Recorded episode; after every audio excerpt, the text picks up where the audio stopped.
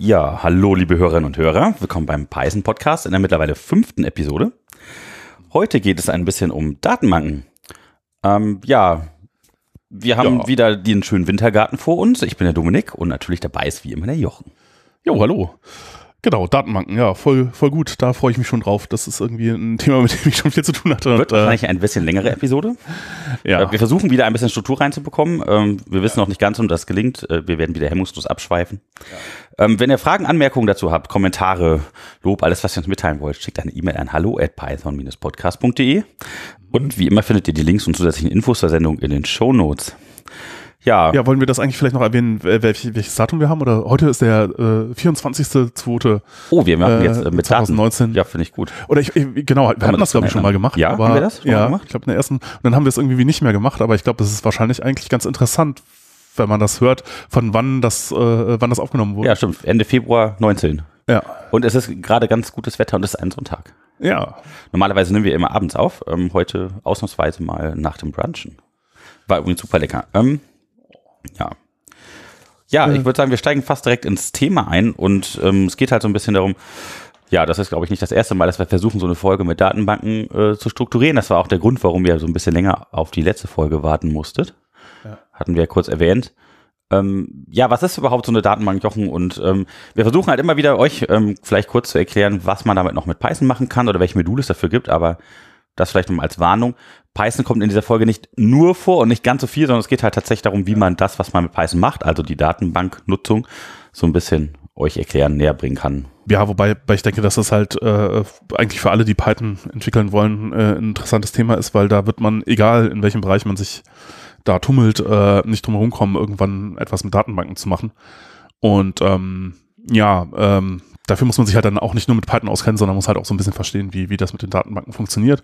Und man kann halt nicht viel interessante Dinge machen, wenn man halt von Datenbanken da gar nichts versteht. Und insofern, ja, Ja, wir werden ein bisschen darauf eingehen, was ist das überhaupt, eine Datenbank, Unterschiede der einzelnen Datenbanktypen ein bisschen darstellen.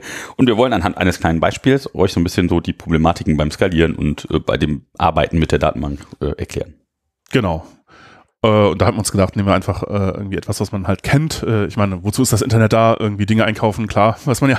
Ist so ein Buchladen, habe ich gehört, äh, können wir als Beispiel Und nehmen. äh, genau, Amazon hat bestimmt jeder schon mal benutzt und weiß halt, wie das funktioniert. Und das ist halt eigentlich, denke ich, ein ganz gutes Beispiel für, äh, wofür braucht man eigentlich Datenbanken, weil die haben wahrscheinlich auch für fast alle Datenbanktypen irgendwie eine Anwendung.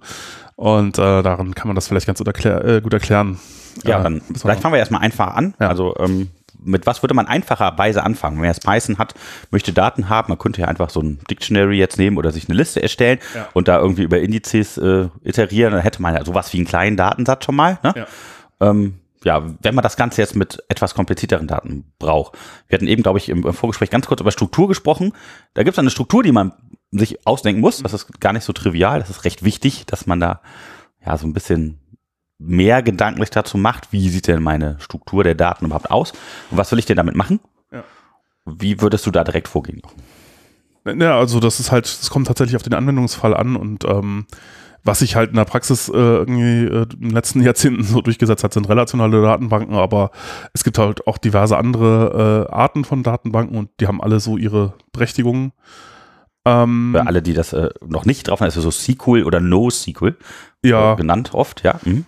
Genau. Und ähm, ja, es hängt halt davon ab. Also man kann natürlich auch einfach äh, Objekte, Python-Objekte nehmen, die irgendwie serialisieren, nennt man das. Also zum Beispiel gibt es da in der Standardbibliothek das Pickle-Modul für, was halt aus einem Python-Objekt, das irgendwie beliebig aussehen kann, macht das halt äh, m, ja, eine String- oder Byte-Repräsentation.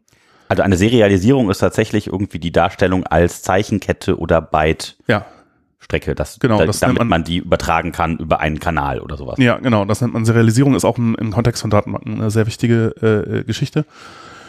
Und man könnte jetzt zum Beispiel äh, diese, diese Byte, Byte-Folgen oder Strings nehmen und die halt zeilenweise in einen File reinschreiben. Und dann hinterher auch wieder auslesen. Also ähm, man, man nimmt einfach zum Beispiel, wenn man jetzt den, den State von irgendeinem Programm äh, äh, äh, speichern möchte, nimmt man einfach alle Objekte, die man jetzt so findet oder die man sich irgendwo gemerkt hat, dass man sie, dass man sie hat, äh, ähm, und serialisiert die halt in, äh, in Zeilen, schreibt das Ganze in ein File. Genau so habe ich das auch bei meiner ersten ja. versuchten Datenbankoperation selber gemacht, mhm. nämlich einfach so die Daten, die ich hatte, es ging da um so Spielerdaten ne, aus dem Sport, habe ich einfach alle Informationen über einen Spieler in eine Zeile gepackt und die äh, teilenweise in eine Datei reingeschrieben. Genau, und dann, äh, äh, wenn man jetzt den Status wiederherstellen will des, des Programms, wenn man das startet, dann nimmt das einfach die Datei, liest alles wieder ein und dann ist es im gleichen Zustand äh, äh, wie vorher. Und ähm, genau, wenn man das mit Python-Objekten macht, dann ist es halt nicht mehr menschenlesbar, ähm, und, äh, aber man kann das halt genauso machen, indem man halt CSV schreibt oder sowas halt. Äh, äh, dann, dann wäre es halt noch menschenlesbar. Ähm, da muss man sich halt überlegen, wie man äh, die CSV-Zeilen in Objekte äh, verwandelt und äh, oder Objekte wieder in CSV-Zeilen. Ich habe einfach den Dictionary-Code in eine Teile reingeschrieben, habe das dann ausgelesen und e evaluiert. Es war wahrscheinlich nicht die beste Methode, das zu tun, aber ja, funktioniert hat es trotzdem. Genau, und äh, wenn man so, sowas macht, das äh, wurde am Anfang irgendwie bei Webentwicklung auch häufig gemacht, das nen, nannte sich dann Flat Files, äh, Datenbank mit Flat Files, man nimmt einfach Files und schreibt den, den, den State da irgendwie rein. Und natürlich ist auch das Filesystem ja schon irgendwie eine Art Datenbank. Das ist halt eine hierarchische Datenbank, die halt äh, so eine Baumstruktur hat und ähm, ja, deren Blätter halt äh, Files sind. Äh, Wurzel ist halt Root Slash bei Unix-Systemen oder weiß nicht, bei Windows ist es irgendwie was komisches mit dem Laufwerk, Laufwerksbuchstaben.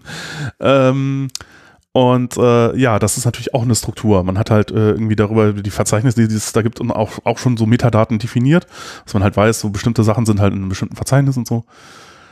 Und ähm, das Ganze gibt's halt auch über äh, Netzwerkgeschichten, äh, ne? das also hierarchisch, die bekannteste hierarchische Datenbank im Netz ist halt sowas wie LDAP. Äh, Windows nennt das irgendwie Active Directory oder ist auch vielleicht noch ein bisschen komplizierter. Und ähm, ja, das ist halt schon mal eine grundsätzliche Art, wie man, wie man Datenbanken betreiben kann.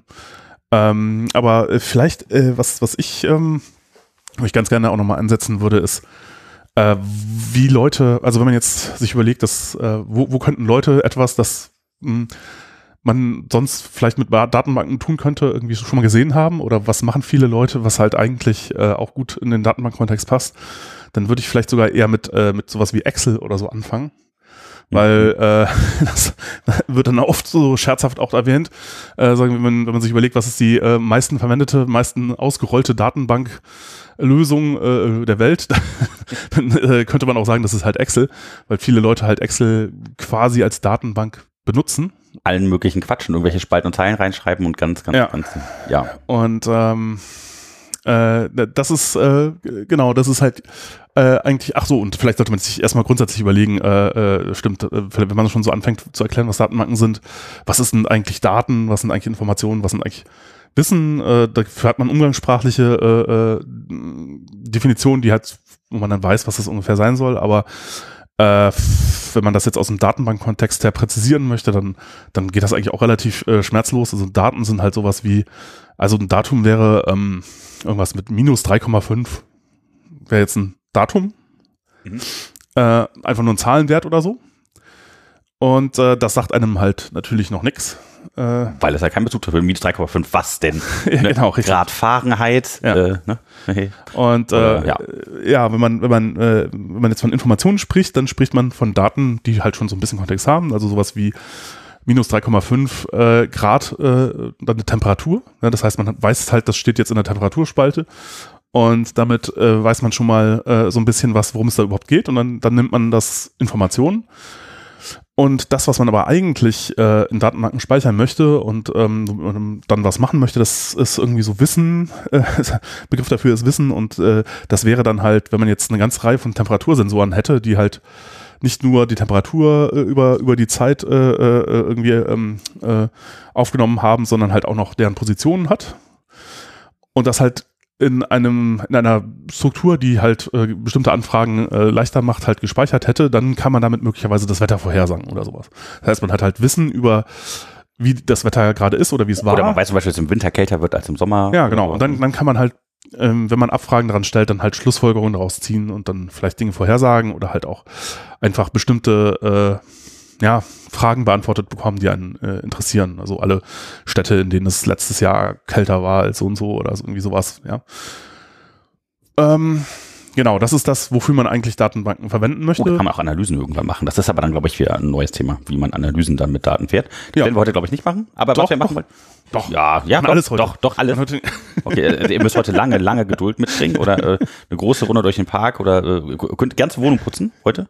Ja, ich, bin- ich bin mal gespannt, wie schnell wir da durchkommen. Äh, aber äh, ja, also ich, ich denke, das ist eigentlich vielleicht ganz interessant, mal so einen groben Überblick. Also ich versuche dann zu verhindern, zu sehr ins Detail zu gehen, aber ähm, äh, wenn man einfach mal so das Gesamtthema Datenbanken mal überblickt hat, dann Ja, ich hatte dich so ungern davon ab, so ins Detail zu Ja. gehen, weil ich finde das unheimlich interessant, was da alles noch so drinter steckt. Ich bin da sehr curious, ähm, was man noch alles so findet und die Details sind halt auch irgendwie wichtig, ja. ja. Ja, stimmt. Na, wir, wir, wir scha- wir schauen einfach mal. Ich hoffe mal, dass es nicht allzu lang wird, aber. Okay, ja, dann ähm, Ähm, fangen wir doch direkt mit dem Beispiel an oder wolltest du noch so ein paar grundsätzliche Genau, Dinge über Daten? einmal, einmal grundsätzlich darüber, was gibt es für unterschiedliche Arten von Datenbanken, auch um halt dann, ähm, äh, ja, äh, um, um darauf dann wieder Bezug nehmen zu können in dem Beispiel ähm, und vielleicht auch das, was halt sich jetzt durchgesetzt hat. Äh, jedenfalls, das ist halt äh, eben hierarchische Datenbanken gab's äh, gab's schon ganz, gibt's schon ganz lange und ähm, ja, Sachen in Flat Files oder irgendwie strukturierten Dateien hat man auch schon lang. Äh, und dann irgendwann 1971, glaube ich, ist ein Paper rausgekommen von äh, Ted Cott äh, und ähm, der äh, äh, hat sich halt äh, Gedanken darüber gemacht, wie man eigentlich dieses Problem, ich möchte Wissen irgendwie speichern und dann irgendwelche Dinge damit später machen, wie, wie man das so grundsätzlich angehen sollte. Und dessen Idee war halt, ähm, also ein Problem, was er gesehen hat mit den bisherigen Anse äh, Ansätzen war, dass viele Leute Zeit damit verbracht haben, ähm, die Daten, die sie halt schon auch irgendwie strukturiert, aber halt im eigenen Format in Dateien gespeichert haben, äh, da Algorithmen für zu schreiben, wie die jetzt abzufragen sind. Also ähm, wenn man jetzt eben so eine Frage beantwortet haben möchte, wie äh, keine Ahnung, äh, wie viel, was war denn jetzt die, die Stadt, äh, in der es letztes Jahr am kältesten war in Deutschland oder so, dann fingen Leute an, dann in Algorithmen zu schreiben, die für die Art, wie sie die Daten gespeichert hatten, halt äh, ja das. Problem gelöst haben, Ja. genau. Ähm, und äh, jeder, der halt die Daten irgendwie anders speichert, muss sich halt einen neuen, neuen Algorithmus überlegen, wie er das macht. Und dann sagt er, das ist ja eigentlich ziemlich blöde. Also es wäre irgendwie schlauer, wenn man äh, das standardisieren könnte. das standardisieren könnte und also nicht mh, sich überlegt, welchen Algorithmus oder einen Algorithmus zu schreiben, der halt das irgendwie abfragt, sondern äh, zu beschreiben, was man haben möchte und dann irgendeine Art von Datenbank-Management-System, das dann halt weiß, wie man äh, irgendwie diverse Arten von Indizes baut oder so, da, dem diese dieses äh, formalisierte, äh, diese formalisierte Anfrage vorzulegen und das Ding sucht sich dann die beste Art, wie man das dann löst, raus und macht das dann für einen. Und damit das alles gut geht, muss man halt die Daten auch in einem bestimmten Format speichern und man sollte die halt in Form von Relationen speichern. Äh, Das heißt im Grunde mehr oder weniger wie in Tabellen. Man kennt das halt aus Excel, äh, wobei viele Excel-Tabellen halt nicht die Anforderungen erfüllen, die man eigentlich äh, sozusagen dann dran stellen würde. Weil in unterschiedlichen Spalten oder Zeilen irgendwie unterschiedliche Dinge drinstehen, die da nichts zu suchen haben oder Ja, weil sie halt nicht normalisiert sind, weil es nicht so wirkliche, Oh, jetzt kommen wir direkt mit nächsten. Normalisierung, ja. hm. äh, weil, weil, weil es nicht wirkliche Beziehungen zwischen Tabellen gibt. Und das in Datenbanken gibt es das halt alles schon und da gibt's werden dann auch bestimmte äh, Regeln und, und, und äh, Constraints äh, äh, irgendwie überprüft und so. Und Tabellen, die auf Tabellen zeigen oder sowas. Genau, genau. Ja, und das wird in Excel halt alles nicht gemacht und dann, ähm, ja, das ist halt, das ist in der Praxis ein, ein relativ, relativ großes Problem, denke ich. Das halt, äh, ich habe das, äh, auf den kommen wir später noch zurück, vielleicht. Ähm, äh, der heißt äh, Simon Willison, der hat für den Guardian irgendwie vor zehn Jahren ungefähr irgendwie so einen Bereich Datenjournalismus irgendwie da gab es das schon so heute ist das ein großes Thema aber damals hat das irgendwie keinen so richtig interessiert gearbeitet und ähm, der äh, mh, ist halt eher so, hat was mit Datenbanken da zu tun. Und äh, ähm, da gab es schon jemanden, der sich damit beschäftigt hat, also von der Zeitung her, wenn es einen Artikel über irgendein Thema, Arbeitslosigkeit oder keine Ahnung, irgendwas äh, wirtschaftliche Themen irgendwie ging, wenn man da Schaubilder und, und Diagramme reinmachen wollte, wo kommen denn die Daten dafür eigentlich her? Und er kannte, kannte irgendwie in allen Institutionen Leute, die er nach diesen Daten fragen konnte, wusste, wo man die bekommt und so, super. Aber das Problem ist jetzt, äh, so- also ähm, der, ähm, also Simon Willison, also der, der aus der Programmiererecke, wollte halt die Daten auch anders noch zugänglich machen und wollte halt gucken, ob man da nicht übergreifend irgendwelche Anfragen stellen kann und fragte den dann so, wo, wo, wo denn die Daten wären oder wie, wie er die denn speichern würde und der sagte so, oh ja, ich habe da hier irgendwie ein paar tausend Excel-Files auf meinem Desktop und da sind die halt drin. Und ich weiß halt, welches, in welchen Daten, in welchem Ich Fall habe da so einen Ordner im Schrank, da kannst Ja. du mal blättern. Und ich glaube, das ist tatsächlich eine Situation, die in vielen Unternehmen so ist oder so, dass man halt dann ja Experten hat dafür für, für, für, diese Domain, aber Die Menschen aus dem Archiv.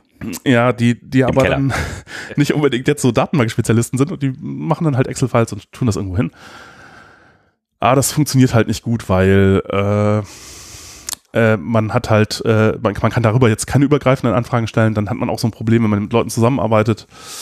Äh, mh, ja, wie ist das eigentlich, wenn mehrere Leute das jetzt ändern? Dann gibt's auch wieder so komische Strategien wie, naja, man hat das dann irgendwie auf einem Netzwerk-Share und dann muss man sich irgendwie Bescheid sagen, wenn man das ändert oder man macht das irgendwie über komisch benannte Dateinamen oder sowas. Das ist natürlich alles total furchtbar. Äh, Also man benutzt dann im Grunde zwei da Datenbanken, die nicht wirklich dafür geeignet sind, was man da machen möchte, nämlich einmal das Filesystem, um halt so eine Art Versionskontrolle zu machen. Und dann Excel als Datenbank, was halt auch nicht dafür geeignet ist. Und dann äh, macht man sich das Leben äh, sehr, sehr schwer. Obwohl es deutlich einfacher sein könnte. Und ähm, ja, äh, das sind, das sind also aus meiner Perspektive auch so die beiden äh, Dinge, wo man. Schnitzer, wenn man Daten organisieren möchte. wenn man, wenn man, wenn man in Firmen, äh, wenn, wenn so leichte Gewinne, die, die, die man machen könnte, also die, die beiden Themen, die halt vollkommen unter, äh, unterschätzt sind, aus meiner Perspektive, äh, sind, sind einmal Versionskontrolle. Also man, das sehe ich ganz oft, dass halt jetzt, also bei Programmierern, die, die wissen inzwischen, wie das funktioniert und machen das halt auch. Und bei denen ist halt Verständnis, was jetzt Git ist und wie man das verwendet, äh, irgendwie äh, durchaus angekommen. Mal bitte den Git-Flow. Ja, mhm. Ja, äh, aber, aber äh, für, in vielen, in den meisten anderen Abteilungen, die jetzt nicht, äh, wo es nicht um Programmieren geht, die haben von solchen Dingen noch nie irgendwas gehört. Dann nimmt man Tippex und äh, malt da kurz die Buchstaben, die falsch sind, raus und malt dann da drüber. Ja, Wenn man wissen will, was da vorher stand, dann muss man das Tippex abkratzen. ja die, die wissen halt vielleicht, wie sie ihre Programme bedienen oder so, aber die wissen gar nicht, dass sowas geht und äh, wissen gar nicht, wie das geht und machen dann sehr umständlich äh, das, was ihnen äh, Arbeit, die sehr fehleranfällig, die ihnen Git oder was Tabelle 1, Ähnliches. Tabelle 1 neu, Tabelle 1 Ja. neu, neu, neu final und äh, ja, jetzt, Genau. jetzt wirklich und allerneueste Version. Das ist Also, super. also da könnte man mit wenig Aufwand viel Ja. erreichen. Und, und äh, eben auch da, äh, irgendwie, wenn man Daten äh, speichert und halt auch, man hat ja in Excel dann oft nicht nur äh, Daten, sondern man hat dann Daten und Logik, weil man jetzt irgendwelche Reports erzeugt für irgendwie ein Management-Layer oder so. Und dann äh, ist das viel Handarbeit, äh, wo im Grunde man, wenn man jetzt ein bisschen Habt ihr jetzt gerade gehört, das war gerade ein, ein super kurzer kleiner äh, Nebensatz. Äh, wenn man kurz irgendwelche Daten erzeugt, so für den Management-Layer. Sehr Ja. schön. Ja, ja. Ja, das ist, denke ich, ein, ein Grund, warum viele Leute da so Excel mit irgendwelchen Makros drin oder irgendwelche Skriptschnipseln drin haben, äh, warum die das verwenden. Ja, das Problem ist halt, das funktioniert meistens und dann funktioniert es irgendwann nicht mehr oder die Daten ändern sich und dann muss man halt irgendwie einen Teil von einem VBA-Skript oder so irgendwie so ein bisschen anpassen und dann geht was an einer anderen Stelle kaputt. Und dann ist es auch so, dass man oft Sachen von Hand gefixt hat, also irgendwelche Werte sind halt nicht so, wie sie sein sollen. Und bei Excel klickt man dann da rein und dann ändert man den Wert halt. Äh, Und dann weiß man aber nicht, dass man das gemacht hat. Und dann kommen jetzt neue Daten rein, die sind wieder falsch. Und dann muss man es wieder ändern oder es geht halt kaputt oder so. Und das ist einfach so aus einer Programmierersicht nicht so das, was man tun sollte. Man kann damit Stunden um Stunden um Stunden um Stunden. Genau, ja. aus, aus Programmierersicht ist es so, wenn ich da irgendwie was ändere, dann ist das halt äh, irgendwie Programmlogik und wenn dann neue Daten reinkommen, dann wird die halt genauso angewendet und dann muss ich das halt nur einmal hinschreiben und dann ist es sozusagen für immer irgendwie gelöst. Äh, und ähm, ja, äh, ja, es gibt auch ganz in, ganz in VBA ist natürlich noch so ein äh, extra Problem. Das soll übrigens bald mit Python gehen, habe ich gehört. Äh, Ja, ich, ich weiß, dass äh, bei Microsoft gibt's irgendwie so ein, äh, die haben da auch so ein Priorisierungstool sozusagen, ich weiß nicht genau, was das ist. Äh, und ich glaube, das meiste nach äh, Requested Feature ist es VBA durch Python zu ersetzen, irgendwie mit irgendwie tausenden Upvotes. Äh, äh. Aber ich glaube definitiv dazu geäußert, ob das irgendwie dann kommt, äh, hat sich da auch noch niemand. Ähm, aber das wäre natürlich auch eine interessante Geschichte. Aber man hat auch bei Python dann immer noch das Problem, was ist, äh, was man halt wahrscheinlich nicht machen können wird, ist sowas wie mit pip irgendwie Dinge nachinstallieren oder so, selbst wenn es, wenn Python jetzt die äh, VBA ersetzen würde. Gut, man hätte schon einen Vorteil dadurch, dass die Standardbibliothek von Python sehr viel mächtiger ist als das, was äh, wie, äh, äh VBA kann, kann, aber es ist halt immer noch nicht, äh, also es gibt diverse Probleme, die noch gelöst werden müssten, damit das alles wirklich äh, smooth ist. Und äh, das Grundproblem ist natürlich, dass Excel das vollkommen ungeeignete Tool ist für vieles, was da in dem Bereich gemacht wird. Ja, aber äh, genau, also mh, Genau, also eigentlich wäre das, was viele Leute damit machen, wär, die wären viel besser bedient, wenn sie halt äh, Python nehmen würden und eine relationale Datenbank. Und ähm, weil die eben diese ganzen Geschichten auch löst. Ne? Da gibt's dann halt, äh, wenn da mehrere Leute drauf zugreifen und Dinge ändern, dann äh, sorgt das, sorgt die Datenbank dafür, dass, oder das Datenbankmanagementsystem, dass da nichts schief geht, ähm, dass alle Leute immer die gleichen äh, Daten sehen, jedenfalls innerhalb von einer Transaktion und so. Und ähm, äh, dann gibt, da gibt's auch die ganze Zugriffskontrolle und all das ist alles, alles schon fertig implementiert. Und ähm, ja, das ist halt so das, was, was Leute im Grunde verstehen, wenn sie, äh, wenn, man, wenn man von Datenbanken spricht, denke ich.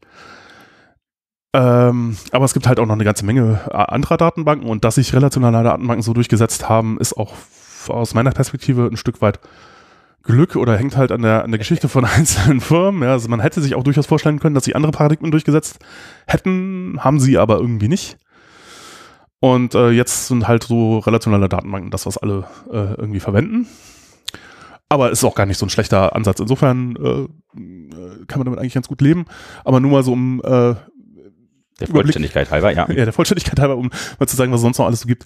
Es gibt halt ähm, Dokumentendatenbanken, ja, gibt's auch schon ganz lange. Äh, Lotus Notes ist da so ein Beispiel für, äh, ist ja früher Microsoft auch äh, ganz populär. Ähm, CouchDB, MongoDB, die unter, die sind auch, fallen auch in diesen Dokumentdatenbank Bereich rein, lösen halt so ein bisschen unterschiedliche Probleme. CouchDB löst so ein bisschen das Problem, dass ich äh, äh, nicht unbedingt äh, äh nicht in einen zentralen Master immer reinschreiben will, äh, weil der halt auch weg sein kann, wenn ich zum Beispiel offline bin oder so, dann kann ich halt nicht äh, da reinschreiben, äh, sondern muss dann halt eventuell erst lokal schreiben und dann irgendwie die äh, Daten synchronisieren hinterher und das macht CouchDB äh, sehr schlau. Verwendet tatsächlich auch einen Algorithmus, der aus dem Lotus Notes, äh, Notes Dings Projekt kommt. Ähm, es gibt äh, Key Value Stores, wo man einfach nur äh, irgendeinen Hash irgendwie, also man kann sich das vorstellen wie ein Python Dict äh, wo man halt irgendwelche Keys hat und dann hat man irgendwelche Werte, die man dann zurückbekommt, wenn man den Key dahin schickt. Äh, darunter fallen so Sachen wie Redis oder Memcached oder so oft zum Cachen verwendet, aber manchmal können sie auch kompliziertere Sachen oder weiter strukturierte Daten. BerkeleyDB wurde, war lange ganz groß, wird heute gar nicht mehr so sehr verwendet. Ja, aber auch sowas wie Amazon äh, Dynamo oder so ist auch, fällt da auch drunter. Und dann gibt's halt noch so spaltenorientierte äh, Datenbanken, wobei ich auch da sagen würde, es gibt zwei unterschiedliche Arten, aber ähm, halt sowas wie Bigtable, wo Google einen Index drin speichert ähm, oder das entsprechende Hadoop-Äquivalent äh, oder das Äquivalent aus dem Hadoop-Ökosystem HBase. Ähm, das, die Dinger sind halt dafür gedacht, gigantische Datenmengen irgendwie mh, hm, zu speichern und ähm, das halt äh, machen sie dann irgendwie eher so spaltbasiert. Cassandra, Apache Cassandra ist auch so ein Projekt, das es äh, genauso macht. Dann komplett anderes Paradigma äh, sind Graphendatenbanken, ähm, wo man Daten eben nicht in Tabellen speichert, sondern man speichert eher äh, Knoten und Kanten. Und die Relationen zwischen den Daten sind halt nicht dadurch dargestellt, dass man jetzt halt irgendwie Spe äh, Zeilen in einer Tabelle hat, sondern dadurch, dass man halt äh, beliebige äh, Beziehungen im Grunde zwischen Knoten äh, irgendwie hat, ist jetzt ein bisschen abstrakt, weiß ich auch gar nicht genau, wie ich das erklären. Vielleicht kann ich das, kann man das nachher nochmal am praktischen Beispiel ein bisschen besser erläutern. Einen Graph dafür mal. ja. äh, genau, aber das ist halt so eine ganz andere äh, Art von, von Datenbanken, die aber auch, also da, da, da würde ich sagen, das hätte auch sich anstelle von relationalen Datenbanken durchsetzen können. Ja. Ähm, und äh, genau, äh, auch das, was mit dem Semantic Web, vielleicht haben manche Leute davon schon gehört, so äh, äh RDF, äh, Tuple Stores, das ist auch alles im Grunde Graphendatenbanken. Ähm, ja, okay, Semantic Web, ja, machen wir später. Genau. Ja. Hm. und dann gibt's natürlich noch so wirklich anwendungsspezifische äh, äh Datenbanken, sowas wie Volltext-Suchmaschinen, äh, also Volltext-Indizes oder äh, für Zeitreihen gibt's auch spezialisierte Geschichten, InfluxDB oder äh, TimescaleDB. Ähm, oder halt sowieso für, du hast halt ein bestimmtes Problem, wie äh, du möchtest dieses ähm, bei Google sieht man, Google Suggest hieß das Feature. Äh, man, wenn man Google Query eingibt, dann wird einem so, so Vorschläge gemacht. Mhm. Dafür braucht man halt äh, äh, spezielle Art, äh, das zu indizieren, das Suffix Trees. Und ähm, äh, das kann ja, ja, das, dafür gibt's dann auch wieder spezielle Server, mit denen man das machen kann und so. Und das wäre jetzt etwas, was man sonst halt nicht so braucht. Es gibt halt für bestimmte Anwendungsfälle gibt sowas halt, ähm, aber ja, ist jetzt äh, manchmal sind solche Funktionen auch in, in, in äh, so äh, verbreiteren Datenbanken enthalten, aber äh, es gibt halt auch mal spezialisierte Geschichten dafür. Ja. ja vielleicht ähm, die ganzen Basissachen werden noch komplett nicht äh, kurz erwähnt. Ah ja, okay. So, keine Ahnung. MySQL oder Postgres. Ach so, das sind ja genau, das sind Beispiele für für relationale Datenbanken. Ähm, ja, MySQL, äh, Postgres, das wären jetzt die Open Source Vertreter. Äh, Oracle äh, und äh, MS SQL Server, Sybase, das wären so die kommerziellen äh, Geschichten. DB, DB2 äh, von, von IBM, ja. Oder äh, zur Historie, im Grunde die, ähm, äh, nachdem dieses Paper irgendwie, das übrigens sehr, äh, sollte man in die Shownotes packen, das ist sehr empfehlenswert, das sich mal äh, zu lesen von, von Ted Cott. Der hat damals bei IBM gearbeitet und ähm, da ist ein System draus entstanden, das nennt sich System R. Äh, das haben irgendwie so ein paar Leute bei IBM geschrieben. Und daraus ist halt äh, die B2 auch von IBM entstanden irgendwann, aber halt Oracle äh, bezieht sich auch darauf, glaube ich. Ich weiß jetzt aber nicht, wie, der, wie die Verbindung zu Oracle ist. Und dann gab es halt äh, auch äh, Leute in, in Berkeley, die versucht haben, das zu implementieren, äh, das Paper. Und dabei ist äh, was rausgekommen namens Ingress. Äh, Michael Stonebreaker war das äh, damals und das war am Anfang noch gar keine ähm, Datenbank für äh, beliebige Daten, das war für Bilder irgendwie.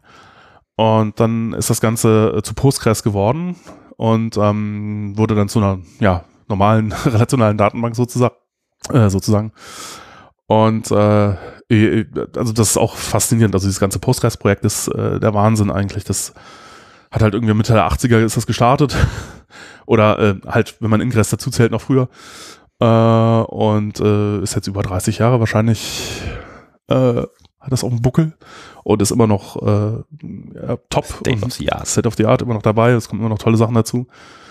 Ist ähm, wahrscheinlich auch so die, äh, sie nennen sich selber irgendwie die, äh, äh, äh, weiß gar nicht, wie ich das übersetzen soll, advanteste, die äh, fortschrittlichste. fortschrittlichste Open Source Datenbank, ja. Gut, Oracle und so hat, hat wahrscheinlich noch ein bisschen mehr Funktionen, aber ja, äh, tatsächlich wird äh, meistens aber mh, wahrscheinlich aus Kostengründen tatsächlich jetzt so im Internetumfeld irgendwie dann meistens werden so Open Source Datenbanken verwendet. Ähm, ja, hab ich äh, ich habe ich habe schon mal gesehen, dass Leute Oracle verwenden, aber das ist eher selten. Jetzt so bei als als äh, Backend für für Webseiten wird, verwendet man normalerweise nicht Oracle, das ist halt auch einfach viel zu teuer. Das oder MS, MS SQL Server, doch, das gibt es tatsächlich Leute, die das als Backend für, für äh, Webseiten verwenden. Äh, in, in sehr ähm, äh, ein Beispiel einer populären Seite, die halt äh, auf ähm, MS SQL Server läuft, ist äh, Stack Overflow. Das ist auch faszinierend. Ich meine, einer der war, einer, na, ich weiß nicht, ob es der Gründer selber war, der war auch Produktmanager bei Microsoft, glaube ich. Insofern, also die haben, machen viel auf dem Microsoft Stack und holen da unglaubliche Sachen raus. Also die haben irgendwie ein halbes Rack oder, als ich das letzte Mal, gut, das ist jetzt auch schon lange her, dass ich da irgendwie Artikel zu gelesen habe, aber als ich das letzte Mal das gelesen, gesehen habe, war äh, Stack Overflow tatsächlich unter den Top 10 der um, trafficstärksten Webseiten weltweit und die haben dafür Hardware war irgendwie so ein halbes Rack oder so. Und das ist natürlich schon extrem beeindruckend. Und das ist überhaupt sowas, was halt wahrscheinlich viele Leute nicht wissen, äh, die jetzt da nicht so viel Erfahrung haben mit Datenbanken, die können echt wahnsinnig viel ähm, Dinge tun äh, gleichzeitig und so. Also man kriegt aus so einer so einer ordentlich konfigurierten und, und getunten äh, relationalen Datenbank schon so ein paar, mindestens ein paar tausend, vielleicht auch ein paar zehntausend Requests oder Statements pro Sekunde raus, die die halt verarbeiten können. Und dann kann man natürlich eine Menge machen. Also ja, äh, äh, ja, also vorausgesetzt der ganze Kram passt in den Hauptspeicher. äh, Und man macht keine Dinge, die das irgendwie langsam machen. Also es ist halt dann auch nicht so einfach, das zu optimieren, aber äh, ja, äh, genau. Und das ist halt auch der, dieser Bereich der relationalen Datenbank ist halt also der größte Datenbankbereich eigentlich. Ja. Äh, ja, vielleicht können wir dann, wollen wir zu dem ja, praktischen Beispiel? Beispiel? Genau, das ja, super. Wie, wie macht man das jetzt alles und wie baut man das auf und warum und was ja. kann man damit so Schönes machen und was für Probleme könnten wir darüber stolpern und sowas?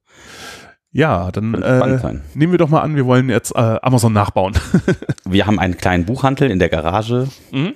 Ja, und äh, ja, wir, wir überlegen jetzt uns jetzt so, ah, da liegen jetzt ganz viele Bücher auf dem Boden und dann will irgendjemand bestellen, dann muss dann irgendjemand in die Garage laufen, gucken, wie ist denn jetzt der Titel, habe ich den, dann ist da, liegt ein Buch hinterm anderen, das wäre natürlich Ja. doof, wenn man erstmal lange suchen muss, deswegen haben wir jetzt überlegt, ja, pass auf, wir schreiben das Ganze jetzt in eine Datenbank.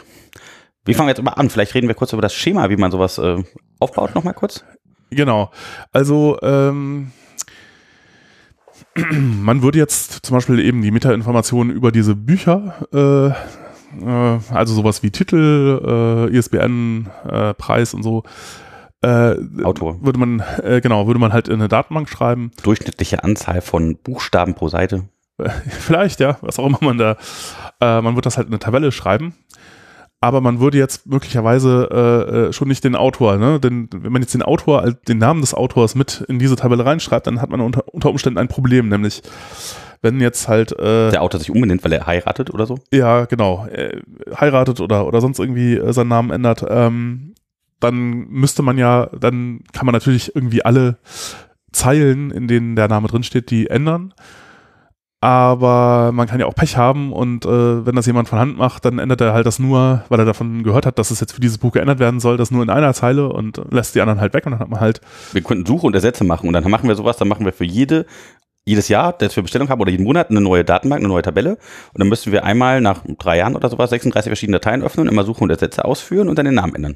Ja. Ist doch super, oder nicht? Ich, könnte sein, dass das nah dran ist an dem, was viele Leute tatsächlich machen, aber das äh, kann man auch eleganter tun in der Datenbank und dann hätte man äh, möglicherweise nur einen äh, sogenannten Fremdschlüssel in der Spalte Autor äh, in der in der Büchertabelle und äh, dann würde man den Namen des Autors halt in der, Autortabelle ändern und dann wäre äh, das automatisch in allen Zeilen, allen Bücher äh, oder allen Zeilen der Büchertabelle, in denen das referenziert wird, äh, äh, wäre, würde das automatisch äh, äh, geändert werden.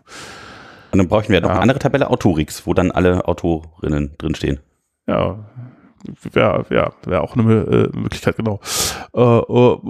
Und ähm, ich überlege gerade, äh, das, das ist jetzt natürlich, also Autoren ein Beispiel, anderes Beispiel wäre User, die jetzt auf der Webseite irgendwas einkaufen wollen oder so. Da gibt's, da würde man in der Bestellung halt auch äh, nicht den User selber irgendwie in jede Bestellung schreiben, sondern halt äh, irgendwie die ID von dem User, der äh, irgendwas eingekauft hat. Und ähm, äh, im Grunde, also ja, das heißt Datenbanknormalisierung, wenn man jetzt dafür sorgt, es erinnert so ein bisschen an, ähm, wenn man Software schreibt, nennt sich das Dry, so don't repeat yourself. Also wenn man Software schreibt, sollte man auch Funktionalität, die man an mehreren Stellen verwendet, halt nicht an mehreren Stellen implementiert haben, weil wenn man das an einer Stelle ändert und vergisst es halt an einer anderen, dann hat man halt äh, ja, äh, einmal ist es dann inkonsistent, das Verhalten. Unnötigen Klatter. und äh, ja, man hat halt auch die Gefahr, dass es dass man Dinge, die man einmal gefixt hat, halt dann nochmal auftauchen. Das Und, ist doch bestimmt schon ein Mal passiert, oder? Also mir Ja. hat das früher ständig passiert und dann ist mir irgendwann aufgefallen, oh, ich mache mach eine Funktion und dann dann macht man eine Funktion auch. und dann macht man einen Test und dann ist es halt äh, erledigt äh, sozusagen.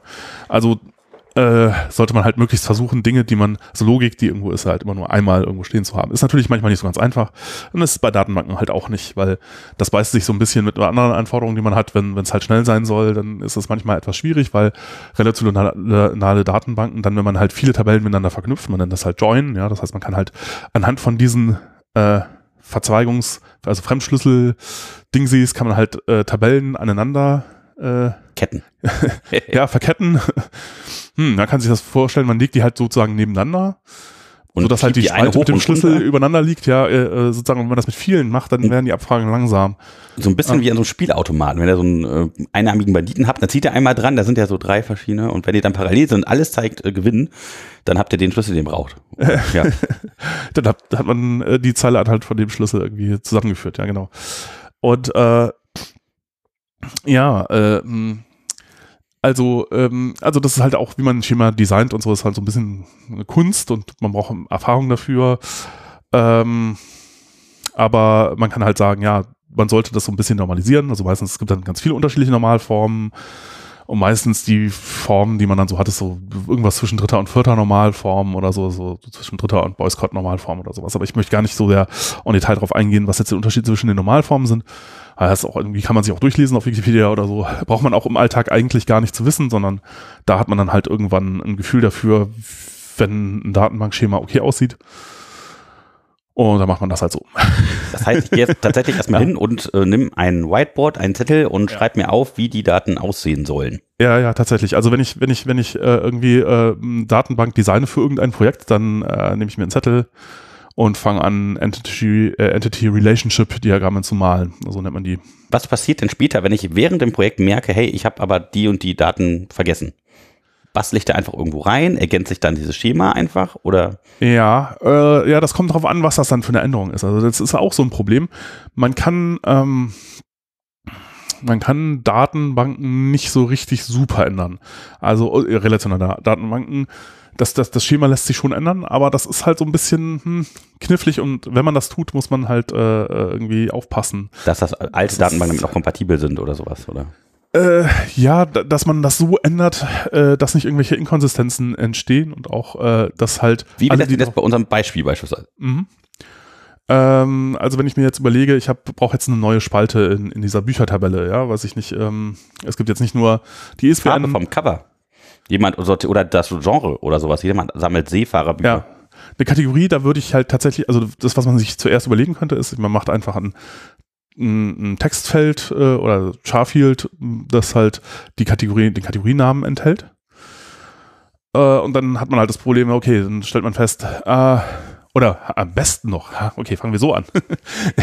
man äh, schreibt halt, man nimmt Tags äh, äh, statt Kategorie und sagt jetzt, ähm, äh, okay, alle Tags, äh, also weiß ich nicht, äh, Belletristik, Komma, Seefahrerroman oder äh, Komma, äh, schreibt man jetzt Komma separiert halt in eine, in, eine, in eine Spalte rein, dann hat man damit die erste Normalform verletzt und äh, man muss sich dann im nächsten Schritt, äh, wenn man das halt weiter normalisiert, überlegen, okay, äh, nee, das geht nicht, darf ich, darf ich so nicht machen. Ähm, also der eigentliche Grund, warum man das nicht so machen sollte, ist halt, dass es diverse Anfragen halt schwierig macht und dass man es auch, auch sehr schlecht ändern kann. Und dass, wenn man was ändern kann, man Sachen kaputt machen äh, weil äh, Inkonsistenzen entstehen können und so. Ähm, äh, dann zieht man erstmal diese Dinge auseinander und sagt halt, okay, nicht in einer Spalte äh, äh, mehrere Tags reinschreiben, sondern dann hätte man sozusagen eine N-zu-M-Relation, also nicht nur, wo ein Fremdschlüssel in der einen Tabelle zu einem Fremdschlüssel in der anderen Tabelle passt, sondern man hat dazwischen eine Link-Tabelle. Man hat jetzt einmal Tags als Relation und einmal halt die Bücher als Relation oder als Tabellen halt. Und dazwischen hat man jetzt noch eine Link-Tabelle zwischen oder Link-Relation zwischen Büchern und Tags. So dass man mehrere, also für jedes Tag hätte man dann sozusagen einen Eintrag in der Link-Tabelle, wo da drin steht, ID von diesem Buch, ID von diesem Tag. Ja, und das ist dann halt sozusagen der, äh, die Verbindung zwischen den beiden Tabellen, sondern halt, halt eine Tabelle mit allen Text. Das ist möglicherweise gar nicht so lang. Es gibt vielleicht nur 1000 Text oder so. Und ähm, vielleicht ein paar Millionen Bücher und äh, äh, jetzt hat man halt eine Linktabelle, die wahrscheinlich dann irgendwie ein paar zehn Millionen Bücher, äh, äh, ein paar zehn Millionen Zeilen oder so lang ist, wo halt jedem äh, Buch ein paar Text zugewiesen werden. Und dann ist es alles wieder schön in der Normalform und das kann man dann auch wieder nett abfragen. Ähm, ja, äh, wenn man dann aber äh, quasi diesen Text halt, äh, wenn man diese Text jetzt aber betrachtet als Blätter in einem Kategorienbaum oder so, dann wird es wieder so ein bisschen schwierig, weil dann versucht man etwas in einer relationalen Datenbank abzuspeichern, was gar nicht so gut geht, nämlich äh, irgendwie so Baumstrukturen oder, oder Graphenstrukturen. Äh, das kann man dann auch machen und wenn es nicht viele Text oder Kategorien sind, dann würde man für sowas wahrscheinlich Nested Sets nehmen. Das ist, äh, kann man sich mal angucken, wenn das interessiert, wie das. Und dann kann man dann halt auch per SQL Abfragen machen, wie, ja, welche Bücher liegen denn jetzt äh, unterhalb von dieser Kategorie? Was man macht, ist, man schreibt an jede, man hat so einen Kategorienbaum und man äh, schreibt dann an jede, äh, jede, jedes Element in diesem, in dieser hierarchischen Struktur, den traversiert man einmal äh, First Order, ich weiß gar nicht genau.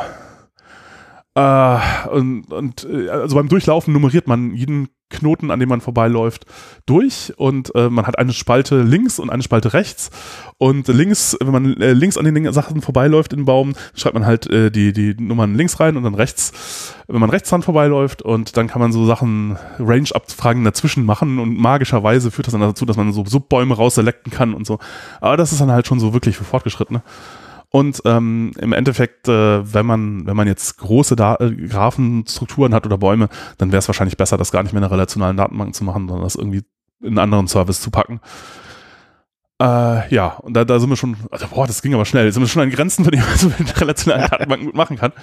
Ja, also das Äh. Ist aus der Garage mittlerweile rausgewachsen. Also können die ganzen Bücher dann in der Garage nicht mehr lagern. nee, nee, nee, Moment, Moment, Moment, wir sind noch nicht, also was eigentlich auch, äh, nee, das, wir sind noch nicht, äh, sind noch nicht so weit, wir sind noch immer bei der ganz normalen, einfachen äh, Datenbank, würde ich sagen.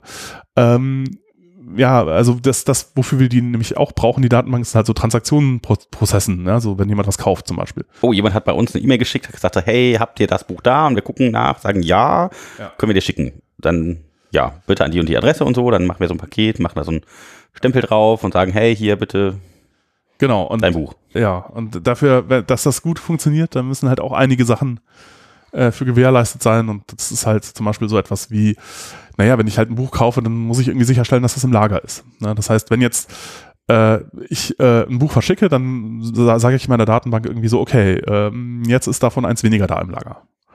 Aber wenn jetzt auf der Webseite jemand sagt, ich würde dieses Buch gern kaufen, dann muss halt gewährleistet sein, dass das halt noch da ist. Das heißt, ähm, ich brauche halt eine zentrale Stelle, in der die Mir Wahrheit fällt über- direkt wieder eines der Probleme ein. Okay. Ja, zwei Leute wollen das gleiche Buch haben, was nur noch einmal da ist und die wollen Genau. gleichzeitig eins kaufen. Genau, das ist halt, äh, das ist halt eine problematische Geschichte. So, aber wenn man jetzt eine Datenbank hat, äh, äh, die die sozusagen Wahrheit kennt und alle nur auf die zugreifen, dann kann im Grunde nichts passieren. Also da können keine Konflikte auftreten, weil in dem Moment, wo jemand auf Kaufen klickt auf der Webseite und es noch ein Buch da war, äh, Also die Frage ist halt jetzt, was man macht, wenn viele Kunden sich immer so ein Buch angucken, Ja. das in ihren Warenkorb reintun, weil sie es kaufen wollen, Ja. aber 90 Prozent dieser Kunden einfach gar nicht am Ende kaufen, sondern irgendwie wieder abspringen, weil die dann sagen, naja, doch nicht das- oder nee. so. Und dann hätten die es ja alle sich bei sich in den Warenkorb reingelegt und ähm, wenn nur noch eins da ist, vielleicht hätte der zweite direkt angezeigt bekommen, geht gar nichts, der ihn wirklich gekauft hätte. Also das, ja. Also was natürlich passieren kann, ist, dass dir angezeigt wird, es gibt noch ein Buch, obwohl es keins mehr gibt. Mhm. Weil du hast halt, du sitzt halt vor der Webseite und ähm, machst nichts, bei äh, guckst in die Luft. oh, leider war jemand schneller und hat vor zwei Sekunden das Genau, ja, aber du kannst, wenn, sobald du drauf drückst, in dem Moment, äh, wo, wo sozusagen diese Bestelltransaktion gestartet wird und dann in der Datenbank aber die Bedingungen, äh, es muss mindestens eins im Lager sein, damit diese Bestellung ausgeführt werden kann, nicht mehr erfüllt ist und diese, diese, diese Constraint wird verletzt, dann sagt die Datenbank so, äh, geht nicht. Und dann kann man dem User eine Fehlermeldung anzeigen und sagen so, oh ja, tut uns leid, äh, das hat nicht geklappt, äh, kein Buch mehr auf Lager. Das ist ja im Grunde okay. Ja, ja, gerade so. Äh, ja, also was halt, ähm, was halt blöd wäre, ist, wenn man dem User sagt, äh, okay, du hast das jetzt bestellt. und, und, aber sagt am Schluss, Edgy Badge, du kriegst doch kein Buch, weil war, war keins mehr da. Das ist halt so ein bisschen blöder. Ist aber eine Situation, die dann später, wenn wir halt nicht mehr auf einer Datenbank bleiben können, weil das einfach äh, nicht mehr, nicht mehr also von der Skalierung her nicht mehr klappen kann irgendwann, dann kommen wir in solche Situationen rein und da müssen wir uns dann überlegen, wie wir damit umgehen. Aber solange das alles auf einer Datenbank läuft, äh, ist das, ist da im Grunde kein Problem, kann man das sauber lösen. Also ich hatte ja, Ähm, so was war, ich hatte äh, das vielleicht schon mal kurz erwähnt, ähm, bei einer Bank. Ähm, ich habe eine Transaktion gemacht, da hat dann die Bank gesagt, ja, ist wunderbar, deine Überweisung wurde vernünftig ausgeführt. Äh, und dann äh, zwei Wochen später kriegte ich dann so eine Mahnung und dann äh, habe ich nochmal aufs Konto geguckt und die Transaktion war weg. War nicht da. Was habe ich dann da angerufen und haben gesagt, oh, äh, ja, also in irgendeiner Logfile stand das dann wohl noch drin, dass ich so eine Transaktion eigentlich gemacht hatte, die Aha. aber nicht ausgeführt worden war. Das war ein bisschen blöd dann für mich, aber ja, scheint wohl auch mal so größeren Ja, das, möglicherweise war das eben eine, eine, Bank und das ist tatsächlich bis, ich weiß nicht, vor gar nicht allzu langer Zeit äh, tatsächlich üblich gew gewesen, wo dann äh, die, äh, die Transaktionen nicht äh, in einer relationalen Datenbank direkt ausgeführt werden, sondern wo es dann Batch-Processing gibt, nachts. Also die Sparkassen haben das in, lange gemacht. Also Da bis wirklich schmeißt dann manuell die ausgedruckten Briefchen ins äh, Überweisungs Lochkarten. Ja. fährt jemand mit den Lochkarten dahin und dann kommen die in so einen Laser und dann werden die da durch und vielleicht, wenn da eine Lochkarte rausfällt, dann ist halt eine Transaktion weg. Nicht so gut. Ja, aber kann, äh, sowas kann tatsächlich passieren und das ist natürlich etwas, was ja gerade bei der Bank eigentlich, man sich denkt, so, na, das sollte eigentlich nicht. Aber ja, äh, aber wenn man ein, ein sauberes, relationales Datenbanksystem verwendet, äh, dann ähm, ja, kann das eigentlich nicht, oder sag mal so, das bietet einem Lösungen dafür für dieses Problem und äh, im Grunde, ähm, wenn das Ding sagt, ja, die Transaktion ist durch, dann hat das auch funktioniert. Man kann sich auch darauf verlassen. Hängt halt auch davon an, welche Daten man verwendet. Es gibt halt welche, die nicht so richtig alle Features unterstützen, die man dafür braucht. Ne? Also zum Beispiel, äh, was man eigentlich dafür braucht, damit das ordentlich funktioniert, ist, äh, äh, man braucht halt Isolation äh, zwischen, zwischen unterschiedlichen Transaktionen. Also Transaktion heißt eigentlich nur, äh, dass man mehrere Schritte, die man ausführt, äh, ähm, äh, irgendwie zusammenbündelt und dann halt entweder alle funktionieren oder keiner. Ja, und das, das wäre halt genau so ein Fall wie, äh, ich kaufe ein Buch, ist halt ein Ding, in der Datenbank müssen jetzt mehrere Sachen passieren. Ne? Da muss halt irgendwie äh, diese Bestellung muss erzeugt werden, dann muss irgendwie äh, aus dem Lagerstand äh, irgendwie äh, rausgelöscht, äh, muss halt ein, ein, muss der, der Lagerbestand um eins reduziert werden und so. Und ähm, das sind halt mehrere Statements, die ausgeführt werden. Und jetzt müsste halt, wenn jemand anders in der Zeit das gekauft hat und es keine Bücher mehr, keins dieser Bücher mehr auf Lager gibt, müsste halt dann, nachdem der eine Teil der Transaktion, nämlich das Reduzieren äh, äh der äh, oder des, des Lagerbestandes von diesem Buch nicht mehr funktioniert, müsste halt auch das andere, nämlich das Erzeugen der Bestellung, auch fehlschlagen und dann halt eine Fehlermeldung zurückkommen. Ja? Und dann ist es halt sauber. Wenn wenn ich jetzt ein System habe, das das nicht macht äh, und ich mach, äh, erzeuge die Bestellung, habe jetzt in meiner Bestellungen-Tabelle das Ding erzeugt, sag jetzt im Lager äh, in, der, in der Lagerstandstabelle äh, so äh, dieses Buch eins weniger und dann sagt das, hier habe ich ein Constraint auf es darf nicht weniger als null werden, also minus eins Bücher ist schwer. Das äh, funktioniert irgendwie nicht so richtig. Dann äh, sollte äh, dann und es dann knallt, dann dann kann das natürlich, wenn ich jetzt ein System habe, dass es nicht, das keine Transaktion kann, dann hätte ich jetzt die Bestellung zwar immer noch da und aber. Was ne? ist denn jetzt als Beispiel, wenn ich jetzt sowas habe wie minus ein Buch ja. und ich möchte jetzt einfach, dass, wenn minus ein Buch ist, ähm, dass das nachbestellt wird von dem Händler um die Ecke. Also der hat noch eine Garage nebenan, ist noch ein Händler, der hat auch so Bücher und äh, vielleicht hat der eins da und dann sage ich einfach, ja, ich muss das irgendwo anders herbekommen. Könnte ich ja auch. Äh, wollen. kann man kann man auch machen. Müsste dann ja, das hängt dann vom System ab, was die Logik dann macht. Man könnte dann sagen, okay, die Bestellung wird trotzdem ausgeführt. Dafür wird dann aber das oder das Buch wird gedruckt oder Ziel, sowas. Ne? Wann das äh, ja genau einfach nochmal produziert. Das, aber dann aber dann verändert sich möglicherweise das Ziel dafür, wann es halt ausgeliefert wird. Mhm oder so, ne? Und das ist halt dann, je nachdem, wie das System funktioniert, kann man das machen. Okay, also ich habe ja. am Anfang mir so ein Schema ausgedacht, wo dann halt drin steht, was ich überhaupt alles machen will, machen kann. Und wenn mir irgendwelche neuen Dinge einfallen oder so, mhm. dann äh, muss ich kurz überlegen, was äh, nicht an meinem Schema ändere, aber das am besten mache ich das Schema am Anfang schon so fertig, vollständig, ja. dass das unproblematischer geht. Das ist halt, äh, das ist ein bisschen ein Problem. Man sollte ein Schema schon von Anfang an halbwegs so designen, dass es halt passt. Das ist später nicht mehr so ganz einfach, das zu ändern. Also kann das natürlich ändern, aber ähm, ist auf jeden Fall. Äh, nee, aber das hängt ein bisschen vom Geschäftsmodell ab, ne? Ja. Wenn ich jetzt auf einmal merke, so, oh, ich verkaufe jetzt vielleicht gar keine Bücher mehr, sondern weiß nicht, kompliziertere Produkte oder sowas, die noch einen anderen Aufwand haben, die jetzt nicht nur getaggt werden sollen, sondern wo noch mehr Metainformationen drin sind, irgendwelche äh, anderen Snippets, also der Buchtext vielleicht noch oder andere ja, Informationen, die dazugehören oder so. Ja. Ja. Dann wäre das ja notwendig. Dann, also ich kann ja nicht jedes Mal eine ja. neue Dankmann anfangen, sondern ich muss ja auch gucken, dass sie irgendwie mitskaliert. Ja, aber das sind, das sind wirklich schwierige Probleme. Das äh, ist ein bisschen un, unintuitiv, dass das ähm, so knifflig ist, aber es ist leider so. Ein, ein wirklich lustiges Beispiel aus der, aus der Praxis. Ähm, äh, das zeigt, dass das halt nicht so einfach ist. Möglicherweise ist, äh, finde ich, ist immer iTunes oder der App Store. Und der App Store war am Anfang, äh, man hat den nicht neu entwickelt, sondern das war, man hat den, also über iTunes konnte Apple ja schon immer irgendwie so Musik verkaufen. Das mhm. hat auch recht gut funktioniert. Äh, oder halt deutlich früher, als es jetzt äh, das iPhone gab und, und App Store. Und dann äh, sollte es halt dieses App Store Feature geben.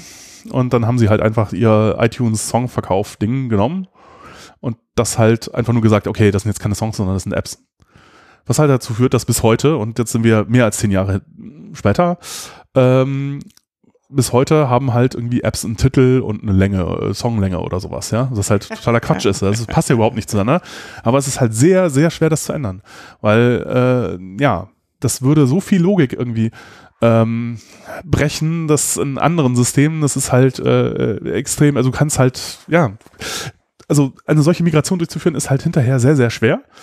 Und, äh, ja, also quasi die ganzen Daten einmal anfassen und abgleichen und bereinigen und schrubben und putzen. Das ist, die Daten sind gar nicht so sehr das Problem. Das Problem sind äh, die anderen Systeme, die es auch alle drumherum gibt, die sich verlassen, dass die Datenbanken so aussehen, wie sie aussehen. Okay. Also wenn ich jetzt, also die Daten selber zu ändern, ist, glaube ich, wäre nicht so das Problem. Aber ich muss jeden Prozess bei jedem Nutzer dieser Datenbank darüber informieren, dass er sich das Schema irgendwie. Und der muss damit klarkommen. Und das, das ist halt möglicherweise Legacy-Code, der, wo der letzte, der sich damit auskannte, vor fünf Jahren gegangen ist aber das System macht irgendwas Vitales, was irgendwie total wichtig ist für das, für das Business und ähm, tja, dann wird's halt richtig schwer. Und wenn du dann nicht nur ein solches System hast, sondern zig, dann kann es sein, dass du halt zehn Jahre lang das nicht mehr ändern kannst. Und dann äh, ist, manchmal sieht man dann so ein bisschen lächerlich aus, aber äh, wie jetzt in dem äh, Apple-Fall. Wenn deine App eine Songlänge hat, ja. Äh, ja, aber es ist halt, das zeigt halt so ein bisschen, wie, wie, wie knifflig das dann werden kann, wenn man, wenn man, wenn man Pech hat. Ähm, ja, und ähm, das ist auch so, ein, so ein Problem bei relationalen Datenbanken insgesamt möglicherweise, äh, äh würde ich sagen. Also gerade der, der E-Commerce-Fall oder der Amazon-Fall funktioniert eigentlich ganz gut. Zunächst, also später wird das dann halt auch nochmal ein bisschen problematischer, aber weil ähm, physische Dinge halt äh, relativ stabil sind, was irgendwie so ihre Eigenschaften angeht. Also da funktionieren relationale Datenbanken halt besonders gut. Also, also unwahrscheinlich, dass so ein Buch noch ein anderes ja, Cover genau. enthält oder sowas. Also dass ich, dass ich Bücher jetzt irgendwie, dass die, dass die plötzlich ein Attribut bekommen, was es halt vorher nicht gab. Also die wachsen Flügel. Die haben halt irgendwie Titel, Seitenanzahlen oder sowas, aber dass jetzt plötzlich irgendwie keine Ahnung. Ähm, ich weiß nicht, was man sich da vorstellen könnte. Man müsste jetzt irgendwie Bücher. Äh, Jedes Buch enthält äh, einen Geist. Bücher haben äh, Flügel. Äh, ja, keine, keine Ahnung. Weiter, Bücher oder, kann man jetzt essen oder so, haben einen bestimmten Geschmack. Haben einen bestimmten Geschmack. Das, das, ist sehr unwahrscheinlich, dass das passiert, weil das würde bedeuten, dass sich die physikalische Realität irgendwie ändert, was sie ja, was sie natürlich auch tut. Wie, du isst aber, kein Buch vom Frühstück. ja, aber das tut sie relativ langsam. Und ähm, das ist, das ist gut, weil das können relativ, man jetzt äh, sozusagen diese physischen Dinge in der Datenbank beschrieben hat, die kann sich auch nur langsam ändern. Ne? Und das, das passt dann so ein bisschen zueinander. Also das ist halt, äh, wenn man jetzt die Eigenschaften von einem Buch erstmal erfasst hat, dann ändert sich da wahrscheinlich in den nächsten 20 Jahren nicht mehr so wahnsinnig viel dran. Und dann muss man auch in der Datenbank nicht so wahnsinnig viel ändern. Wenn man jetzt ein anderes Problem hat und man jetzt zum Beispiel in der Datenbank nicht Daten über physikalische Objekte hält, äh, sondern Daten über Daten. Oh, Metadaten. Oh, Metadaten. Diese, die können sich dummerweise unter Umständen, je nachdem wie äh, Daten über Daten über Daten. Ja, das kann sich dann, da kann plötzlich die Geschwindigkeit, mit der sich die Strukturen da ändern müssen, deutlich schneller werden. Und dann wird es schwierig. Dann sind relationale Datenbanken auch so, das ist dann ein Problem. Äh, das ist auch möglicherweise einer der Gründe dafür, warum jetzt in letzter Zeit halt immer mehr so äh, äh NoSQL ähm, oder äh, Dokumentdatenbanken ähm, oder wenn man das, manche nennen das auch äh, Schemaless, äh, warum die halt populärer werden, weil man damit halt möglicherweise auf diese geänderten Anforderungen halt besser reagieren kann, dass man ja möglicherweise ad hoc äh, das Schema irgendwie ändern muss und das halt in der relationalen Datenbank nicht so ganz einfach ist. Wobei so absolut kann man das auch nicht sagen. Also es gibt äh, da diverse Möglichkeiten, wie man die die Geschichten miteinander verbinden kann und ähm, ja, wenn äh, Schemaless ist halt auch nicht Schemaless, sondern äh, das bedeutet halt mehr oder weniger nur, dass die, dass das Schema jetzt implizit in deiner Applikation ist und du halt immer aufpassen musst, wenn du deine Applikation änderst, dass du da das Schema nicht kaputt machst oder änderst oder so. Und das überlegen sich viele Leute dann nicht so richtig und dann ändern sie irgendwas, dann gehen, passieren furchtbare Dinge und äh, also dann fällt ihnen auf, dass sie doch ein Schema haben. ja. und äh, ja, dass sie dieses Problem halt doch nicht losgeworden sind. Also es ist, es ist leider alles nicht so einfach und ähm, das ist äh, tatsächlich so, dass man bei, bei, bei Datenbanken halt im, im Design am Anfang ein bisschen mehr Arbeit hat, aber dafür hat man auch dann einen lustigen Vorteil, nämlich, ja, es ist immer so schön, irgendwie äh, Daten, Daten altern wie Wein, ja, also wenn man halt viele gute Daten hat, das ist super, das, und wenn das mehr werden, das ist immer schön und das altert auch gut, ja, das wird immer besser mit der Zeit. Man kann immer mehr äh, Wissen daraus generieren, man kann immer mehr Fragen beantworten oder so, das ist eine sehr schöne Sache. Und ähm, Applikationscode, Code, sag mal, Code äh, altert wie Fisch. Ja, also das ist, das ist nicht gut, äh, wenn immer Features rankommen oder Sachen geändert werden. Also das wird immer schlimmer mit der Zeit. Das ist eigentlich Stinkt. selten so, dass man irgendwie jetzt mehrere Jahre irgendwie an einem Projekt entwickelt und die Codequalität wird immer besser. Das ist, das ist irgendwie nicht so, sondern es wird immer, es wird irgendwie, äh, und daher ist halt. Noch ein Frickel da, noch ein Frickel dort. Ja. Kleines Modülchen an der Seite. und auch äh, das Problem ist halt, die Anforderungen verschieben sich halt irgendwie. Oder die, sag mal so, der, der, die Realität ändert sich und dann ist halt der ursprüngliche Plan oder die ursprüngliche Architektur der Applikation ist halt nicht mehr darauf angepasst und so.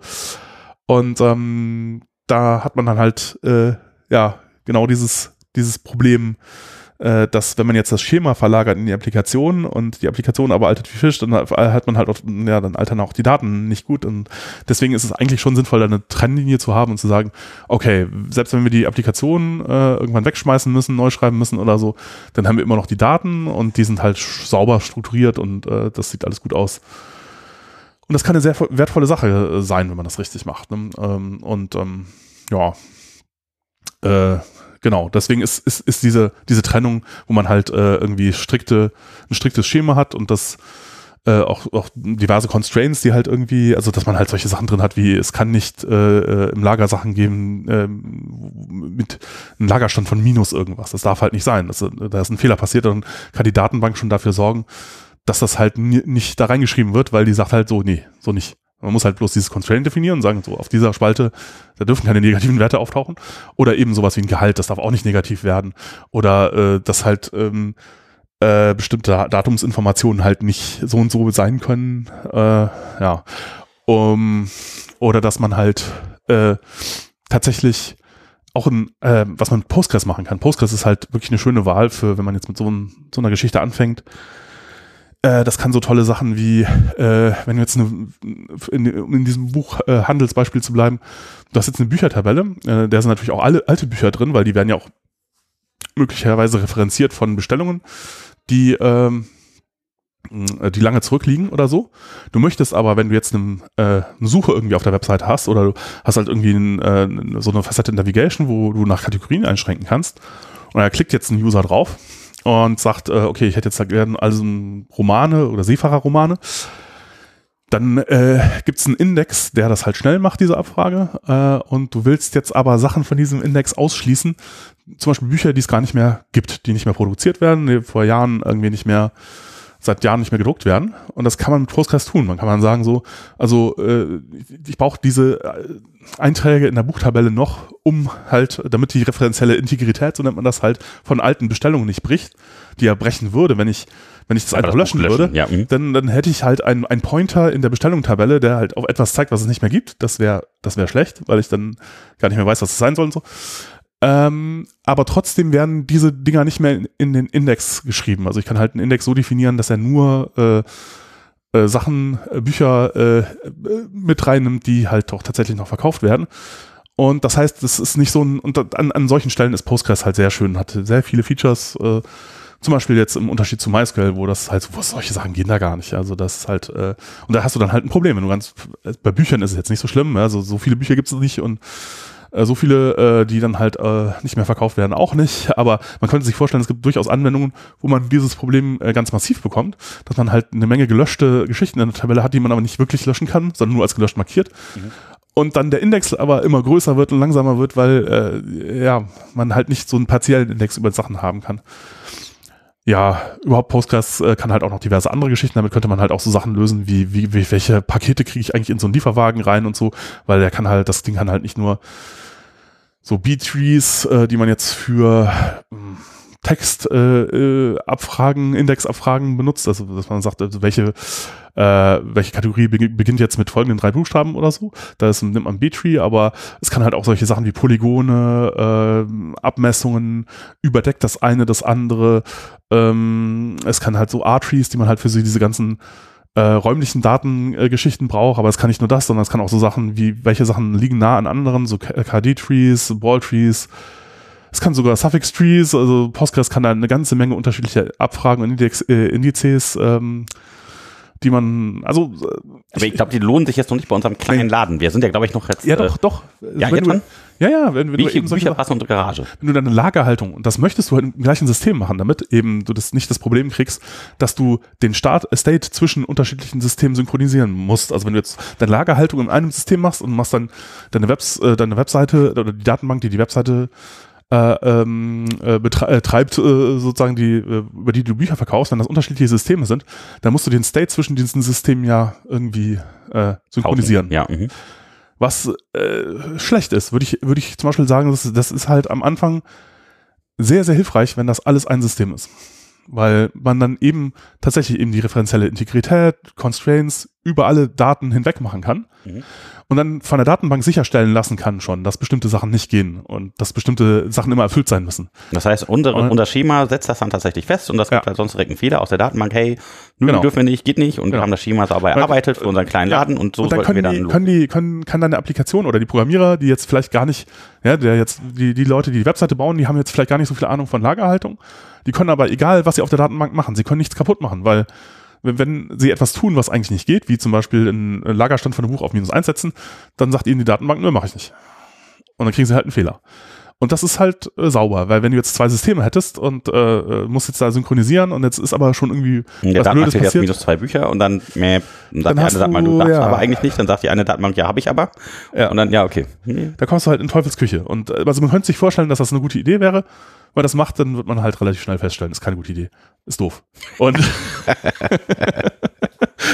das ist auch vielleicht ein bisschen unintuitiv, aber ja.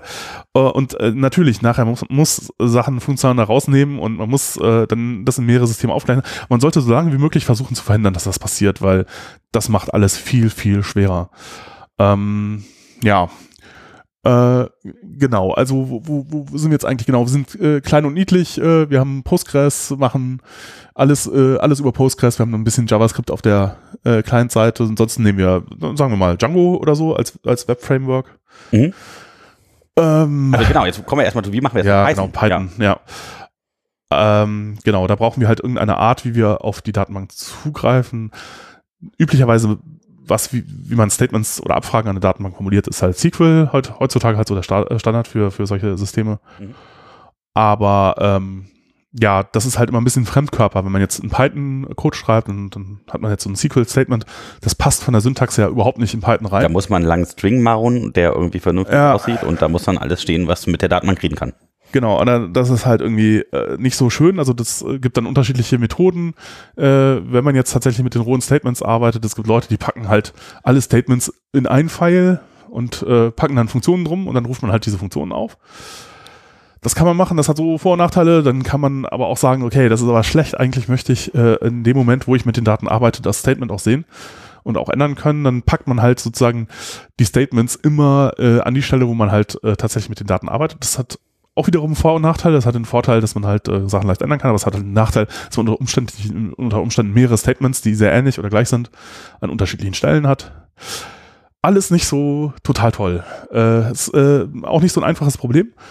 Ähm, und eine ganz gute Lösung für dieses Problem sind so äh, objektrelationale Mapper oder ORMs. Mhm. Ähm, in Django ist einer eingebaut. Der Django ORM. Ja, mhm. genau. Äh, wo man dann halt gar nicht wirklich mitkriegt, dass das SQL unten drunter ist, sondern man schreibt halt ganz normale, ganz normalen Python-Code. Ähm, äh, man, man definiert die Daten, die man in der Datenbank stehen haben möchte, einfach nur als Klassen. Ja, man schreibt halt irgendwie. Das heißt, das Schema wird nochmal als Klasse eingebaut, oder? Äh, das Schema äh, entsteht dadurch, dass man unterschiedliche äh, Klassen hat, äh, die irgendwie in Beziehung zueinander stehen. Also was aufeinander mappt, ist halt Klasse und Tabelle. Mhm. Also ich hätte dann, wenn ich Bücher kaufen möchte, halt eine Klasse Book. Und dann hätte ich halt vielleicht eine Klasse Tag. Und äh, wir hatten das ja eben mit dem Beispiel, ich habe eine N-zu-M-Beziehung zwischen Tags und äh, Büchern. Und dann würde man entweder in Tags oder in Büchern irgendwo definieren. Also das hier ist äh, dieses Feld äh, äh, äh Tags ist halt ein äh, äh, ähm, na, wie heißt das äh, in Django? Weiß jetzt irgendwie nee, äh, irgendwas Foreign Key Field irgendwas, aber man sagt halt, das ist halt Many-to-Many Relation irgendwas, weiß ich, muss ich nachgucken. Aber auf jeden Fall definiert man das halt wie, ein, wie eine Spalte in der, äh, in der Tabelle. Also Attribute der Klasse sind halt Spalten in der Tabelle und sagt dann halt, das hier ist eine Many-to-Many-Beziehung zu der Relation Tags. Und dann hat man, die Link-Tabelle wird automatisch erzeugt, man kriegt das gar nicht mit. Ähm, und im Code hat man halt nur Bücher und Tags und halt dann diese Be Beziehung dazwischen. Und dann, ähm, äh, ja, äh, wenn man, wenn man sich das halt so hindefiniert hat äh, und dann halt alle Klassen, die man so braucht, beziehungsweise alle Tabellen, die man halt irgendwie in der Datenbank haben möchte, äh, definiert hat mit den Spalten äh, und den Typen der Spalten und den entsprechenden Constraints und den Indizes und den ganzen Kladderadatsch, die man auch sonst noch so braucht, dann sagt man äh, migrate und dann werden die ganzen ähm, Tabellen in der Datenbank tatsächlich angelegt. Ähm, oder make, make Migrations ruft man halt zuerst auf äh, und damit werden halt äh, so Migrationsskripte in Django angelegt. Äh, das sind auch einfach nur Python-Files, in denen drin steht, was diese Migration tun soll, nämlich zum Beispiel irgendwie Tabellen anlegen, äh, Indizes anlegen oder sonst irgendwas. In die kann man auch beliebige andere Dinge reinschreiben. Also man kann halt auch selber Migrationen ähm, äh, einfach so von Hand schreiben wenn man zum Beispiel jetzt sowas wie, es gibt so Datenbank-Trigger, also man kann halt sowas. Äh, Was ist das? ja, man, man könnte halt, äh, also wenn, wenn zum Beispiel ähm, Nutzer taggen selber und erfinden eine neue Kategorie. Ja, ich überlege gerade, ob mir fällt ehrlich gesagt jetzt gerade nicht so ein, so ein tolles Beispiel ein, aber im Grunde, was das tut, ist, wenn sich halt in, in, in einer bestimmten Spalte irgendwas ändert, dass dann automatisch andere Aktionen passieren innerhalb der Datenbank. Mhm. Und das kann man halt äh, festlegen, haben auch in SQL-Syntax und man schreibt das halt einfach in eine Migration rein. Ja, oder man kann auch sogar Sort Procedures, die halt dann irgendwie eine komplizierte Geschichte, die dann irgendwie ausgeführt wird, wenn ein neuer Autor angelegt wird oder sonst irgendwas. Ja, dann müssen, müssen vielleicht noch diverse andere Geschichten gemacht werden. Ähm, das kann, kann, man ganz normal in diese Django-Migration auch reinschreiben. Man kann da beliebiges SQL reinschreiben und äh, die werden dann mit ausgeführt und dann werden halt diese Sort Procedures oder Trigger in die Datenbank mit reingeschrieben und sind dann halt da. Ähm, und äh, was im, im Schema passiert oder was da drin ist, das wird halt dann von diesem Django-Migrationssystem verwaltet und alle Migrationen, die ausgeführt worden sind, werden halt in, auch wieder in, der, in derselben Datenbank halt gehalten von Django selbst. Da gibt's dann halt auch Tabellen zu. Und man kann jetzt Sachen auch wieder zurückrollen. Also man kann zum Beispiel sagen, wenn man jetzt eine Änderung gemacht hat und feststellt, oh, die war nicht, nicht so toll, dann sagt man halt einfach so migrate und dann gibt man die Nummer der äh, Migration an davor und dann rollt sich die Datenbank in den Zustand davor zurück. Mhm. Und dann löscht man einfach die Migration und dann war's das. Also das macht es halt äh, sehr angenehm, damit zu arbeiten. Und sowas braucht man auf jeden Fall. Also selbst wenn man jetzt sowas nicht wie Django verwendet, dann, sondern das alles von Hand macht, dann braucht man auch irgendeine Art, wie man damit umgeht. Und das war teilweise früher ziemlich übel, als es keine so gute Unterstützung in den Frameworks für sowas gab. Da hat man das halt irgendwie von Hand gemacht und dann, da passieren dann immer wieder Unfälle. Äh, man hat halt irgendeine Datenbank vergessen oder wenn es halt, wenn man jetzt halt mehrere Datenbanken hat oder, oder ähm, es geht irgendwie sowas verloren, man hat weiß nicht genau, in welchem Zustand die Datenbank ist, weil äh, irgendwie man meint, man hätte die ausgeführt, aber dann ist es irgendwie doch nicht passiert oder ja, weil eben nirgendwo drin steht, oh, oh. in welchem Zustand die Datenbank ist, sondern äh, man nur Leute fragt, äh, irgendwie so, also hast du die Migration jetzt eigentlich auf der Produktionsdatenbank schon ausgeführt oder nicht? Und dann sagt, ja, ja, habe ich gemacht. Und ändert, das ist vielleicht auch nicht passiert. Also sehr schön, wenn das halt äh, irgendwie selbst äh, auch in der Datenbank festgehalten wird, in welchem Zustand man ist. Ja, und das äh, jetzt so ein Framework wie Django bietet einem dafür halt, äh, kommen so wirklich relativ vollständige. Äh, wir, wir merken wieder, du bist ein Django-Fan, ja. Ja, ja, Art damit umzugehen. Ja, kann man Flask, wenn man jetzt andere, das andere große äh, Web, äh, ja, Framework kann man jetzt nicht da so wirklich zu sagen, aber die andere, das andere Paradigma, wie man Web-Anwendungen in, Django, äh, in, in Python entwickelt, äh, wenn man das mit Flask macht, hat man das auch alles. Ja, da gibt's dann SQL Alchemy als ORM und halt, äh, ich weiß jetzt nicht, das, das hat irgendeinen Namen, die ähm, Migrationslösung dafür, den, an den ich mich jetzt gerade nicht erinnere. Äh, und da geht das alles auch. SQL Alchemy ist sogar deutlich mächtiger als der Django ORM, aber ist halt nicht integriert. Äh, und ähm, ja, der, also Flask ist auch super. Also man, der Trade-off ist halt so ein bisschen, äh, äh, was an Django so abnimmt, ist halt, dass man sich halt um viele Abhängigkeiten nicht kümmern muss, weil man installiert halt Django und dann hat man halt einen Großteil von dem, was man so braucht. Äh, und das wird halt dafür, dass das alles konsistent bleibt und man upgraden kann und so, dafür wird gesorgt. Da muss man selber sich nicht drum kümmern. Wenn man jetzt Flask macht und dann halt ganz viele unterschiedliche äh, Teile hat äh, und die ihre Versionen ändern und so, dann muss man selber am Ball, bleiben und auch Konflikte halt selber auflösen. Das heißt, man hat so langfristig mehr zu tun damit. Aber dafür ist man halt auch flexibler und äh, kann halt, äh, wenn einem eine bestimmte Art von ORM besser gefällt, den halt verwenden. Ne? Es gibt halt auch zum Beispiel irgendwie neuere, also SQL Alchemy ist sehr alt, Django ORM ist relativ alt. Äh, es gibt Peewee und äh, Pony ORM oder so, das sind jetzt modernere Geschichten, sieht besser aus. Macht unten drunter irgendwie was sehr ähnliches, aber äh, ja, ähm, genau, also ein Teil davon ist halt immer, wie man die Relationen und Tabellen definieren kann. Das sind meistens Klassen, die man dann halt aufschreibt. Und dann erzeugt man daraus halt die Datenbankstruktur. Und der andere Teil vom ORM ist halt, wie man Abfragen auf die Datenbank halt abfeuert. Und ähm, das, was man eigentlich fast bei allen ORMs dann so macht, ist, äh, man äh, macht so Message Chaining. Ich weiß nicht, ob, sagt ihr das was? Ähm, bis jetzt nicht. Also man. Ja, gibt es auch so auf dem Data Science, also Pandas oder so, da macht man das auch. Ähm, also man kann in Python, äh, ähm, ja, man kann ja irgendwas sagen, so man hat ein Objekt, Punkt, Methodenaufruf ja. oder Punkt Attribut, Punkt, wieder noch was anderes, Punkt, wieder noch was anderes. Ja. Mhm. Wenn zum Beispiel eine Methode ja ein Objekt zurückgibt, dann kann man nicht auf diesem Objekt wieder was anderes aufrufen. Mhm. Jetzt, wenn ich das alles in eine Zeile schreibe, wird das irgendwann relativ lang. Mhm. Aber wenn ich jetzt ein Statement modellieren möchte, das halt viele Where-Bedingungen hat, äh, die Art in Django ORM das hinzuschreiben, wäre halt zu sagen Filter, irgendeine Spalte gleich irgendeinen Wert oder sowas. Aber dann habe ich noch ein zweites, dann sage ich Punkt, Filter, nächste Spalte, wieder ein anderer Wert oder so. Ähm, und das wird halt relativ länglich. Daraus wird dann halt ein Statement generiert, aber äh, was ich halt tun kann, ist zu sagen, Klammer auf und dann halt queryset.filter äh, Punkt ähm, annotate, das und dann Dinge gruppieren oder so oder neue Spalte hinzufügen äh, und ich mache noch eine weitere Klammer drumherum, dann kann ich das halt auch einrücken. Und dann äh, rücke ich das so ein, dass alle Punkte untereinander stehen. Und dann habe ich halt so ein mehrzeiliges Dings, ja, was Dings. so ein bisschen eine Zwischenform ist zwischen SQL und, äh, und Python-Code. Mhm. Ja, äh, aber ich spare mir dadurch äh, sozusagen das jedes Mal irgendeiner Zwischenvariable zuweisen zu müssen. Äh, ansonsten könnte ich ja natürlich sagen, QuerySet gleich QuerySet.filter irgendwas. Und dann sage ich in der nächsten Zeile QuerySet gleich QuerySet.filter noch irgendwie eine andere Spalte, mhm, äh, mhm. where irgendwas. Äh, ich kann das aber auch alles in ein einziges Dings reinschreiben eben. Und man nennt das, das Method Chain. Man nennt das Method Chaining, genau. Ja, äh, und das ist halt irgendwie das bei Pandas ist es halt genauso, dann hat man Data Frames, auf denen man dann Sachen macht und dann, die geben dann auch immer wieder ein Data Frame zurück, die viele der Methoden und die kann man halt auch so chainen und dann hat man da oft so mehrzeilige Dinge, wo halt die Punkte untereinander stehen, also wenn, wenn man nicht weiß, was es ist, das ist Method Chaining und das ist halt so eine Methode, um okay. Dinge halt in eine, ein ja, Statement Irgendwie schon mal so ein bisschen gesehen, aber so wirklich wissen, was das Message Chaining heißt, äh, ist natürlich, ja. Mhm. Ja, äh, genau. Und äh, im Grunde ist es halt dann, wenn man ORMs, wenn man Queries in ORMs so macht, äh, ist es halt so ein bisschen, ist es so ein Zwischending zwischen ähm, zwischen SQL und, und Python, aber das, das funktioniert dann halt so halbwegs gut und das, äh, ja, das ist dann halt sehr angenehm. Und dann ist es nicht mehr ein Problem, wenn man jetzt sozusagen diese Art von Logik an unterschiedlichen Stellen äh, im Code stehen hat, weil das die Statements, die rausfallen, sind halt alle gleich.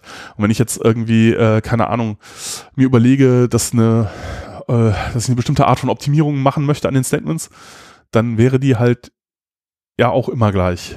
Ja. Mhm. Das heißt, dann habe ich halt dieses Problem, das ich sonst hätte, wenn ich das alles in einen File schreiben würde oder wenn ich das in, äh, wenn ich unterschiedliche, wenn ich fast gleiche Statements in unterschiedliche Files schreiben würde, wenn ich die Statements beim Code haben will, das habe ich damit dann nicht mehr. Und das ist natürlich ein sehr schöner Effekt. Und das ist halt, ja, das ist einer der Hauptnutzen von ORMs. Also ein anderer schöner Nutzen ist halt, dass man halt diese ganze Migrationsgeschichte, wie ändern sich Sachen, halt auch automatisiert hat, beziehungsweise die ganzen Prozesse drumherum irgendwie zumindest mal abgebildet hat. Ja, also sind wir ja. klein und niedlich und das haben wir jetzt gemacht. Genau, und, das, und da, da, würde man würde so ein Framework verwenden, ORM, und dann ist, ist man eigentlich, und dann, ja, das geht alles ins, ins Git, gibt Versionskontrolle dafür und dann, das, das ist eigentlich alles schon relativ komfortabel. Ähm, ja. Ähm, dum, dum, dum. Ja, was passiert jetzt? Also wir sind klein und äh, jetzt haben wir das schön gebaut, aber ja, wann funktioniert das denn nicht mehr so? Äh, ja. Ähm, Genau. Äh, wir, wir haben als Onlinehandel einen äh, riesen Vorteil gegenüber äh, stationärem Buch Buchhandel, weil äh, äh, äh, das ist auch eine interessante Statistik. Es kommt, glaube ich, aus diesem Buch Longtail irgendwie äh, von, von Wired-Redakteuren. Ach, weiß ich habe den Namen vergessen. Äh, jedenfalls ähm, schreibt er da, dass äh, Amazon macht die Hälfte des Umsatzes mit äh, Büchern, die nicht in den Top 300.000 sind. Mhm. So, äh, weil eben Bücher verkaufen, äh, so, so ein ganz individuelles oder, oder verkaufte Bücher hat so, so, so eine Longtail-Verteilung. Also es gibt halt äh, sehr, Leute wollen sehr unterschiedliche Bücher kaufen. Also es werden viele Bücher verkauft, aber von denen nur ganz wenige. Und das ist halt blöd für einen Laden, der die Bücher halt physisch vorhalten muss. Weil auch selbst wenn Bücher nicht so groß sind, ich kann halt in so einem Innenstadt-Buchladen äh, kann ich halt irgendwie ein paar tausend Bücher haben äh, und dann ist halt irgendwie Schluss. Und ich muss mir überlegen, welche das sind. Aber wenn jetzt, also nehmen wir an, das ich hat aber auch ein Zielpublikum. Das heißt, ich weiß genau, hey, in mir kommen ja. jetzt nur ganz viele alte, antiquarische, ähm, interessierte Menschen rein. Dann sollte ich vielleicht dafür sorgen, dass in meinem Laden viele antiquarische Bücher sind. Oder es kommen jetzt das noch ganz viele hippe Leute rein, die wollen alle was über IT wissen, sollte ich vielleicht ein IT-Buch laden. Ja, ja, ja. Aber selbst, äh, selbst wenn du jetzt äh, all diese Zielgruppen zusammennimmst und dann irgendwie das riesig, den riesigsten, äh, also das ist halt das Problem. Wenn die Zielgruppe zu klein ist, dann lohnt sich das nicht. Äh, aber wenn sie, selbst wenn du jetzt einen riesigen Buchladen hast, in dem 300.000 Bücher passen, was äh, ziemlich groß sein müsste, dann machst du immer nur äh, trotzdem noch die Hälfte des Umsatzes von Amazon, weil äh, Amazon macht halt nochmal so viel Umsatz mit dem ganzen Rest. Das heißt, sie haben dann, sie können einfach viel besser skalieren, weil sie einfach viel mehr Bücher verkaufen.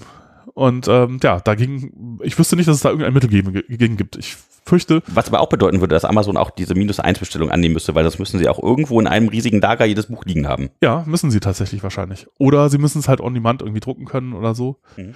Gut, klar, sie müssen damit irgendwie umgehen. Äh, auch der, der stationäre Buchhandel geht ja da irgendwie dann damit um, so damit um, dass man dann halt Sachen da bestellt. Zum Beispiel, äh, hey Autor, schreib doch bitte noch mal eine neue Folge. Wir haben ja so ein paar Bestellungen, ja. Hm. Aber äh, ja, ich meine, du hast halt als, äh, als stationärer Buch, Buchhandlung hast du ja keinen Vorteil mehr, wenn du dann auch wieder bestellst, weil dann machst du halt zwei Sachen und die eine, ja, und dann als Amazon hast du einfach einen strukturellen Vorteil, fürchte ich. Äh, und okay, dann und das, du, es ist cool, weil wir einfach mit unserer Postgres-Lösung direkt so und dann ORM. Genau. Äh, die, die interessante, ja, das ist so, also mit 300.000 also ein paar Millionen ist das überhaupt kein Problem. Äh, also da könnten wir auch, also ich würde sagen, so ein Markt wie Deutschland kannst du wahrscheinlich tatsächlich mit einer Datenbank und mit allen Büchern, die es überhaupt gibt, locker bedienen. Das ist kein so großes Problem. Äh, wenn es jetzt nur darum geht, die Bücher zu verkaufen. Aber mhm. äh, wenn wir jetzt äh, zum Beispiel eben sowas rauskriegen wollen wie, äh, was sind eigentlich die Top 300.000 Bücher? Wo kommt denn diese Zahl eigentlich her? Ja, und äh, überhaupt rauszukriegen, okay, wir machen die Hälfte unseres Umsatzes mit den nicht, mit Büchern, die nicht in den Top 300.000 sind, dann äh, müssen wir äh, nicht nur die Bücher äh, speichern, sondern dann müssen wir halt auch äh, speichern, zum Beispiel, welche Bücher gekauft worden sind und so, die, also eine Historie aller Bestellungen und so. Mhm. Und das ist dann halt unter Umständen viel, viel mehr. Mhm. Und äh, dann äh, wird es allmählich problematisch, weil dann haben wir unterschiedliche äh, Use Cases äh, oder unterschiedliche Abfragemuster. Also wir haben zum Beispiel diese Transaktions- ähm, äh, also das Abfragen. Lager, das einfach immer noch weiß, viele Bücher sind da und schicken wir raus. Genau, oder wir haben, wir jemand, halt, der macht Marketing. Wir haben halt System, das, das macht halt Bestellungen oder wir haben halt Anfragen, die Bestellungen machen oder solche Sachen wie zeig mir alle Bücher in äh, Seefahrerromane oder so. Äh, aber die, diese Art von Anfragen wie sag mir mal, wie viel Umsatz ich mit den äh, äh, äh nicht in Top 300.000 enthaltenen Bücher im letzten Jahr gemacht habe. Das ist eine ganz andere Art von Anfrage. Ja, während die, die, Anfragen vorher, die machen immer nur auf kleinen Datenmengen in der Datenbank irgendwas, immer zeilenweise meistens. Und ähm, oft ändern sie auch irgendwas oder schreiben irgendwas. Aber gut, ein Großteil, äh, immer noch die äh, große Mehrheit wird Read-Anfragen sein, aber die äh, beziehen sich normalerweise nicht auf wahnsinnig viele da äh, Zeilen, sondern immer nur relativ wenige oder wenige tausend Zeilen und ähm, ja, eben operieren halt ja zeilenweise, während diese andere Anfrage, jetzt dieses, wie viel Umsatz, ja, das ist halt dann nur noch eine Spalte aus den Bestellungen und dann auch äh, geht es wahrscheinlich aber über lange Zeiträume, über ein Jahr, mehrere Jahre und dann halt über alle Bücher. Das ist eine Anfrage, die geht halt über ganz, ganz, ganz, ganz, ganz viele Zeilen. So, und jetzt beißen sich die, diese, diese, diese Abfragemuster beißen sich halt massiv. Mhm, mhm, äh, wer, also, weil äh, das Problem ist, dass die Datenbank irgendwie gewährleisten muss, dass die, deine Sicht auf die Welt, also auf die Datenbank, konsistent bleibt, während die Anfrage läuft. Die Anfrage läuft jetzt aber wahrscheinlich relativ lang. Sie muss sich irgendwie alle Daten, die in der Datenbank liegen, oder Großteil davon muss sie sich angucken, wenn sie dir hinterher so sagen, eine Zahl geben will, wie viel Umsatz waren das jetzt nun? Ähm, und währenddessen werden aber Bestellungen abgearbeitet oder werden Dinge gemacht, Sachen an der Datenbank geändert, die jetzt aber nicht direkt durchschlagen können auf deine Anfrage, sondern da werden immer nur Kopien gemacht. Oder es, ja, und sozusagen, es wird dann halt ein Timestamp mit reingeschrieben, es wird halt, nein, das Multiversion Concurrency Control. Äh, Multiversen! ja. Multiversion Concurrency Control, der VCC. Äh, das heißt, die Datenbank äh, ist halt in einem unterschiedlichen Zustand, je nachdem, wer sie, wer, wer, wer gerade fragt. Und für die Transaktionen, die eine Bestellung ausführen, ist sie jetzt in einem anderen Zustand als für dieses langlaufende Query das Problem ist halt, je länger diese Query läuft, umso länger muss die Datenbank jetzt mehrere Versionen ihrer selbst aufrechterhalten, was dazu führt, dass du halt auch mehr Speicher brauchst und äh, was halt eine komplizierte Geschichte ist. Und das ist halt, ja, wenn, wenn das Problem ist, wahrscheinlich wird man dann halt irgendwann sehen, man wird so mit einfachen Analysegeschichten anfragen und irgendwann wird man halt merken, so morgens um neun, wenn dann halt irgendwie die, die, äh, äh, Business Intelligence Abteilung irgendwie anfängt, äh, wenn da die Analysten sitzen und dann irgendwie, ja gut, ich weiß nicht, am Anfang wird man sowas noch nicht haben, aber irgendwann hat man das vielleicht dann, wenn die halt ihre Analyse-Queries abschießen, dann äh, wird plötzlich die Webseite langsam. Ja, weil halt die Datenbank langsam wird, weil die Queries werden langsam, weil äh, plötzlich äh, muss, die, äh, muss die Datenbank irgendwie mit mehreren äh, Zuständen irgendwie rumjonglieren. Ja, das ist blöd. Und dann muss man sich halt äh, was überlegen. Und äh, das ist dann halt so der Moment, äh, wo man dann sagen muss, okay, wir, wir können das nicht mehr, es wäre schön, alles in einer Datenbank zu haben, aber es geht nicht. Diese beiden Use Cases sind so unterschiedlich, dass man das leider nur dadurch ordentlich abgebildet kriegt, dass man das halt in unterschiedliche Systeme packt. Und ähm, ja, also das eine nennt man äh, auch äh, irgendwie OLTP, ja, Online Transaction Processing. Das ist halt sozusagen der Stellprozess. Webseite, also Datenbank ist hinter einer Webseite, die irgendwie Bücher verkauft und, und prozessiert Transaktionen, Bestellungen. Und der andere Teil nennt sich äh, OLAP, äh, Online Analytical, äh, Analytical Processing. Und äh, ist halt das so, äh, wenn man das mal gehört hat, irgendwie, wenn Leute über Data Warehousing sprechen oder Data Warehouses oder so, das ist halt das. Ähm, und äh, genau, äh, das sind beides meistens relationale Datenbanken, wenn man anfängt jedenfalls. Äh, aber die sehen unterschiedlich aus. Äh, also die haben unterschiedliche Anfragen werden gestellt. Ja, Ana- Analyseanfragen sind oft lau laufen länger, gucken sich viele viele Zeilen an. Äh, Transaktionsanfragen sind oft kurz und ähm, ja, gucken sich wenige Zeilen an und da geht es auch darum, dass die Latenz relativ kurz ist. Bei vielen Analyseanfragen ist es gar nicht so wichtig, äh, dass die jetzt, ob die jetzt eine, eine Minute länger oder weniger lang laufen, ist gar nicht so gar nicht so entscheidend und auch die Analysedatenbanken sind oft viel viel größer, weil man halt historische Daten mit drin hat. Äh, was halt für eine Transaktionsdatenbank tödlich wäre, weil die bei der ist äh, möglichst das komplette äh, Working Set der Datenbank im Hauptspeicher, damit das halt alles schnell geht, damit die Latenz äh, niedrig bleibt, damit halt die Webseite schön äh, sich schön snappy irgendwie anfühlt. Und bei, äh, bei den, den Analysedatenbanken ist aber äh, unter Umständen wichtig, dass ich halt historische Daten da halt auch mit drin haben kann. Und die sind, werden dann halt vielleicht so groß, dass man das halt nicht mehr im Hauptspeicher halten kann. Ja, aber äh, Macht halt vielleicht auch nichts für die Datenbankabfrage. die, die, die Queries werden dann halt langsam, aber das ist halt möglicherweise wichtiger, historische Daten zu haben, als dass Queries halt schnell sind. Und dann, äh, wenn, wenn sich eine, eine Query irgendwie ein paar Millionen oder ein paar zehn Millionen Zeilen anguckt, dann ist es eh nicht mehr schnell, selbst wenn es im Hauptspeicher ist. Und ob es dann jetzt eine Minute oder zwei Minuten dauert, ist halt dann auch irgendwie wurscht. Ja, äh, genau. Und dann äh, hat man eben diese beiden unterschiedlichen Systeme und dann kriegt man halt aber auch genau diese Probleme, die man dann hat, wenn man mehrere mehrere Sichten auf die Welt äh, hat oder einen Status äh, irgendwie eines, man hat jetzt keinen gemeinsamen Status mehr, sondern man hat jetzt äh, den Status des Systems in unterschiedlicher Form in unterschiedlichen Datenbanken. Äh, das heißt, man muss jetzt zum Beispiel die, die Transaktionen, die irgendwie in dem einen System aufgelaufen sind, überführen in das Analysesystem.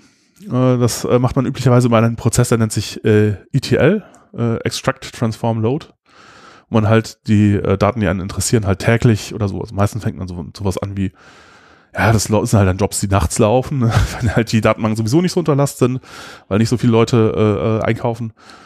Äh, liest man halt irgendwie alles, was einen so interessiert, dann aus der Transaktionsdatenbank aus. Dann ähm, ist der, der Transformationsprozess halt sowas wie, ich muss die Daten in ein anderes Schema transformieren.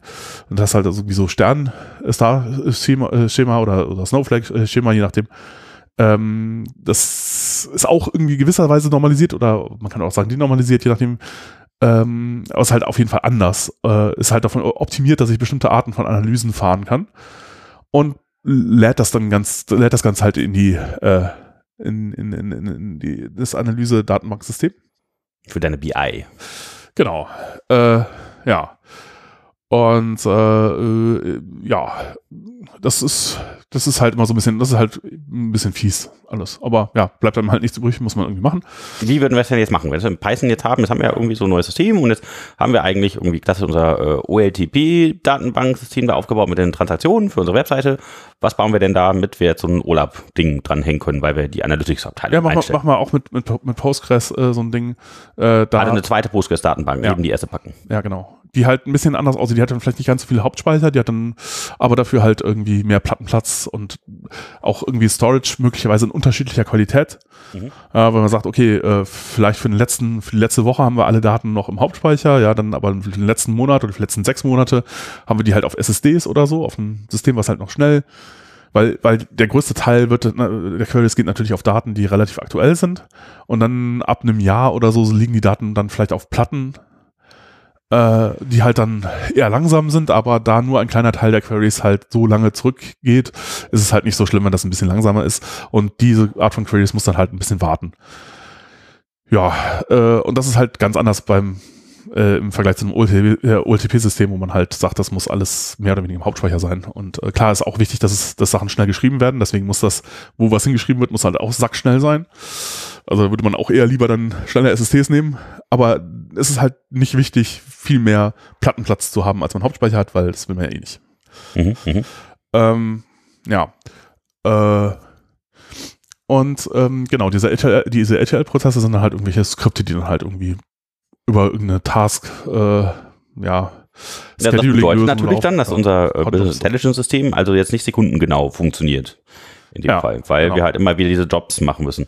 Wenn wir das ja. jetzt an was ganz anderes denke, weiß ich nicht, Aktienkursanalyse oder sowas, wenn wir irgendwelche Portfolios, dann ist das natürlich dann doof, ne, weil dann das nicht dem echten Stock Market entspricht dann, sondern müsste es halt dann jedes Mal neue Kopie machen, wenn man diese Analytics fahren will. Ja, ja, genau. Also äh, natürlich, das ist, das ist tatsächlich ein Problem. Und ähm, die, die, die Lösung dafür ist, dass man dann halt äh, irgendwann nicht mehr so ETL in dem Sinne macht, dass man das halt irgendwie abends Batch Processing macht, äh, sondern dass man halt irgendwie so Streaming-Geschichten äh, verwendet. Halt äh, Apache Kafka und so ist halt etwas, was häufig verwendet wird. Aber dann kommen wir später zu, weil das ist auch eine Geschichte, wo man dann, das wird halt eh äh, erst dann relevant, wenn man, wenn man dann nochmal ein gutes Stück größer geworden ist und man mit diesen traditionellen Data Warehouse-Geschichten auch nicht mehr klarkommt. Unter weltbeherrschendes Syndikat. ja, genau. Dazu muss man dann schon mal noch ein bisschen oder halt eine andere Art von Daten sammelt. Ne? Ähm, also ich würde sagen, dieser klassische äh, äh, Bereich, ja, selbst wenn man halt äh, nur tagesaktuelle Daten hat, ist man damit wahrscheinlich viel besser aufgestellt als jetzt wahrscheinlich viele stationäre äh, Buchhändler oder so. Ne? Selbst das äh, wird einem schon äh, wird einem da schon einen deutlichen Vorteil verschaffen. Und ich denke mal, am Anfang ist es halt so, dass das ist halt das, was alle machen, womit alle an, irgendwie anfangen, dass sie das halt tagesweise oder so äh, batchmäßig äh, äh erledigen. Und äh, genau, ja, da ist man halt irgendwie so bei diesem Data Warehousing-Thema. Ich habe das mal irgendwann, ähm, äh, ist auch in den Shownotes verlinkt, gibt es einen äh, schönen Essay, äh, äh, der heißt äh, Data Warehousing for Cavemen. Ah ja, genau. Von 1997 oder so. Aber das finde ich nach wie vor gut, ist auch relativ humorvoll. Da geht es darum, äh, der, der schreibt aber auch so, ja, vielleicht interessiert es manche Leute irgendwie, wie man 300 Dollar die Stunde äh, verdienen kann, indem man irgendwie die sensibelsten Daten von irgendwelchen Firmen massiert. Muss ich sofort wissen, ja. und genau, wenn, wenn man Freelance ist, vielleicht gar nicht so interessant. Ja, und äh, also das ist auch ein Feld, das es schon lange gibt. Äh, ich habe das am Anfang aber auch nicht, ähm, ich habe zuerst nur diesen OLTP-Use-Case gekannt und dann habe ich diesen, bin ich irgendwann auf diesen Essay gestoßen und dachte so, oh, das ist aber interessant. Und daraufhin halt dann auch so angefangen, mich so ein bisschen mit Data Warehousing-Kram zu beschäftigen. Aber es ist auch ein sehr interessantes Thema. Also der, der, der entscheidende Punkt ist im Grunde, dass man halt solche Abfragen machen können möchte, wie äh, also wie unterscheidet sich denn jetzt, äh, keine Ahnung, das Volumen der verkauften Bücher in einer bestimmten Kategorie, nachdem ich irgendeine Werbeaktion gemacht habe, ja? Oder A-B-Tests, ja. Ich habe jetzt irgendwie manchen Usern mh, hm, eine bestimmte ähm, ja, die haben halt ein Design gesehen, das ein bisschen anders aussah oder halt äh, ein bisschen anders. Oder alle Leute, die letzte Woche gekauft haben für ein bestimmtes Produkt, die bekommen jetzt einen besonderen Gutschein, der für drei Tage gültig ist oder sowas. Ja, und, und genau, ich möchte hinterher gucken, was ist denn dann passiert. Ja? War das jetzt erfolgreich oder nicht? Oder wie erfolgreich war denn das? Und ähm, dafür muss ich halt äh, ja äh, bestimmte Arten von Anfragen die ansonsten keine Rolle spielen können, gut machen können. Und dafür habe ich halt so eine Struktur. Ich habe eine Faktentabelle und dann drumherum Dimensionstabellen, in denen halt solche Sachen drinstehen wie, ja, das war jetzt ein User, äh, für den ich, dem ich dies, diese Version der Webseite angezeigt habe oder das hier, äh, also man hat zum Beispiel sowas wie, daran kann man es vielleicht ganz gut verstehen, ähm, Time ist halt eine Dimension. Und in der Faktentabelle, also Fakten wären sowas wie Bestellungen, mhm. äh, ist halt äh, sozusagen Time nicht etwas jetzt ein Zeitstempel oder so, der da reingeschrieben wird, sondern da ist halt, das ist halt eine ID, ein Fremdschlüssel und der zeigt halt in eine Time-Dimension. Und das ist halt eine mh, hm, Dimensionstabelle, in der drin steht, was diese Zeit bedeutet und dann stehen da eben solche Dinge dran wie naja, also, auch da wiederum kann sein, dass dann, also da, da steht nicht direkt ein Zeitstempel, sondern da steht dann dran, also das war ein Werktag. Das war ein Feiertag in folgenden Bundesländern. Äh, das war, äh, keine Ahnung, ähm, das war Sommer ja, so dass ich dann halt solche Abfragen machen kann, wie äh, wie ist denn der Verkauf der Bücher in dieser Kategorie Som im Sommervergleich zu Winter? Mhm. Ja, und dadurch, da ich diese Informationen, das ist jetzt Sommer, halt direkt an dem Zeitdings dran habe, kann ich halt Abfragen machen, die sehr effizient äh, alles rausfiltern, was halt irgendwie Sommer ist und und so.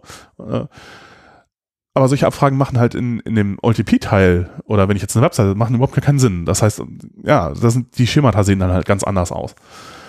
Ja, äh, genau, wenn einen interessiert, wie das, wie das wirklich so on Detail funktioniert, finde ich dieser, dieser Data Warehousing for Caveman Essay ist ein schöner Start. Äh, aber ja, gibt es auch jede Menge, kann man sich, kann man sich durchlesen, wie, wie das so klappt. Ähm, ja, äh, genau. Ach so. Äh, richtig, genau. Da haben wir jetzt oh, ja. schon mal ein bisschen über den Analyseteil gesprochen, aber wir haben natürlich auch ein Problem, wenn jetzt Leute immer mehr Zeugs kaufen, ähm, dass irgendwie äh, halt unsere, äh, unsere Datenbank halt vielleicht irgendwann ein bisschen langsamer wird, nicht mehr, nicht mehr genug Transaktionen prozessen kann. Ja, was macht man da? Man muss halt optimieren, das ist halt auch oft ein, ein wichtiger Teil und ist auch nicht so einfach. Ähm, weil mal so ein äh, die einzige Datenbank, für die ich das wirklich mal gemacht habe, so äh, war, war ist eigentlich MySQL. Ich verwende heutzutage eher Postgres, aber äh, äh, da habe ich dann auch mal so, ein, so ein äh, Optimierungs MySQL Performance Optimierungskurs besucht. Ähm, und äh, das äh, schönes Zitat, also äh, Chris Küntop hat den, den damals irgendwo in München äh, äh, durchgeführt. Äh, der, damals hat er bei MySQL gearbeitet und ähm, der, ein Satz, der mir auch in Erinnerung geblieben ist, meinte so, ja, wenn man da Datenbank Performance optimieren will, ja, so OLTP, ähm, dann gibt es da eigentlich also im Wesentlichen drei Sachen, die man tun kann, um eine Datenbank schnell zu machen. Ja. Also, das erste, was man eigentlich immer machen kann, äh, das ist, das funktioniert auch fast immer, das ist, das ist super, kann einfach mal ein bisschen mehr Hauptspeicher reinstecken in die Datenbank. Ja. Das ist schon mal auf jeden Fall schneller, das, das, das ist immer gut. Und das wenn das irgendwie nicht mehr so richtig reicht, eine zweite Geschichte, die man auch immer tun kann, auch äh, sehr gut hilft, ist, äh, man kann einfach noch ein bisschen mehr Speicher reinstecken in die Datenbank. Und, und, und das, das, dritte das Ding ist, eigentlich auch mal. das dritte Ding ist, dritte mehr Geschichte, die, selbst wenn man dann an die Grenze gekommen ist, die dann, äh, dann auch, also dann das letzte Mittel, zu dem man greifen kann, wenn das auch nicht hilft, ist halt, man könnte einfach ein bisschen mehr Hauptspeicher in die Datenbank reinstecken. Okay, okay. Wie, wie viel Hauptspeicher hat denn dann so eine große Datenbank? Ja, so viel wie halt geht eigentlich. Ne? Also es kommt darauf an, wie viel du benötigst. Also wenn du jetzt irgendwie äh, äh, ein paar tausend äh, Artikel hast, äh, die du auf einer Webseite verkaufen willst, dann, dann ist egal, ja. Dann ist, äh, das, äh, da kommst du halt mit einem, weiß ich nicht, äh, mit einer Beliebigkeit, kannst du auf einem Raspberry Pi kannst du das machen. Ne? Das ist äh, wurscht. Aber äh, wenn du jetzt, also sagen wir so, wenn, wenn dein Working Set der Datenbank, also die Menge der Daten, die halt auf der Platte liegen, wenn die Datenbank runtergefahren ist. Wenn das halt äh, 30 Gigabyte hat, dann sollte deine Datenbank äh, mindestens mal 30 Gigabyte haben, eher so 64 vielleicht. Hauptspeicher. Weil es gibt halt auch noch diverse Strukturen, die im Hauptspeicher gehalten werden, die man halt auch braucht. Äh, ja. Uh, und dann ist halt das Limit eigentlich nur, und also, also sagen wir so, das ist halt viel, ja. Also wenn man, wenn man jetzt irgendwie, nehmen wir an, wir haben das, was heute so, so ein Sweet Spot ist, sind halt vielleicht 256 Gigabyte oder so. Hauptspeicher, äh, da geht eine ganze Menge rein. Also es ist halt ist für mich schwer vorstellbar, äh, welche Systeme, die Tra äh, Transaction Processing machen, denn mehr Hauptspeicher benötigen, ja, das, oder mehr Daten haben, die sie jetzt unbedingt im Hauptspeicher halten müssen. Das gibt's kaum. Also, äh, ja gut, äh, es gibt schon, also wenn man jetzt an sowas denkt wie, wie Google, ne, man indiziert das Web und möchte halt äh, so eine Echtzeit-Suchabfragen über alle Webseiten machen, das geht nicht mehr, das ist klar. Das aber äh, das so viele. Also so groß muss man erstmal werden. So, so, groß müsste man werden. Also Amazon fällt da bestimmt auch nicht rein, ja. Also äh, Amazon hat, also na gut, äh, Amazons Teil, der einen jetzt mit Produkten versorgt, ja, der, der, äh, diese Webseite, das wird nicht so groß sein. Die haben andere Teile, die halt dann unter Umständen sehr groß geworden sind, aber ja, das kriegst du eigentlich alles locker, locker in einer Datenbank unter. Also die haben dann halt ein anderes Problem. Amazon wird das Problem bekommen, dass sie halt mit der Schreiblast nicht mehr klarkommen, aber äh, also das könntest du alles äh, irgendwie in den Hauptspeicher von so einer Datenbank packen. Ähm, also ich würde sagen, für die für fast alle Anwendungsfälle heutzutage ist das halt groß genug. Ähm, ja, ab 256 Gigabyte wird es ein bisschen schwierig. Äh, also man kann auch ein Terabyte Hauptspeicher irgendwie äh, in, in, in, in Rechner stecken, das kostet irgendwie weniger als 10.000 Euro heutzutage, ja, also das geht auch. Es wird dann halt, wenn man so wirklich so wahnsinnig viel Hauptspeicher drin hat, dann kriegt man halt ein bisschen Pro Probleme mit der Architektur äh, von, von, das ist ja so ein bisschen PC-basiert und äh, so viel Hauptspeicherbandbreite hat man da ja nicht. Und das wird dann irgendwann man muss ja die ganzen Prozessoren auch irgendwie mit Daten versorgen, ja, und dann, wenn man jetzt da irgendwie, weiß ich nicht, Da fährt dann kein Bus hin. 32 Prozessoren oder 64 oder sowas. So irgendwann ist dann halt, also der Sweet Spot ist, würde ich sagen, heute äh, eher so bei, weiß ich nicht, irgendwie 64 Prozessoren oder sowas und 256 Gigabyte Hauptspeicher und so. Aber das, also egal. Also vielleicht geht auch noch ein Terabyte, ich habe keine Ahnung. Aber, sagen wir so, für die meisten, aller, aller, allermeisten Fälle reicht das alles vollkommen aus. Und äh, es ist ein sehr guter Tipp zu sagen, also jetzt, wenn du tatsächlich irgendwie ein Working Set von 30 Gigabyte hast, jetzt kauf nicht, nimm nicht eine Datenbank, die jetzt 8 Gigabyte hat, dann hast du ein Problem. Dann bist du gleich mal irgendwie mehrere Größenordnungen langsamer, als wenn du das in den Hauptspeicher packen würdest, ja, und kriegst halt einen Haufen Probleme, die du sonst einfach nicht hättest. Ähm, ja, das war früher alles noch viel schlimmer, als es einen riesigen Unterschied gab zwischen äh, äh sozusagen permanentem Storage, äh, also äh, rotierendem Rost, ja, so Harddisks und äh, Hauptspeicher, ja, da war der äh, Unterschied so äh, 10, 1 zu 10.000 oder so äh, Geschwindigkeitsunterschied. Das ist jetzt nicht mehr ganz so schlimm, äh, wenn man wenn man SSDs hat, aber es ist immer noch ziemlich schlimm. Also es ist immer noch ein Riesenunterschied und daher äh, ja, äh, das will eigentlich, dass die heißen Daten im Hauptspeicher sind. Ja, ähm, Genau. Äh, das ist halt ein, ein Ansatz, um das zu optimieren. Dann hat man oft das Problem, man hat halt so eine Asymmetrie zwischen äh, Lese- und Schreibqueries. Und selbst wenn man mit so einer Datenbank halt äh, irgendwie ein paar tausend Queries pro Sekunde äh, abfeiern kann, äh, irgendwann gerät man in eine Konkurrenz zwischen Schreibqueries und Lesequeries, äh, wenn man jetzt nur eine Datenbank verwendet und das ist halt irgendwie schlecht, weil man möchte eigentlich immer in der Lage sein, aber man braucht ja eine, man darf eigentlich nur eine Datenbank haben, auf die man schreibt. Also wenn man mehrere Datenbanken hat, von denen man liest, ist nicht so schlimm, das geht. Aber man kann halt nicht so richtig gut mehrere Datenbanken haben, auf die man schreibt, weil man ja diesen zentralen Punkt, an dem der Status gehalten wird, behalten möchte. Also wenn wir scheinbar auf dieselbe Stelle schreiben zum Beispiel. Ja, genau. Äh, äh, also was man jetzt machen könnte, wenn man zu viele Leseanfragen hat, man verteilt die dann halt auf sogenannte Slave-Datenbanken. Das heißt, man hat halt so eine Master-Slave-Architektur. Man hat eine, eine Master-Datenbank, die äh, von der man lesen und schreiben kann, auf der, von der man lesen kann und auf die man schreiben kann. Äh, und ähm, es gibt halt äh, eine Reihe von äh, Slave-Datenbanken, von denen man nur lesen kann, auf die man nicht schreiben kann. Wie oft wird denn da geslaved? Also wie oft dieser Slave denn aktualisiert auf den Master? Ja, da gibt es dann Mechanismen für, das ähm, äh, ja, also der Master schreibt halt irgendwie ein Log, das Log wird irgendwie an die Slaves übertragen und die vollziehen dann sozusagen die Transaktion, die der Master gemacht hat, halt nach. Äh, das ist meistens wahrscheinlich instantan, mehr oder weniger. Ähm, bei viel Last oder wenn halt eine große äh, geografische Differenz ist, also wenn es halt irgendwie über den Atlantik oder Pazifik geht oder so, klar, dann hast du halt Zeitunterschiede oder halt auch wenn die Last so groß ist, dass die äh, äh, Slaves nicht mehr gut hinterherkommen, äh, dann ja, dann hast du natürlich, dann hast du eventuell so ein bisschen Lag von vielleicht ein paar Sekunden oder vielleicht auch mal eine Minute oder sowas. Aber es gibt halt viele Anfragen, für die ist das egal. Also viele Leseanfragen ist auch, oft cached man das ja auch dann nochmal irgendwie im Hauptspeicher. Äh, in, im Redis oder Memcache äh, oder so und sagt halt, ja, also dieses, dieses Ding hier kannst du fünf Minuten lang äh, cachen. Äh, da ist ja dann auch egal. Äh, und bei den, bei den Anfragen, die auf Slaves gehen, ist auch so oft so, es ist halt wurscht. Also so oft ändern sich Dinge halt nicht. Wenn irgendwo ein Count nicht so richtig stimmt oder so. Ja, nicht so, nicht so schlimm. Oh, es, es, gibt Dinge, bei denen das schlimm ist, aber kommen wir gleich noch zu. Mhm. Da muss man das halt anders machen. Aber äh, bei vielen Sachen ist es halt nicht so, nicht so wirklich schlimm und ähm, daher kann man das gut aufteilen. Man kann halt dann die Leselast auf die Slaves äh, äh sozusagen transferieren. Und dann gibt's halt bestimmte Abfragen, also gerade wenn man jetzt kurz davor ist, eine Bestellung zu machen oder so, wo man dann schon im Code weiß, so, okay, jetzt gibt's hier gleich eine Transaktion oder so. Und dann macht man auch die Leseanfragen auf den Master, damit man da halt eben nicht das Problem hat, dass man eventuell Daten sieht, die eine Minute, Minute alt sind.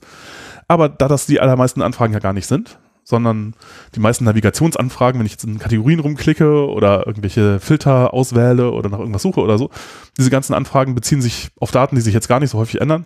Das kann alles auch eine Minute alt sein, ist, ist wurscht. Und erst wenn ich halt eine Bestellung mache, dann äh, äh, muss ich halt zusehen, dass äh, ich aktuelle Daten sehe, wie zum Beispiel ist halt, äh, sind die, ist das Buch noch auf Lager oder so. Und ähm, diese wenigen Anfragen, die halt dann aktuell, aktuell sein sollten, die gehen dann direkt an den Master. Und das kann man halt im Code sagen. Man kann ja sagen, okay, an dieser Stelle bitte eine Verbindung auf den Master und nicht auf den Slave. Und äh, die Schreibanfragen müssen dann halt auf den Master gehen, ne? weil mhm. man ja nur an einer Stelle schreiben will.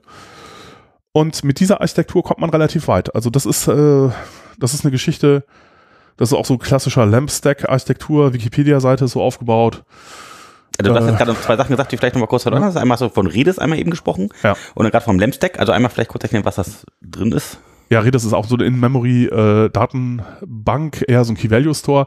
Hat noch ein paar Zusatzfunktionen, es ist eine Message-Queue drin, es kann teilweise sortierte äh, Listen und sowas auch halten, aber ist, ähm, ist ein bisschen, kann ein bisschen mehr als, als Memcache, die, äh, Memcache ist rein so, du hast einen Key und kriegst halt dann irgendwie Value zurück und wird im Hauptspeicher gehalten, deswegen ist es schön, schön schnell. Ähm, wurde popularisiert, auch Memcached, vor allen Dingen durch den LAMP-Stack. LAMP äh, ist einfach Linux, Apache, MySQL, äh, PHP. Äh, und ähm, also die groß, einige der großen Webseiten, die das halt äh, ja, benutzt haben oder weiß nicht, ob sie das noch benutzen, keine Ahnung, ist halt äh, Wikipedia. Die haben auch immer schön äh, schöne äh, Artikel darüber gehabt, wie, wie sie ihre Systeme aufbauen. Also ist auch Wikipedia einer der, glaube, die sind auch mit Sicherheit immer noch in den Top 10 der weltweit trafficstärksten Seiten und ähm, haben halt auch viel dazu veröffentlicht, wie, sie, wie ihre Architektur aussieht. Ne? So, äh, und die haben halt auch genau das, die meisten Sachen sind Leseranfragen, aber manchmal wird halt auch was geändert oder geschrieben und die machen das halt mit MySQL und vielen Slaves und ähm, ja, äh, extensiver Verwendung von Memcached zum Cachen von irgendwelchen gerenderten Fragmenten und ähm, Daten, äh, für die man jetzt nicht nochmal eine Query machen möchte. Was wäre denn jetzt der neueste Stack, würdest du sagen, den man jetzt verwenden sollte? Äh, ja, das kommt halt drauf an. Wenn man, wenn man eben PHP mag, kann man da das auch, draußen, ja, mhm. kann man das auch immer noch machen, wobei ich jetzt nicht genau weiß, ob das alles immer noch so populär ist. Und Memcached, glaube ich, ist so ein bisschen auf dem Weg nach draußen. Das wahrscheinlich würde auch in dem Umfeld eher heutzutage Redis verwendet. Äh, ähm, aber jetzt im, im Python-Umfeld äh, würde ich sagen, ja, da ist halt hat man so grob die Wahl zwischen, also es gibt natürlich noch viel mehr und es gibt natürlich auch gute Gründe, äh, andere Sachen zu verwenden, aber so die populärsten Geschichten sind halt äh, Django und Flask und ähm, eben als äh, In-Memory Cache ist bei beiden eigentlich Redis sozusagen das, was verwendet wird. Datenbank, eigentlich würde ich auch sagen, Postgres wird bei beiden verwendet. Man kann auch was anderes nehmen natürlich, ja, es gibt auch Leute, die äh, Django mit MongoDB verwenden, es geht. Es gibt auch sogar valide Use Cases dafür. Es gibt auch Leute, die äh, ähm, Flask äh, äh, irgendwie mit, ähm, weiß ich nicht, äh, ähm, CouchDB mit allen möglichen Dingen äh, verheiraten. Aber so als, womit ich anfangen würde, ist auf jeden Fall Postgres und dann halt eben SQL Alchemy beziehungsweise Django ORM. Und äh, Redis, genau, als, als im Memory Cache und äh, ja, wahrscheinlich braucht man auch noch ein Message, äh, Message Queue System. Hm. Äh, ist aber dann auch schon, also dann gibt es noch so ein paar Sachen, die man braucht. Und dann was, halt, was, ist denn die Message Queue? Vielleicht das ja. Ja, also man hat oft so Dinge, äh, wo man dem User möglicherweise äh, etwas direkt, äh, ein, ein, hm, eine direkte Antwort geben will, aber es ist halt ein Job, der dann irgendwie länger dauert, wie äh, äh, in unserem Buchstore wäre das. Buchstore, sowas wie äh, jemand pflegt ein neues Buch ein oder so. Ah gut, äh, warte mal, lass mal überlegen. Das ist kein, kein so gutes Beispiel. End-User, was könnte der denn tun? Äh, ja, zum Beispiel, ähm, äh, du verfasst einen Kommentar jetzt oder eine, Bewer eine Bewertung für irgendeinen Artikel und du möchtest, wenn der jetzt auf Abschicken drückt, der User, dass er sofort seinen Kommentar unter dem Artikel sieht. Mhm. Aber in Wirklichkeit willst du den ja vielleicht noch prüfen, also wenn das jetzt irgendwas Populäres ist. Sag mal so, du, äh, oh, danke. Ähm. Oh, wahrscheinlich bräuchten wir oder sowas, eine Räus Räuspertaste oder so. Ja. Das könnte jetzt hässlich geworden sein. Oh, das, tut, das tut mir leid, da muss ich mich entschuldigen. Ein bisschen erkältet. Äh, ja, ähm, äh, wenn, also eigentlich möchte man halt, wenn, wenn jetzt zum Beispiel ein Artikel ist, der häufig verkauft wird, ja, und da jemand schreibt irgendwie, dieser Artikel ist voll scheiße und keine Ahnung, ähm, das hat ja dann unter Umständen direkt äh, äh, Konsequenzen oder es macht ähm, am besten noch irgendwie ein Mitbewerber, äh, macht irgendwas Fieses äh, irgendwie. Mh, äh, ja, dann äh, will man das möglicherweise nicht, dass das sofort allen sichtbar wird, sondern man muss halt irgendwie erst irgendwie ja, irgendeine Redaktion drauf gucken oder so. Äh, aber das ist halt nicht etwas, was man dem, dem User anzeigen möchte. Also ähm, man hat dann halt sozusagen etwas, so zwei Prozesse, die voneinander so ein bisschen entkoppelt sind. Und man, man, man, der User drückt auf Speichern, sieht seinen Kommentar oder seine Bewertung und ähm, im Hintergrund gehen aber dann noch so Tasks los wie, oh, das ist hier an der Stelle, wo jemand mal drauf gucken sollte äh, aber das geht halt dann auch nicht in Echtzeit, sondern das wird dann halt in irgendwie eine, so eine, ja, so eine Queue, in eine Warteschlange eingereiht, ja. Dann gibt es eine Redaktion, die hat dann halt diese Jobs, muss sich halt irgendwelche Kommentare an sensitiven Stellen oder so angucken und die dann abarbeiten. aber das ist halt sozusagen der, äh, das, diesen, diesen Job äh, in die Warteschlange tun und dieses, dieser, dieser menschliche Prozess mit menschlicher Interaktion, das ist jetzt nicht mehr Teil von dem Web-Request. Das heißt, der Teil muss irgendwie entkoppelt sein. Das heißt, der, der Web-Request ist ja irgendwie vorbei. Mhm, mhm. Aber dieser Web-Request löst dann halt äh, irgendwie, schreibt dann halt irgendwie diesen Queue Job aus. in die Queue. Genau. Mhm. Und solche Sachen hat man oft. Auch wenn sich, äh, auch, genau, ha, das ist ein gutes Beispiel, das ist mir jetzt eingefallen. Äh, vielleicht möchtest du, dass, wenn du jetzt in der Suche äh, nach irgendwas suchst, nach einem Produkt halt auch vielleicht Bewertungen finden, in denen jemand über das Produkt gesprochen hat oder so. Das heißt, der Text äh, deiner Bewertung muss indiziert werden von der Suchmaschine. Mhm, mh. äh, aber das geht halt auch nicht in Echtzeit, sondern das macht die halt vielleicht nur alle tausend Bewertungen oder so wird neu indiziert oder so, weil, äh, ja.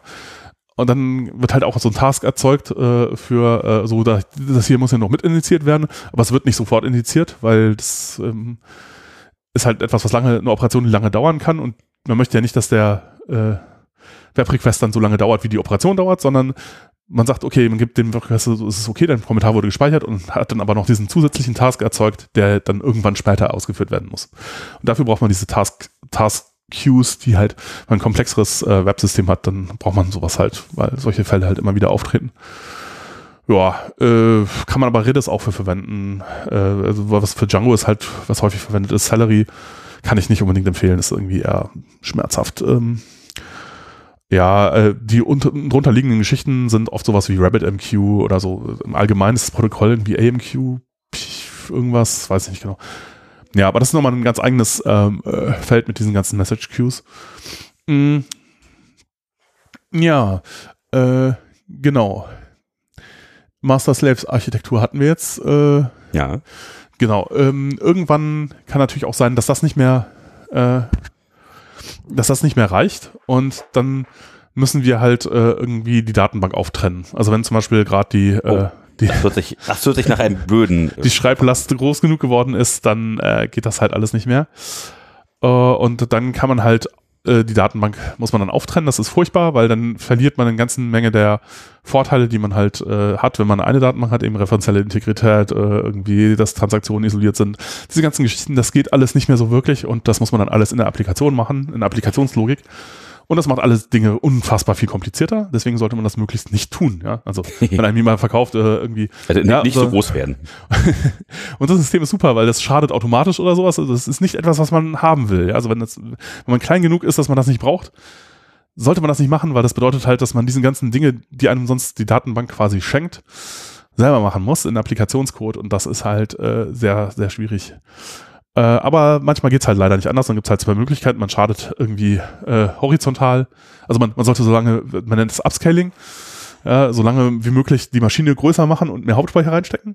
Äh, wenn das halt dann irgendwann tatsächlich nicht mehr geht, dann äh, muss man halt äh, entweder horizontal oder vertikal schaden. Äh, und das halt aufteilen. Das heißt, horizontal äh, Mehrere Maschinen, die die gleiche Datenbank benutzen? Nee, das, nee, das äh, äh, nee, die gleiche Datenbank würde einem ja nicht helfen, wenn es zu viel. Ja. Also, ähm, man muss die Daten, Datenbank halt irgendwo trennen. Und die Frage ist, wo trennt man jetzt auf? Man kann halt entweder oder? In, in, innerhalb von Tabellen die Zeilen auseinander trennen. Das mhm. wäre eben horizontal skalieren, dass man sagt, okay, alle Bücher, die mit Buchstaben A anfangen, kommen jetzt auf die Datenbank. Alle Bücher mit Buchstaben B bis F kommen auf die Datenbank. Mhm. Ja? Ähm, oder so regional Queries trennen, von wo kommt die denn jetzt oder sowas? Ja, regional kann man natürlich auch trennen. Äh, das ist dann nochmal noch mal eine andere, äh, wäre nochmal eine andere Geschichte, könnte man auch machen. Das heißt aber, das wäre quasi horizontales Schaden auf den Usern. Mhm. Ja, nach, nach Regionen eben. Äh, das wird, also, dass man, also meistens wird es, wird, würde man auf Usern schaden, irgendwie tatsächlich, ja. Man halt sagt, wo, was, was ist das von User und dann, ja, entweder regional oder halt irgendwie so, sonst irgendein Hashwert oder so. Ähm, äh, und vertikal wäre halt, man trennt äh, nach Tabellen auf. Das heißt, man sagt, okay, wir haben hier ein System, das kümmert sich um die Bücher. Wir haben hier ein System, das kümmert sich um die User. Wir haben ein System, das kümmert sich um Lagerhaltung. Das, das wäre halt, man teilt dann nicht quasi in den Zeilen, sondern man teilt halt an den Tabellengrenzen. Mhm. Ähm, ja. ja, macht natürlich so vollständige Abfragen ein bisschen langsamer, oder? So. Ja, das Problem ist dann halt, dass man mehrere äh, Systeme fragen muss, wenn man jetzt irgendwie was machen. Also wenn man jetzt die Amazon-Seite anzeigen möchte, dann äh, muss man halt unter Umständen viele Systeme fragen. Uh, tatsächlich ist es etwas, was Amazon wirklich pa passiert ist. Irgendwie, ich glaube 2008, 2009 gab es dann auch äh, irgendwie, haben sie Artikel darüber geschrieben. Äh, da, damals nannte sich das nicht. Also heute läuft das Ganze unter dem Stichwort irgendwie Microservices oder so, so nennt man das dann, dass man halt äh, äh Teile eines Systems äh, äh, in, in kleinere Services auslagert. Ähm, damals äh, nannte sich das anders, war aber quasi eine gleiche Idee, nannte sich Service-Oriented Architecture. Äh, und Amazon hatte das Problem, dass sie auf der Hauptseite, also wenn du einfach nur Amazon.com eingegeben hast, äh, dann wurde dir halt das Ding aus, die Seite ausgeliefert. Aber damals war es halt schon so, dass da so viel Zeugs drin war. Also dann werden dir irgendwelche Empfehlungen angezeigt, da wird dir irgendwas angezeigt, wo wie, wie viel Zeugs in deinem Warenkorb ist. Und das ist einem zwar nicht so bewusst, aber das ist wirklich viel Zeug bei Amazon. Und sie hatten das Problem, sie machen ungefähr 300 SQL-Statements, wenn du äh, die Seite anguckst, oder ein paar hundert, ja. Mhm. Da das irgendwie, ähm, da die irgendwie nur sequenziell ausgeführt wurden, äh, macht das halt die Latenz hoch, weil äh, ja, synchron äh, sequenziell, das heißt, die ganzen Latenzen addieren sich auf. Das heißt, allein bis die ganzen äh, SQL, SQL-Statements abgearbeitet sind, vergehen ein paar hundert Millisekunden, äh, die du einfach warten musst. Und das ist halt scheiße. Ne? Man weiß ungefähr so, weiß ich, pro 100 Millisekunden droppt deine Conversion 10% oder so. Ich weiß nicht. Nee, wahrscheinlich weniger, aber. Also ja, doch, ist auf jeden Fall, ja. äh, ist halt nicht so gut. Das heißt, du kannst ja ausrechnen, wie viel mehr Umsatz du machen würdest, wenn du das irgendwie schneller ausliefern könntest. Ja, äh, und dann haben sie sich halt gesagt, okay, das müssen wir irgendwie anders machen. und, äh, dann haben sie das halt in Services aufgeteilt. Dann haben sie gesagt, okay, wir haben hier den Recommendation Service, wo dann die, wo sich die Webseite per JavaScript irgendwie macht irgendwie einen XHTTP-Request oder so und holt sich dann die Recommendations von diesem Service. Und dann haben wir den, äh, irgendwie, keine Ahnung, Basket-Service äh, für deine Einkaufskorb äh, oder so. Äh, und da ist halt, das Ding holt sich halt, was für Dinge liegen da momentan gerade drin und äh, ja. Ähm, Genau. Äh, und das, das, äh, das haben die damals so gemacht. Äh, ja, und dann, dann, das geht dann natürlich alles irgendwie mehr oder weniger auch nicht so total parallel, aber mehr pa äh, paralleler als vorher. Und dann kann die Webseite insgesamt deutlich schneller sein. Mhm. Ja, genau. Heute, heute würde man sagen Microservices. Du hast halt ein Microservice pro irgendwie Ding, was du irgendwie da machst auf der Webseite. Und äh, die komplette Seite aggregiert nur noch äh, irgendwie die Daten aus all diesen Services. Äh, ja, das, damit kriegt man das tatsächlich in den Griff, wenn man so ein riesiges Ding hat und viele unterschiedliche Sachen und das nicht mehr in eine Datenbank passt, dann kann man das so machen. Das ist aber nicht so, dass man das machen sollte. Also solange, das, solange man das anders machen kann, solange man das mit einer Datenbank hinkriegt, sollte man das mit einer Datenbank machen, weil das ist viel, viel angenehmer. Also äh, Microservices sind halt dann, man schiebt dann halt einen Haufen der der, der, der, der Komplexität in eine andere Richtung. Man, man hat dann plötzlich Architekturkomplexität, man hat plötzlich im, äh, äh, ja, sozusagen im Ops-Teil äh, von DevOps wird es plötzlich viel schwieriger. Man muss halt das alles irgendwie maintainen. Man muss halt plötzlich, wenn man jetzt sagt, okay, ich, mh, mm, ich update jetzt diesen Service, also dann hängen da halt andere Dinge von ab unter Umständen äh, dann äh, habe ich halt, ich kann, ich kann, ja, sagen wir so, wenn man das halt irgendwie so schön hat, Master-Slave-Architektur, Load Balancer davor vor den Datenbanken, ein paar Frontends, dann, äh, selbst da ist es schon kompliziert, wenn ich jetzt äh, irgendwie äh, äh, zum Beispiel ein Schema ändern möchte oder so, was ich im Produktivbetrieb dann vielleicht nicht mehr tun kann, weil die Datenbank viel zu langsam liefe, weil wenn ich das Schema ändere, muss ich bei den Tabellen, die ich ändere, halt unter Umständen eine Kopie der Tabellen mehr oder weniger mache. Das heißt, ich muss halt möglicherweise doppelt so viel Daten im Hauptspeicher halten, was halt vielleicht nicht geht. Mhm, mh, mh. Das heißt, ich muss vielleicht sowas machen wie, ich tausche die Datenbank aus. Ne? Ich mache eine Kopie der Datenbank und äh, die Datenbank mit dem neuen Schema stelle ich ins neuen Master rein und so. So oft hat man dann so Sachen wie, oder wenn man die Software updatet, man nimmt halt Sachen, äh, einen ja, Rechner aus der, aus der Verteilung im Load Balancer, updatet den oder die Hälfte davon und äh, äh, die andere Hälfte läuft noch auf der alten Software und dann schaltet man halt um oder so. Ne? Solche Sachen kann man machen. Und das ist, das geht noch. Das ist auch dann schon kompliziert, weil man muss sich dann halt äh, Gedanken machen, wie man das tut.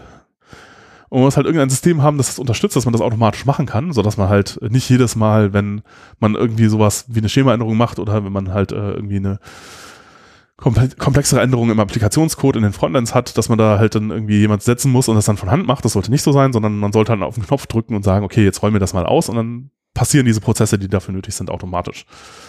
Wenn man Microservices hat, wird das Ganze viel schlimmer. Das ist halt da nicht so, dann, dann hat man eine viel komplexere Abhängigkeiten zwischen den Geschichten und dann wird dieses ganze Ops-Thema halt äh, richtig, richtig ätzend. Ähm, auch Skalierung wird richtig ätzend, weil dann willst du halt, wenn du halt, ja, so in so einer klassischen Architektur hast du nur we wenige unterschiedliche Arten von äh, ähm, Maschinen, die halt irgendwas machen. Du hast halt Datenbanken, du hast halt irgendwie Redis oder sowas, äh, du hast halt Frontends, äh, vielleicht doch vorne irgendwie äh, äh, Webserver, die SSL äh, ähm, Terminierung machen oder so, aber, aber das war's im Grunde. Also du hast nicht so wahnsinnig viele unterschiedliche Dinge. Beim Microservice hast du halt ja, vielleicht 100 unterschiedliche Arten von Microservices, die du unterschiedlich skalieren musst, wo du auf unterschiedliche Sachen aufpassen musst. Das ist alles furchtbar. Also geht, also man kriegt damit halt Sachen in den Griff, die äh, dann halt, wenn man mit äh, diesem Muster, man hat halt eine Datenbank, in der die Wahrheit drin steht, nicht mehr, äh, wenn das nicht mehr ausreicht, kann man das dann halt so in den Griff kriegen, aber es ist halt dann schon schlimm. Ja, äh, genau. Um, okay, jetzt sind wir schon ganz schön groß, das heißt, wir müssen noch ziemlich viel äh, beachtet haben. Okay. Genau. Oh, das habe ich, äh, ja, was haben wir denn? Äh, ja. Ähm, vertikal. Also Jochen guckt gerade in die Liste, was wir schon alles haben und was noch nicht. Genau. Äh, das ist nämlich tatsächlich relativ viel. Ja, ja, ja, ja. Oh mein Gott, ich weiß nicht, wie lange, wie lange sind wir denn schon dran? Ich glaube, wir sind über zwei Stunden schon, oder? Oh nein. Ganz? Nein, noch nicht ganz. Na gut, dann, das ist harmlos. Naja. Äh, Ach so, genau. Was ich hier noch ein Punkt war, es können auch im Analysesystem auch Sachen wieder zurücklaufen. Äh, zum Beispiel gibt es halt diverse Sachen, die gelockt werden, die dann aber trotzdem für die Transaktion wieder eine Rolle spielen. Äh, wie so etwas, das hatten wir noch gar nicht. Ist auch äh, die Suche. Ja, am Anfang, äh, man braucht ja auf jeden Fall, wenn man irgendwie so eine E-Commerce-Seite hat, irgendwie eine, eine, Suchmaschine, wo man irgendwie nach Büchern suchen kann oder so. Mhm, mhm. Äh, das geht auch tatsächlich mit Postgres direkt, voll gut. Äh, hat integrierte, äh, integrierten Volltextindex. Ähm, Yay. Ja. Und äh, man möchte halt auch so eine Facette in Navigation, nennt man das, haben, wo man, wenn man jetzt nach irgendwas gesucht hat, hat halt eine Ergebnisliste, dann möchte man einschränken nach Kategorien oder nach, weiß ich jetzt, wenn es nicht um Bücher geht, sondern um Elektronik oder so, kann man vielleicht noch Hauptspeicher oder äh, Videorekorder. Äh, genau, VHS oder Betamax, ja, so das möchte man vielleicht auswählen können. Hm? Und äh, genau, ähm, das geht mit Postgres alles sehr schön. Auch da kann man äh, äh, irgendwie die Counts für die Facetten ganz gut rauskriegen. Ansonsten, wenn man das halt über eine eigene äh, äh ja, sozusagen Spezialdatenbank, sowas wie äh, Elasticsearch macht oder Lucene, äh, also beides Lucene basiert oder, oder Solar oder so macht, dann hat man das Problem, da hat man auch wieder dieses, wie bei ETL, das Synchronisationsproblem. Du hast halt, wenn sich an der Datenbank was ändert, müssen die Änderungen in den Index rein.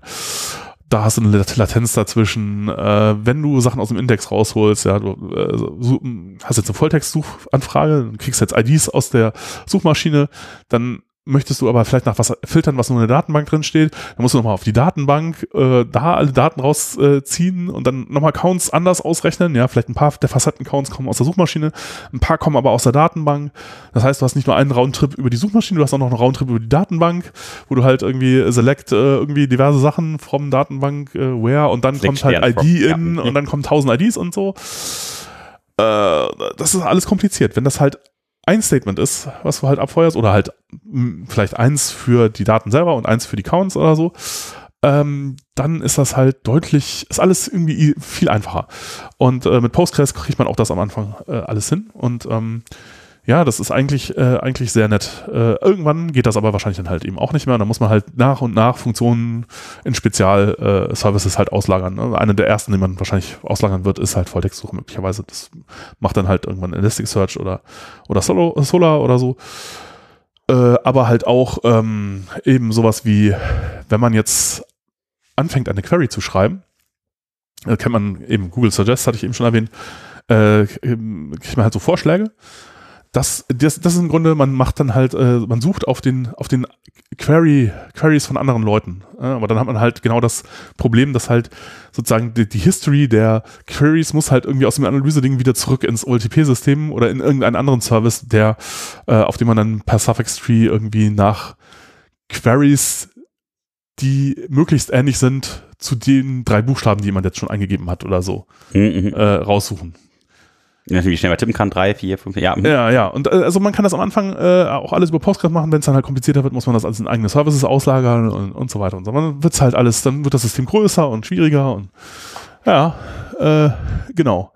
Und ähm, ja, äh, und immer die Datenbanken, die man nimmt, werden halt immer spezialisiert. Also das würde ich auch empfehlen. Also man fängt halt mit Postgres an, macht mit Postgres einfach alles. Und wenn man dann halt irgendwann an Grenzen stößt, dann muss man halt, äh, ja, Voodoo oder übel äh, dann Sachen in halt Spezialdatenbanken auslagern. Voodoo. Äh, und äh, ja, äh, bezahlt dann halt mit Komplexität. Ähm, genau. Äh, Ja, jetzt müssen wir nochmal Ja. wieder gucken, wie wir jetzt weitermachen. G- g- Genau. Wir, nehmen, wir nehmen Redis zum Cachen einfach äh, von, von langlaufenden Queries und von irgendwie gerenderten Fragmenten, die halt aufwendig zu rendern sind, äh, also irgendwelche Listen von, von Dingen oder so, die sich aber jetzt nicht äh, dauernd ändern. Ähm, und genau. Ähm, Jetzt ja, werden unsere Daten das- immer größer. ja, die Daten werden noch immer größer und das Problem ist auch, wir sind mittlerweile weltweit unterwegs. Äh, wir verkaufen nicht nur Bücher, wir verkaufen alles von A bis Z, wie Amazon. Ich weiß nicht, ob ihr das schon gesehen habt, es gibt diesen Pfeil von A bis zum Z von Amazon. Und ähm, ja, äh, wo, dann stellt sich ja die Frage, wenn wir das global machen, wo stellen wir dann den Master eigentlich hin? Das ist halt auch schwierig. Ja, äh, Wo wird der entstehen? Also in einem sicheren Land? ja. Ne, Oder verteilt, klauen wir den? Wir müssen an alle, alle Stellen irgendwie so einen kleinen Master stellen, wo halt viel äh, Traffic ist. Ne? Kann man den Master mirrorn, dass man ja tatsächlich sagt, das ist überall derselbe? irgendwo? Ja, also es gibt natürlich auch irgendwie für diese, diese Geschichten so Lösungen, dass man halt, dass die Master sich miteinander synchronisieren. Das gibt es für Postgres auch, aber das ist alles irgendwie, ich weiß nicht so genau. Alles alles nicht so richtig, das funktioniert alles nicht so richtig. Und äh, ja, da gibt's, es gibt auf jeden Fall keine nette, äh, das ist halt auch ein mehr oder weniger unlösbares Problem. Also äh, das ist auch theoretisch quasi nicht wirklich in den Griff zu kriegen.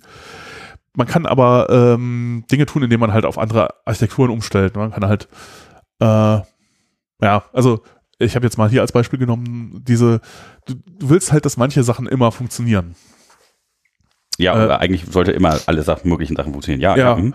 Und äh, manchmal ist dir dann halt irgendwie Konsistenz und so egal. Ja, also äh, zum Beispiel für Amazon super wichtig äh, ist halt der Einkaufswagen. Ja, du musst halt immer weiter, das Spice muss fließen, du musst immer weiter einkaufen können. Äh, auch wenn jetzt, äh, da, daher haben sie das halt, ich glaube, das war auch, also das äh, Amazon Dynamo basiert auf einem System, das sie für sich selbst gebaut haben, eben für genau diesen Shopping Basket äh, und der halt genau darauf ausgelegt ist, dass dieses Ding halt einfach immer funktioniert. Und das ist mehr oder weniger einfach nur so ein total simpler Key-Value-Store. Ähm, und du lebst halt dann damit, dass das nicht konsistent ist. Ja, oder dass halt, wenn du was kaufst, das halt vielleicht nicht mehr im Lager ist. Das kann dann durchaus passieren, weil dieses Ding ist halt ein eigener Service, das hat keine Verbindung äh, zu einer zentralen, das hat schon Keine Verbindung, Verbindung außen, aber ja, es aber hat, nicht kann halt direkt, nicht, ja. nicht den echten Status abfragen, weil wo ist der? Das ist halt schwer zu sagen.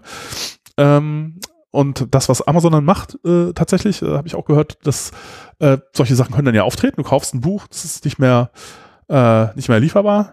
Ja, und jetzt, also das heißt, es fällt erst so fünf Minuten später, fällt bei Amazon auf, hm, geht nicht. Wir haben jetzt zwar, hat jemand was bestellt, wir haben die Bestellung zugesagt, du hast eine Bestätigungsmail bekommen irgendwie und jetzt fällt aber auf so, ah, fuck, im Lager ist das nicht mehr drin.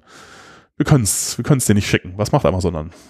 Ja, also höchstens entweder nachordern von irgendeinem Service, ne, wie wir eben das Problem hatten, oder die sagen dann irgendwann so, hm, äh, wir schicken dir einen Gutschein raus, Ja. irgendwann ne, Genau. gibt's nicht, aber ja, genau, es kommt eine. Entschuldigungsmail und sie geben dir einen Gutschein. Ja. Was da, da das nicht so super häufig passiert, ist das halt nicht schlimm. Ja. Das ist halt viel einfacher, äh, das über, über Gutschein zu lösen, als äh, irgendwie über ein Datenbanksystem, was das irgendwie handeln kann, weil das gibt's eben einfach nicht. und äh, ja. Äh, Einmal kurz den 3D-Drucker anschmeißen, wird schnell nachproduziert. Ja. Mhm. Ja. Ja, genau. Das ist halt äh, äh, das auch, was dann halt gebrochen wird. Äh, in relationalen Datenbanken nennt man das oft äh, Acid. Also Atomicity, Consistency, Isolation und Durability. Ähm, Atomicity ist eigentlich quasi das, was Transaktionen betrifft, dass halt entweder alles gut geht oder alles fehlschlägt, aber nicht irgendwie Teile einer Transaktion oder Teile von einem, einer Menge von Dingen, die man tun will, halt gehen und dann manche Sachen nicht gehen. Das sollte halt nicht passieren. Consistency heißt halt, dass äh, Daten die ganzen kennen, Foreign. Key, äh, dass halt die referenzielle Integrität halt gewahrt bleibt, äh, dass da Sachen nicht zerbrechen, was halt dann auch nicht mehr geht, wenn du Sachen über mehrere Datenbanken verteilst, weil dann hast du halt teilweise eben keine direkten Verbindungen, sondern du hast halt bloß äh, irgendwie APIs dazwischen. Ähm, äh, Isolation ist halt die Geschichte, dass du äh, nicht äh, Sachen, die andere Transaktionen machen, in deinen Daten siehst. Also das halt, man nennt das Dirty Read, wenn du halt äh, äh, in in deiner Transaktion Dinge aus anderen Transaktionen siehst, die noch nicht abgeschlossen sind. so dass du halt, dass du immer, äh, dass deine Sicht auf die Datenbank komplett isoliert ist von den anderen. Es gibt unterschiedliche Isolationslevel. Äh, Postgres hat per Default den ähm, höchsten, glaube ich, ist äh, äh, Serializable ist der höchste. Dann gibt es noch Repeatable Read. Ähm, äh, Repeatable Read war langes, war es glaube ich lange, dann, aber jetzt, mittlerweile ist es Serializable. Äh, kann man auch nachgucken, was das bedeutet. Es gibt da feine Unterschiede.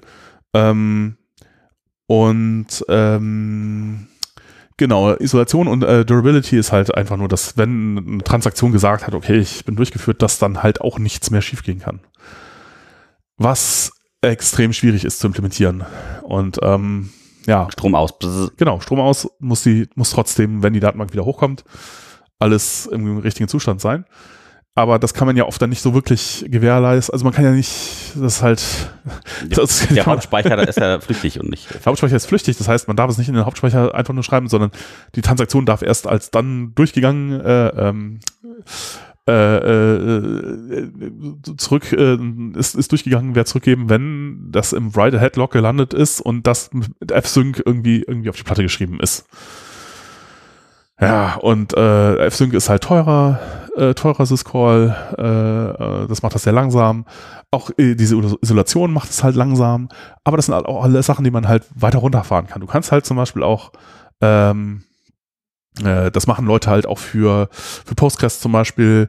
Äh, du kannst unterschiedlichen Usern unterschiedliche Isolationslevel geben. Ja? Und dann kannst du sagen, wenn jemand Analyse-Queries macht, dann oder bestimmte Arten von Queries, bei denen es völlig egal ist, ob die super isoliert sind oder nicht, dann kannst du sagen, wenn dieser User, also diese, dieser User hat halt ein viel niedrigeres Isolationslevel, der macht dann halt Dirty Reads, aber das ist halt egal für dessen Anwendungsfall. so kann man Sachen deutlich beschleunigen. Äh, dann, was, äh, was man auch machen kann, das sollte man halt jetzt nicht tun, wenn man Bestellungen, äh, äh, äh Bestellungstransaktionen äh, prozessiert, aber ähm, zum Beispiel, wenn man testet. Oft äh, äh wenn man hat man ja viele Tests äh, für eine Applikation und es dauert lange, bis die durchlaufen, wenn man jetzt irgendeine Änderung macht und man führt die Tests aus und das dauert ein paar Minuten, das ist halt schlecht, weil es halt diesen man ändert was, führt die Tests aus und äh, hat dann sofort Feedback-Cycle irgendwie äh, kaputt macht, wenn das, wenn man dann halt irgendwie Kaffee trinken äh, gehen muss und das macht auch so irgendwie ein bisschen die Konzentration kaputt. Ähm, daher wäre es schön, wenn die Tests irgendwie schnell laufen würden und ähm, da man aber auch für die Tests, jetzt wenn man jetzt ein Django-Projekt hat, auch die echte auch ein Postgres verwenden will, was viele Leute machen, früher gemacht haben, äh, ist dann halt ein SQLite zu verwenden, das nur in Memory ist. Äh, das geht dann viel schneller, aber das Problem ist halt, äh, dass SQLite sich anders verhält als Postgres und dann die, laufen die Tests durch und man denkt, das ist alles gut und dann geht's auf die äh. Datenbank und dann geht's schief. Nicht so gut. Aber was man tatsächlich machen kann, ist äh, äh, Postgres zu sagen, ja, irgendwie nicht F-Synken, mach, mach mal nicht. und man kann auch die Postgres dann auf eine äh, äh, In-Memory-Partition legen quasi, das geht auch. Äh, kann, kann man auch irgendwie per Docker-Argumenten kann man das irgendwie sagen und dann sind die Tests halt viel, viel schneller. Ja, weil für Tests ist es mir egal, ob das jetzt, wenn der Strom ausgeht, dann ist mir wurscht. Ja, ich meine, die Testdatenbank sch schmeiße ich sowieso nach jedem Testlauf wieder weg, quasi.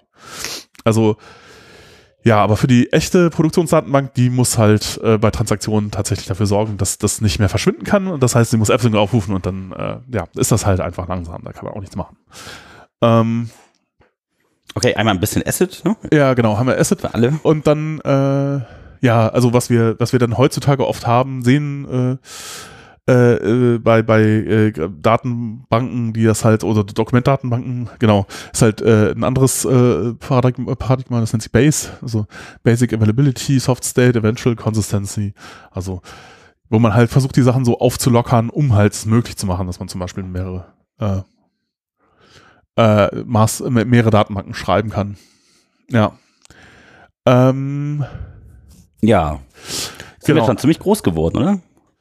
Ja, äh, genau, wir sind jetzt ziemlich groß und was wir jetzt haben, wenn wir auf mehrere Sachen äh, äh, schreiben äh, wollen, ist halt, äh, genau, das Asset ist halt weg. Pech gehabt. Ay, nein, jemand hat das Asset, ganze Asset verbraucht. Wir haben noch ein anderes Ding, äh, das dann noch, das, das Cap-Theorem Consist äh, Consistency, Availability und äh, Partition Tolerance.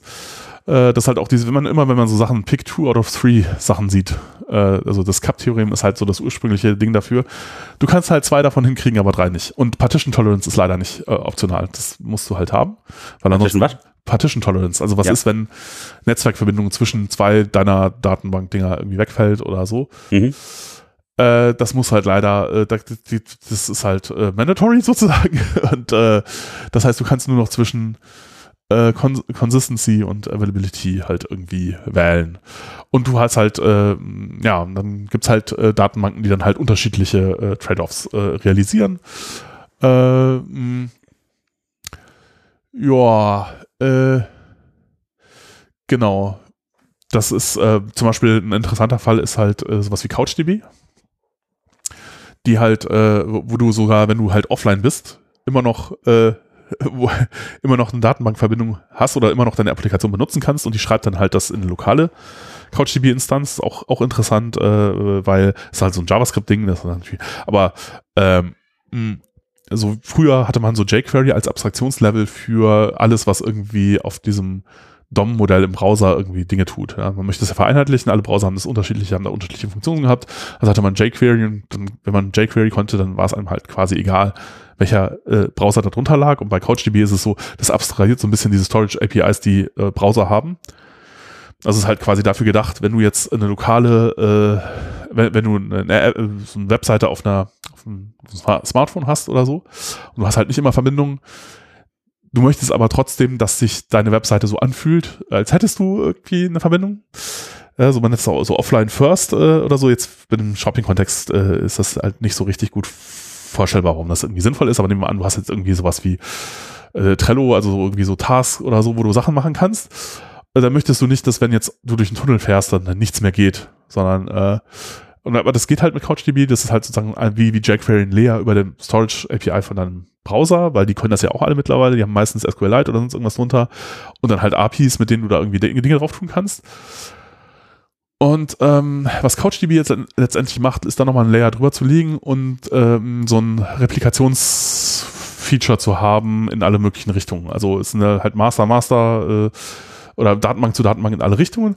Es ist halt nur so, dass ab und zu können halt Konflikte auftreten und die müssen dann vom User gelöst werden. Das heißt, du wirst dann halt manchmal gefragt, ist das oder das äh, richtig? Aber das passiert jetzt auch nicht so super häufig und das ist halt schon sehr, sehr nett. Also ähm, das ist halt, äh, äh also du kannst halt auch wenn du offline bist, halt deine, deine Webanwendung weiter so benutzen, als, ähm, ja, wärst als wärst du online drin. und das synchronisiert sich halt in dem Moment, wo du halt wieder Verbindung hast. Äh, und ähm, ja, das ist halt dann sehr auf der Availability-Seite und halt dann auf der Konsistenzseite halt nicht. Ne? Und deswegen musst du halt dann äh, Sachen auch Konflikte manuell unter Umständen lösen. Ähm, äh, genau. Ähm, ja. So, jetzt haben wir, okay. Äh, jetzt sind wir, glaube ich, im Grunde äh, mit dem ganzen traditionellen Kram mehr oder weniger durch. Ja, wahrscheinlich nicht so wirklich.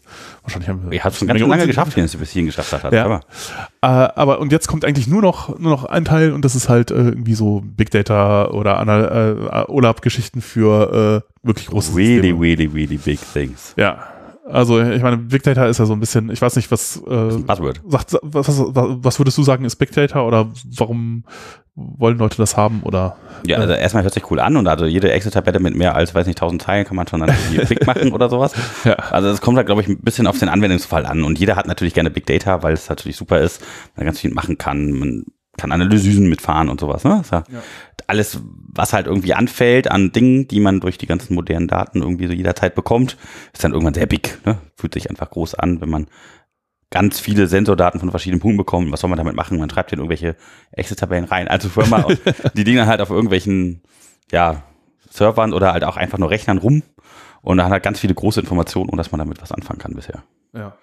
Das ist vielleicht schon Big Data, ich weiß nicht. Also ich glaube, dass überall, überall Daten vorhanden sind, ist vielleicht das eigentliche Big Data. Aber ob jetzt so im Einzelfall das wirklich big ist, was hast du? Ja, äh, also genau, ich habe auch, es gibt dann sehr, sehr unterschiedliche äh, äh, Auffassungen davon. Ne? Es gibt dann Leute, die sagen so, ja, was nicht mehr in der Excel-Tabelle passt, das ist schon so. Also ich würde sagen, vielleicht eine etwas halbwegs vernünftigere ist halt, was nicht mehr auf einen Computer passt. Aber auch das greift eigentlich zu kurz. Ich habe dann letztens noch mal irgendwie ähm, meine Spielesammlung. ja, das war irgendein Talk von, von Michael Stonebreaker. Das ist auch, ein, es gibt so, es sind immer die gleichen Namen, auf die man irgendwie in dieser Datenbankwelt stößt. Das sind halt so Michael Stonebreaker, Jim Gray, Ted Cott, äh, weiß ich nicht, ähm, Doug Cutting, äh, äh, das ist auch äh, der, äh, der hat auch zum, ähm, ja, der, der hat auch Postgres mitbegründet oder Ingress vorher und dann, dann Postgres.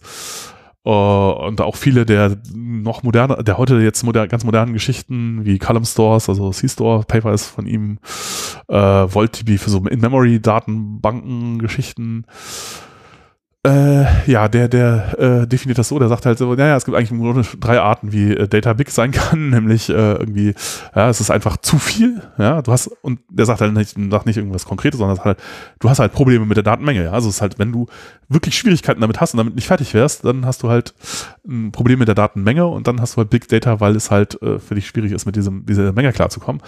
Aber was halt auch sein kann, ist, und dann hast du halt auch ein Big Data-Problem, auch wenn es jetzt nicht unbedingt eins ist, dass äh, äh, das mit der Datenmenge zu tun hat, wenn die Daten zu schnell kommen. Also du könntest mit der Datenmenge vielleicht klarkommen, aber sie kommen so schnell, dass du irgendwie nicht fertig wirst. Dann hast und du das halt, so ein Recipe oder sowas und der ist irgendwann begrenzt und dann ja, dann hast du auch ein Big Data Problem, aber halt ein, eine andere Art von Big Data Problem. Und es gibt dann noch eins, das ist halt, wenn Daten aus ganz vielen sehr unterschiedlichen Quellen und sehr unterschiedlicher Art kommen, das ist vielleicht gar nicht so viele und es kommt, sie kommen auch nicht so schnell, aber du kriegst sie nicht schnell genug integriert oder kriegst es halt nicht in den Griff.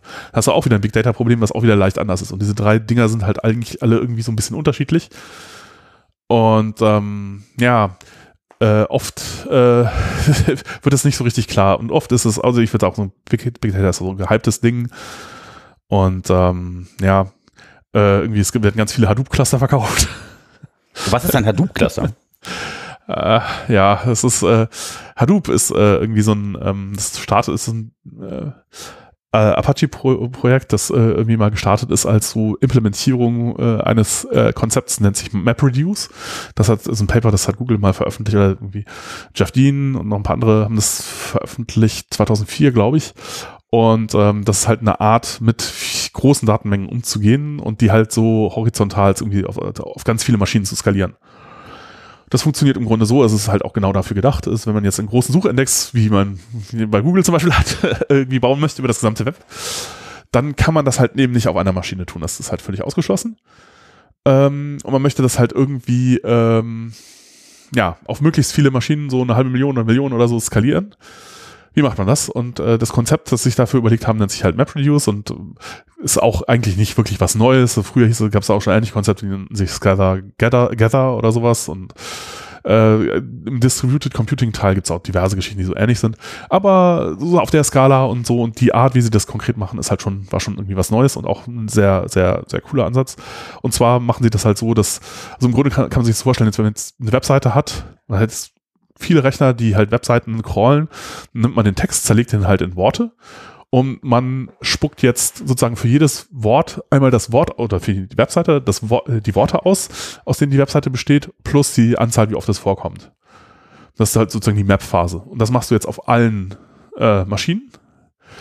Und dann führst du das halt irgendwann wieder zusammen in einem Reducer und äh, äh, also was du bauen möchtest, ist, ist sozusagen so ein, so ein äh, etwas, also ein Index, äh, das ist halt ähm, wie ein Index in einem, in einem Buch. Äh, äh, wo halt steht, welches Wort kommt auf welcher Seite vor, ja. Und du musst, musst halt für so eine Webseite, musst du halt sagen, welches Wort kommt auf welcher Webseite äh, äh, äh so, vor. Das ist halt das, was du hinterher haben willst. Mhm. Ähm, und die sortiert man dann nach der Reihenfolge, wie oft das immer vorkommt oder so ungefähr. Genau, aber man muss halt auch wissen, wie oft es vorkommt, weil man halt bestimmte äh, Geschichten, also man nennt, ja. Die stehen am Anfang von der Liste, wie oft das vorkommt. Ja, äh, man rechnet so TF-IDF-Scores aus und äh, dafür braucht man halt die Term-Frequenz. Das ist so bitte was? TF-IDS? Ja, Term-Frequenz äh, mal Inverse Document Frequency ist halt sozusagen ein, ein wichtiger Wert dafür, wie äh, wichtig jetzt äh, ähm, äh, ein Wort ist in einem äh, in einer Webseite oder einem Dokument.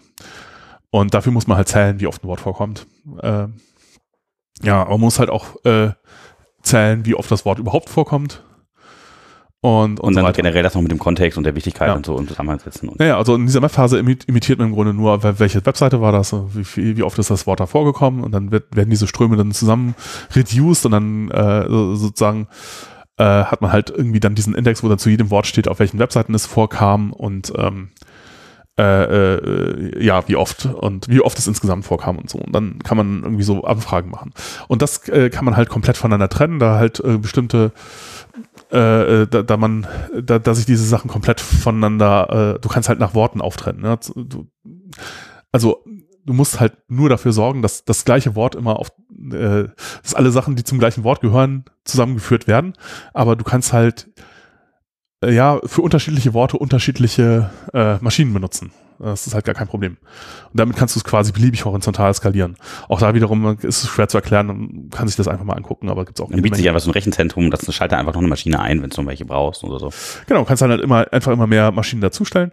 Und ähm, ja, viele Leute haben sich gedacht, oh, das war eine coole, coole äh, Idee. Äh, und dann ähm, äh, äh, ja, äh, derjenige, äh, einer von denen, der Name man immer hört, irgendwie Doug Cutting, der hat damals schon bei Excite äh, irgendwie die Suchmaschine gebaut, hat dann später eine sehr populäre oder immer noch die populärste Volltext-Suchmaschine, die es so gibt, Lucene oder ist die Engine darunter, jedenfalls geschrieben, auch ein, ein Buch darüber, das ja, und irgendwann hat er sich halt diesen ist er eher so in diesen Big Data Hadoop-Bereich gegangen. Der hat halt ursprünglich auch irgendwie dieses Hadoop-Projekt dann äh, los, äh, losgetreten. Und dabei ging es halt darum, ein System wie das, was Google halt zum Bauen der Indizes verwendet hat, äh, in Open Source nachzubauen. Äh, unter diesem Apache-Projekt-Schirm. Und ähm, ja, das hat auch gut, äh, gut funktioniert. Äh, äh, alles ähm, ist ein Riesenprojekt geworden es ist auch für manche Sachen halt total super. Äh, ich würde jetzt nur sagen, also es wird heute für viele Dinge verwendet, für die es vielleicht nicht so gut geeignet ist eigentlich. Und, Zum Beispiel? Äh, ja, also es ist, glaube ich, für viele Firmen heute so die generische Data Warehouse-Lösung geworden. Mhm. Obwohl es da dafür, weiß ich nicht, ist es nicht, also ich, ich würde ja sagen, zum Beispiel viele Firmen haben eben keinen Big Data, die haben nicht das, die haben keine, keines dieser drei Big Data Probleme, sondern äh, Du wissen eigentlich noch nicht, wie die es machen sollen. Ja, die haben einfach nur Daten und äh, eigentlich passt das an den Hauptspeicher und die brauchen nichts davon. Das ist, die können einfach die ist, Ein also, Rechner mit einem ja, Postgres-Server. Ja, oder irgendwie nicht mal das. Äh. SQLite Memory. ja, ja. Äh, also der, äh, ein Freund von mir sagt dann immer so, äh, oder nee, ich weiß nicht, wer das Ach, ich habe das, und ich glaube, ich habe es auf Twitter gelesen, Un Unsinn. Äh, also man sollte irgendwie, ich weiß aber nicht mehr, wer es war, äh, ich sollte eigentlich mal einen Consulting-Service gründen, äh, der äh, irgendwie, ähm, den man engagieren kann, wenn man vor der Frage steht, ob man sich jetzt ein Hadoop-Cluster äh, irgendwie kaufen möchte oder nicht. Ja, dann Die Antwort ist immer nein. Gehe ich da hin und sage, lass mich überlegen, äh, nein. Deine Daten fitten in RAM, ja, your data fits in RAM, no. äh, und da einfach jedes Mal 10.000 Dollar für verlangen. Ja, das würde, hätte ich, hätte ich irgendwie nette, nettes Einkommen durch und äh, würde den Unternehmen ein Vielfaches davon sparen, äh, von dem, was sie dann ausgeben, wenn sie ja, das nicht hat Beratung, das scheint eine Frühantage. Ja. Äh, und das ist, da ist leider viel Wahres dran. Also es gibt wenige, die das wirklich brauchen. Äh, viele äh, schaffen es sich trotzdem an und haben dann ein kompliziertes, eine komplizierte Lösung für ein Problem, das sie nicht haben. Rattenschwanz, ich meine, gut, das ist natürlich für die Leute, die und für, für, Geld verdienen. Ne? Genau, für das Problem, was sie haben, ist das einfach total kompliziert äh, zu benutzen. Ne? Also Dinge wären viel einfacher, wenn sie das nicht machen würden, aber naja, so ist es halt nun mal. Äh, und von diesem MapReduce-Ding ist auch äh, diese ganze Hadoop-Welt auch schon so ein bisschen wieder weg. Auch Google macht nicht mehr wirklich äh, äh, MapReduce, also für manche Sachen machen sie möglicherweise noch MapReduce, aber es sind ja auch andere Systeme äh, gegangen, äh, Pregels und Graph Processing äh, was sie da machen, was halt relativ viel tut von dem, was früher MapReduce gemacht hat. Ähm, und ähm, auch bei Hadoop ist es halt so, dass äh, das, was geblieben ist, ist irgendwie so ein verteilter Dateisystem-Layer, so auch ein Management von diesen äh, Nodes äh, irgendwie in diesem, in diesem Cluster. Ähm, aber äh, die äh, Engines, die jetzt irgendwie Queries darauf prozessen, dafür gibt's halt, äh, das nennt sich Hive, irgendwie da äh, schreibt man Queries in so einem SQL-ähnlichen, äh, oder das ist schon SQL, man schreibt halt das so SQL und das wird dann halt in MapReduce-Jobs verwandelt und wird dann halt auf den, äh, ja, also im Grunde die Idee bei dem ganzen, bei der ganzen Geschichte ist, dass man halt nicht mehr die Daten zu einer Stelle bringt, wo sie dann processed werden, sondern man bringt den Algorithmus zu den Daten. Ne? Die liegen halt, man kann die Daten nicht mehr an eine Stelle zusammenführen, weil es sind einfach zu viele. Die liegen halt auf den lokalen Nodes und man äh, trägt jetzt den Algorithmus zu diesen Daten und der läuft dann halt lokal auf den, auf den Cluster-Nodes da drüber und dann am Schluss wird das alles wieder zusammengeführt, äh, zusammenreduced und dann kriegt man halt das Ergebnis. Ja, und für einen selber sieht das so aus, man schreibt halt ein SQL-Statement und kriegt halt ein Ergebnis.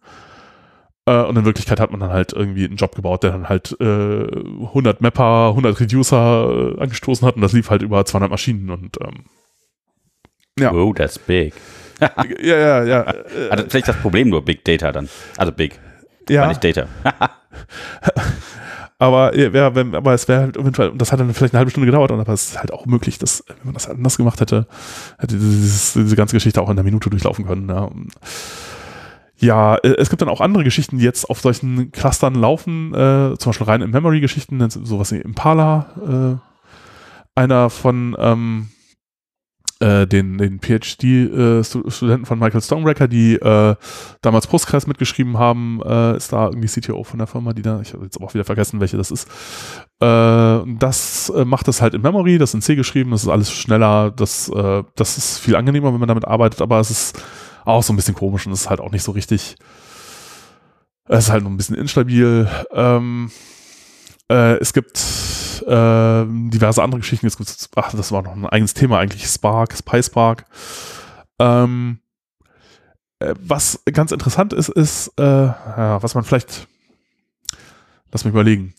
Also was, was sehr interessant ist, ist, dass wir heute äh, etwas sehen, äh, was wir früher eigentlich auch schon gedacht hätten, dass wir das im relationalen Bereich bekommen, nämlich, äh, oder MySQL hat damit mal angefangen, mhm. so, ähm, die hatten irgendwie so ein, eines der, der coolen Features bei MySQL am Anfang war, dass die, die Storage Engines pluggable waren. Das heißt, du konntest deine eigene Storage Engine da reinbauen.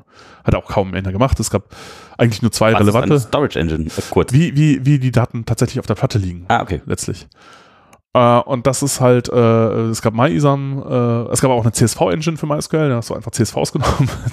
aber MyISAM war so populär. Uh, MyISAM hatte aber Probleme, hatte das Problem, dass du, wenn du geschrieben hast, wurde immer die komplette Table gelockt. Das heißt, also da lieber nur lesen, nichts reinschreiben. So reinschreiben eher doof. Ähm, hat trotzdem, irgendwie haben das viele lange verwendet, Transaktionen so, das geht alles nicht. Asset war nicht so richtig bei MySQL am Anfang. Und dann hatten sie eine Storage Engine, die das dann aber schon konnte, die auch so wirklich Multiversion Concurrency Control halt richtig konnte. Und das war InnoDB. Und äh, ja, aber äh, eigentlich so, nachdem InnoDB sich durchgesetzt hatte oder irgendwie gut genug war, dann äh, hat sich diese Pluggable Storage Engine Geschichte von, von äh, MySQL hat sich dann auch wieder erledigt. aber äh, äh, Postgres bekommt jetzt, glaube ich, mit der Version 12, also ne, ist noch nicht sicher, aber es sieht ein bisschen danach aus, als ob sie Pluggable Storage Engines wieder zurückbekommen.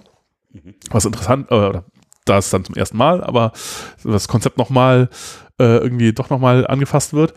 Äh, und interessant ist auch in diesem ganzen äh, Analytics, Big Data Bereich, dass wir da auch sowas sehen. Wir sehen halt, äh, es gibt nicht mehr so ein Datenbanksystem, wo halt die, Reprä also wie die Daten gespeichert werden, tatsächlich an die anderen Teile, also im Grunde besteht ja so ein Datenbanksystem aus vielen unterschiedlichen Geschichten. Es besteht halt aus so einem da äh, da, äh, ähm, System, das irgendwie einfach nur die Daten managt äh, irgendwie und, und Zugriffsrechte verwaltet und irgendwie, und dann gibt es halt so Dinge, wie speichert man das auf der Platte, es gibt Indizes, es gibt so viele unterschiedliche Teile. Und äh, ja, wir sehen jetzt so ein bisschen, dass das halt äh, auch alles wieder so ein bisschen pluggable wird, gerade auch in diesem Big Data-Bereich. Also ah, auch wichtig, äh, wenn man diese Analysegeschichten macht, hat man im Grunde äh, äh, ist die Art, wie, also äh, wie Daten in relationalen Datenbanken gespeichert werden, ist, äh, ist zeilenweise, ja. Weil äh, man oft, weil, weil die Art von Queries, die man da macht, oft nur wenige Zeilen betreffen. Ein paar tausend oder sowas sind immer noch sehr wenige. Daher macht es Sinn, irgendwie zeilenweise zu arbeiten äh, sozusagen. Ähm, aber für diese Analysegeschichten, dieses ganze Data Warehousing-Zeugs, äh, ist das überhaupt nicht sinnvoll. Die, dieses Muster, dass man halt ähm, äh, eher Millionen von Zeilen anguckt, aber nur wenige Spalten, weil man sich nur für einen bestimmten Aspekt interessiert. Man interessiert sich oft eben nur für Umsatz oder Preis oder sowas oder äh, aber man interessiert sich gar nicht für den Namen des Autors oder so. Aber daher möchte man eigentlich nicht irgendwie alle die Zeilen immer komplett angucken, weil dann guckt man sich ganz viel Zeugs an. Also die, das, der, das, der Flaschenhals ist oft, wie äh, ist, ist oft die, die, äh, die, die Bandbreite zwischen Platte und Hauptspeicher. So, man muss das halt dann irgendwie durch den Prozessor ziehen. Und je weniger Daten man dadurch zählen muss, umso besser. Und bei einem zeilenorientierten Format muss ich, wenn ich die Datei lese und die, Datei, die Datensätze halt zeilenweise drinstehen, muss ich halt da sequenziell durch die Zeilen durchgehen. Da hilft's, geht nicht anders. Und das ist halt total ineffizient, weil ich, wenn ich halt nur einen kleinen Teil von diesen Zeilen, nämlich nur eine Spalte irgendwie überhaupt lesen möchte. Das heißt, wenn ich äh, so Analyse-Queries auf äh, Datenbanken mache, die zeilenbasiert ihre Daten speichern, dann ist das super ineffizient und ich habe halt so einen Verlust von circa, so man sagt so immer so fünf, ein Faktor 50 ungefähr, sind die halt einfach aufgrund dieser Architekturgeschichte langsamer und zwar unoptimierbar langsamer als äh, äh, sogenannte Column Stores, die halt Daten äh, spaltenweise speichern. Ne? Und ähm, die, äh, die ersten äh, Dateisystemformate oder Formate, in denen die Daten zum Beispiel in Hadoop gespeichert wurden. Äh, Avo ist, glaube ich, so das erste, ich weiß nicht genau. Äh, sind auch alle zeilenbasiert, weil das war halt so. Ne? Man hat halt irgendwie zeilenbasiert Sachen gespeichert. Aber das ist halt eben total ineffizient, wenn man halt nur bestimmte Spalten von Datensätzen haben möchte. Und dann gibt's halt neuere Fileformate, wie zum Beispiel, äh, oder Serialisierungsformate, Parquet-Dateien äh, äh, zum Beispiel. Das ist halt das, was heute eigentlich immer so verwendet wird. Das ist halt dann spaltenbasiert. Äh, und dann, dann liest man eben nur die Dateien oder du, du die Spalten. Es ist halt in einer Datei nur eine Spalte sozusagen. Man liest halt nur die Dateien, die man halt braucht. Ähm, und es ist komprimierbar, es ist chunkbar, sodass ich es auf mehrere Rechner verteilen kann und so und hat halt all diese hübschen Eigenschaften. Ähm, und ich habe jetzt diese, diese Paketfiles, aber das, also das Format der, der Daten äh, auf der Platte, das Serialisierungsformat ist nicht mehr gebunden an die Datenbank, sondern äh, als Layer darüber, mit dem ich jetzt Abfragen mache, habe ich jetzt sowas wie Hive, das macht dann MapReduce-Jobs draus irgendwie. Äh, ich habe äh, aber auch sowas wie Impala, ich habe vielleicht andere Geschichten, ich habe Spark. Und, Spark ähm, hast du eben noch vergessen, übrigens. Äh, ja, Spark, genau, gut. Spark hat auch irgendwie mit, ist was mit an, was anderem gestartet, diesen äh, äh, hat auch ein eigenes Data Frame Format, äh, was das jetzt nicht Paket war. Aber also worauf es hin, äh, hinausläuft, ist äh, äh, im Grunde, dass ich jetzt äh, so ein Format habe wie Paket, ähm, in dem die Daten auf der Platte liegen. Und jetzt habe ich halt unterschiedliche Engines, die jetzt irgendwie, mit denen ich jetzt Queries verarbeite drauf. Ja, so äh, quasi eine Trennung zwischen ähm, dem System, das jetzt meine Queries irgendwie beantwortet und dem Speicherformat. Also quasi sowas ähnliches wie eine Pluggable Storage Engine. So nur, dass halt das Storage-Format ist halt für alle unterschiedlichen Engines irgendwie gleich, nämlich Paket. Aber das, was halt die äh, Dinge darauf machen, ist halt unterschiedlich. Äh, und das ist eine ganz interessante Entwicklung, finde ich. Also das ist halt, äh, das ist schon faszinierend. Und ähm, äh, ja, die äh, ja, Column Stores sind halt sozusagen das, sind für so Data Warehousing eigentlich das, das Coole. Es gibt aus dem C-Store Paper ist halt auch eine äh, Firma entstanden, Vertica, glaube ich, äh, die machen halt, wenn man, wenn man irgendwie ein großes Data Warehouse haben möchte, dann ist wahrscheinlich irgendwie so das Beste, wenn man irgendwie zu so einer Firma geht und das macht. Keine Ahnung. Oder gibt es auch wahrscheinlich auch noch andere, die sowas ähnliches machen, ne? aber was halt nicht gut wäre, ist halt, wenn man, äh, wenn man, wenn man mit, mit, so einem Problem zu Oracle geht, ne? weil Oracle ist halt nicht column, äh, ist halt nicht column-oriented, so, sondern die sind halt zeilenbasiert, egal was sie dazu sagen. Sie versuchen das mit ihrem Marketing immer zu verschleiern, aber es ist halt, ja, genau wie MS SQL Server und die ganzen klassischen relationalen Datenbanken, die sind alle zeilenbasiert und da gibt es auch nichts, was man tun könnte. Ja, es sei denn, man tauscht die Storage Engine aus. Und so. Das ist halt, äh, bei Postgres wird das nochmal interessant. Also Postgres, hat, da hat man das Problem halt, wenn man ein Data Warehouse auf Postgres aufbaut, dann ist man immer dann an die zeilenweise äh, äh, Verarbeitung gebunden, kann halt auch nichts machen. Ähm, wenn man das demnächst dann halt mit Pocky machen könnte, dann ja, wenn man irgendwie Paket und Postgres irgendwie verheiraten könnte, das wäre natürlich schon ziemlich cool dann irgendwie. Ja, äh, genau. Und das sind halt so die, ähm, ja, das sind halt so diese Geschichten beim, beim, beim Data Warehousing.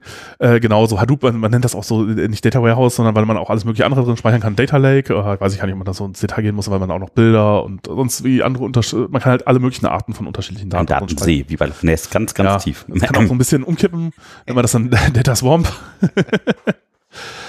äh, ja, ähm, und äh, äh, ja, also hm, ich bin, ich bin nicht, ehrlich gesagt, nicht so ein Riesenfan von Hadoop, muss ich sagen.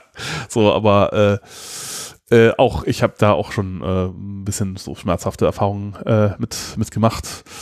Äh, so Daten rein und rauskriegen ist irgendwann so ein bisschen hässlich und ähm, ja, das ist auch noch alles nicht so weit. Also bei, bei, bei so klassischen Datenbanken ist halt, da merkt man, also wenn man Postgres gerade verwendet zum Beispiel, merkt man halt so, dass halt schon Jahrzehnte äh, äh, Erfahrungen drin und viele der Use Cases, die man so hat, also wenn man da auf blöde Probleme stößt, dann ist man wahrscheinlich selber schuld. Also das ist halt, das ist halt sehr selten, würde ich jetzt mal so 90 Pro ja, dass, dass man auf, der Probleme sitzen vor der Tastatur. Dass, dass man auf etwas stößt und man hat wirklich ein Problem mit der Datenbank, sondern man hat ein Problem mit, man hat die Dokumentation nicht genau genug gelesen oder man weiß, man hat irgendwie ein Verständnisproblem oder so.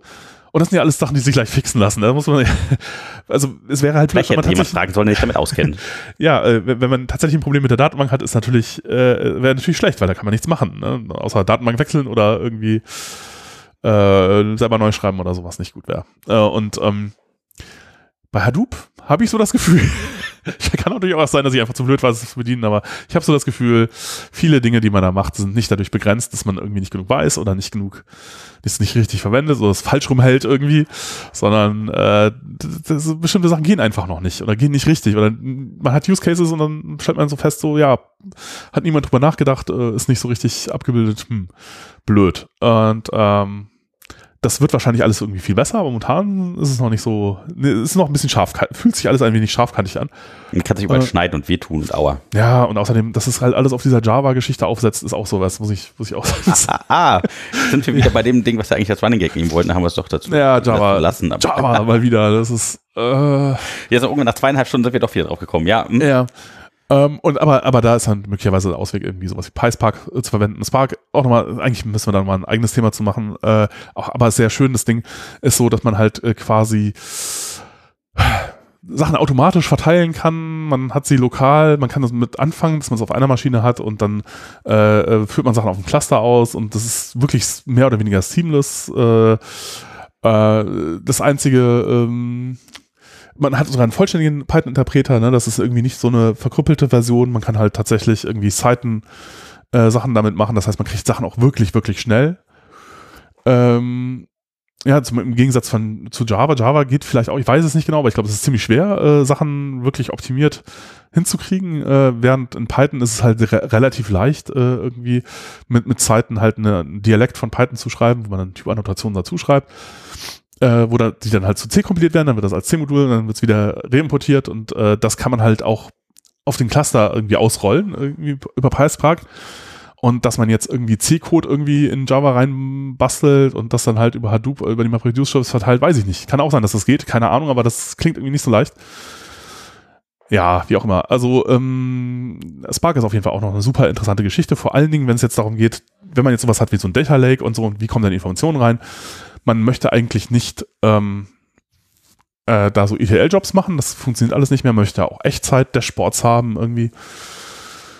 Uh, und dann muss man halt auf so eine, oder sollte man, dann wechselt man halt irgendwann auf so eine Streaming-Architektur, wo halt äh, Dinge auf der Webseite, also auch gerade wenn man jetzt sowas hat wie, also auch Amazon wird, selbst wenn man die Bestellungen nimmt oder so, das ist alles noch nicht Big Data, aber wenn jetzt zum Beispiel Amazon, und das tun sie bestimmt, äh, irgendwie jeden Klick den User macht auf der Webseite, auch äh, irgendwo, irgendwo eine ja. äh, äh, Faktentabelle äh, in ihr Data Warehouse, Data Lake Ding reinspeichern möchte. Data Swamp.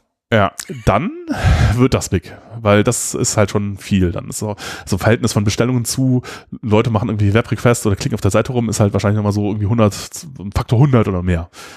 Und ähm, ja, dann, dann wird es tatsächlich sehr, sehr groß und äh, man möchte das aber trotzdem alles in Echtzeit haben. Äh, das heißt, man macht es nicht so, dass man diese Geschichten wieder in die Prozess, äh, in diese OLTP-Datenbank reinschreibt und dann halt extrahiert und batchmäßig jeden Tag irgendwie ein Analysesystem schreibt, sondern dann äh, generiert man halt so Events, äh, die dann halt über irgendein so Streaming-Zeugs äh, halt äh, ähm, Service laufen, der das dann halt an unterschiedliche Konsumer äh, irgendwie ausliefert. Und das sind meistens Kafka. AWS hat noch eine eigene Lösung, äh, dummerweise auch wieder den Namen vergessen. Ähm, Meinst aber nicht die Lambda-Services? Das was nee, nee, das, das, ist, das ist was anderes. Nee, es ist eine eigene, ja, aber sagen wir mal, Kafka als Beispiel ist auch ein Apache-Projekt, äh, das das halt sehr schön macht. Und dann serialisiert man halt äh, irgendwie die Daten, die man im Event hat, als irgendwie als Protokoll-Buffers oder sowas. Äh, und ähm, dann gehen die Dinger halt, äh, auch da wiederum Serialisierungsformate sehr, also es gibt halt sehr, sehr unterschiedliche Protokollwaffen, sind super, wenn man Daten übertragen möchte oder auch dieses Thrift von Facebook. Äh, super scheiße, wenn man das halt auf die Platte schreibt. Also es wäre halt dann auch wieder zeilenbasiert, kann man hinterher nicht mehr gut analysieren. Also man kann halt nicht einfach äh, irgendwie die Events, die man generiert, als Protokollbuffers irgendwie äh, äh in Kafka kippen und dann das irgendwo auf eine Platte schreiben lassen das reicht halt nicht, sondern man muss es halt dann doch auch irgendwie wieder irgendwie so Zwischendinge äh, kippen. Aber man kann halt auch, man kann halt etwas haben, was halt teilweise aus äh, den, diesen Paket-Files liest und dann halt die aktuellsten Daten liest es halt aus äh, einem Log der, der, der, äh, der Protokoll-Buffer-Events. Ja, weil das muss ja dann vielleicht nur für die letzte halbe Stunde sein oder so, ne? Kommt halt mal drauf an. Ja, und dann halt, kann man halt tatsächlich Echtzeitdaten sehen. Ne? Dann könnte man halt ein Dashboard machen, wo man halt in Echtzeit sieht, wie sich die Zugriffsmuster ändern, wenn man jetzt zum Beispiel für einen bestimmten Teil der User irgendwie die Webseite ändert oder so. Und das ist natürlich schon sehr nett. Und wenn man, man halt irgendwie Preise erhöht, dann sieht man halt in Echtzeit, wie die Conversion runtergeht. uh. ja, und dann kann man das doch, ah, der Preis war gut. und dann kann man halt so als, äh, kann er, als Manager kann man dann vor diesem Dashboard sitzen und den Knöpfen drehen und dann die Firma vor die Wand fahren. Nein, ähm, ja, und dann irgendwie Profit maximieren. Äh, ja, äh, das ist, äh, das ist, das ist schon sehr nett. Ist aber auch halt sehr aufwendig. Also äh, dann, das macht alles nochmal viel komplizierter. mm. Ja, und äh, diese Serialisierungsformatgeschichte ist halt sehr wichtig. Äh, äh, etwas, was mir bei dem ähm, Hadoop-Erfahrungen äh, dann geholfen hat, war ein Projekt namens Apache Arrow, mhm. äh, ähm, wo es darum geht, das ist von dem äh, ursprünglichen Autor von, von, von Pandas, also dieser Data Frame Library für, für, für Python. Ähm, mh, der hat das gestartet, weil der da halt ein, der das und das ist auch tatsächlich in, in also ich während während ich mich halt mit Hadoop beschäftigt habe, mich, mich, mich hat's an den gleichen Stellen gejuckt sozusagen, als ich äh, das was er zuerst gemacht hat, also ihn hat es wohl auch irgendwie genervt. Der hat bei Cloudera gearbeitet, irgendwie das ist halt auch so eine von diesen äh, Firmen, die halt so in diesem Big Data Hadoop-Bereich äh, viel unterwegs sind. Auch da irgendwie, glaube ich, einer von den Chefs oder Gründern ist halt einer von den, ist auch ein PhD-Student von, von Michael Stonebecker. So sind also irgendwie immer die gleichen Leute. Und ähm, der, äh, genau, da geht's darum, ging es darum, äh, sozusagen ein Interface zu haben, das äh, genauso ist wie Pandas, also Data Frame äh, API quasi zu haben, so dass man halt äh, Dinge, man, man, hat so das Gefühl, man hat ein Dataframe-Objekt, macht da irgendwelche Sachen drauf, so als wäre es ein Pandas Dataframe, aber in Wirklichkeit passieren im Hintergrund Sachen auf deinem Cluster. Das war eine Bibliothek, nannte sich Ibis. Und das ist halt genauso auch mein, mein Problem damit, dass halt, ich mache ja eigentlich eher so Machine Learning-Dinge äh, äh und ähm, benutze Pandas äh, eigentlich so zum Daten aufräumen, Daten transformieren äh, bevor ich das dann halt in irgendwie äh, Machine Learning äh, Algorithmen und so und Modelle reinfüttere, äh, die dann aber, die dann selber wieder nur Arrays, NumPy Arrays normalerweise nehmen äh, und keine Data Frames. Äh, aber Data Frames ist halt so ein Zwischenschritt und man kann halt sehr leicht aus einem Data Frame irgendwie äh, ein Array machen, indem man einfach sagt äh, Dataframe.values, dann hat man die das Array. Ähm, und ähm, ich hatte halt immer das Problem, wenn ich jetzt da mit so Systemen wie Hive oder Impala draufgegangen bin, dann kriege ich halt irgendwie so eher so ein CSV oder so eine Result-Set und dann kriege ich das nicht schnell da raus. Das ist halt, das ist halt alles ultra langsam und es, äh, ich brauche aber für meine Modelle doch durchaus große Daten oft. Das geht alles nicht und ähm, dann wäre es natürlich viel besser gewesen, wenn ich äh, einfach nur, wenn, wenn jetzt, also das, was diese Systeme machen, ist, man schreibt SQL-Statements und äh, die machen dann halt irgendwie automatisch, äh, machen die halt irgendwelche Aktionen auf dem Cluster. Wenn es jetzt so gewesen wäre, dass ich das einfach nur in Dataframe-Syntax, was ich mit den Daten machen wollte, hätte hinschreiben können, dann wäre mir ja schon viel geholfen gewesen. Und genau das hat halt äh, Ibis, diese Bibliothek, die dann Wes McKenney bei, bei Cloudera äh, gebaut hat, gemacht. Ja? So, das, man hatte ein, Ding, das war wie ein Pandas Data Frame, wo man da halt irgendwie Group By gesagt hat und äh, dann hat das halt nicht äh, das im Hauptspeicher gemacht wie Pandas, sondern das hat dann halt SQL-Statements erzeugt, automatisch, die man aber nicht gesehen hat und die dann auf den äh, Cluster irgendwie losgelassen äh, und dann äh, magisch irgendwelche mit den Ergebnissen irgendwas gemacht und so. Ja, aber äh, das hat halt auch nicht gerade, weil auch da wieder das Problem war, wie kriegt man die Daten wieder, wenn man jetzt, man kann eben sowas nicht sagen, wie wenn man es jetzt richtig transformiert hat, also da war das schon eine Hilfe, aber jetzt hätte man gerne die, die Werte, um sie tatsächlich in Machine Learning äh, Algorithmus reinzupumpen, damit er möchte irgendwie ein Modell drauf trainieren. Und man kann eben jetzt bei diesem Dataframe eben nicht sagen df.values. Das geht halt nicht, weil die Daten sind halt im Cluster. man sie da irgendwie rauskriegen und man kriegt sie nicht raus. Das geht nicht. Äh, also der Weg von, äh, ja, äh, ja, und das war halt dann auch äh, irgendwie ein Problem, wo dann das IBIS-Projekt so ein bisschen dann vorbei war. Und äh, Wes McKinney hat dann auch äh, ist dann von Cloudera irgendwie weg und hat dann äh, Apache Arrow gestartet und Apache Arrow macht halt genau äh, da weiter und das hat mir dann auch wieder weitergeholfen, weil ich dachte, okay, das geht nicht anders, man muss tatsächlich auf die rohen Paketfiles im Cluster irgendwie zugreifen. Und wenn man jetzt irgendwie da drauf was machen möchte, man braucht irgendwie ein Array-mäßiges Interface auf diese Files. Wenn man das hat, dann ist man eigentlich im Grunde, dann, dann funktioniert alles.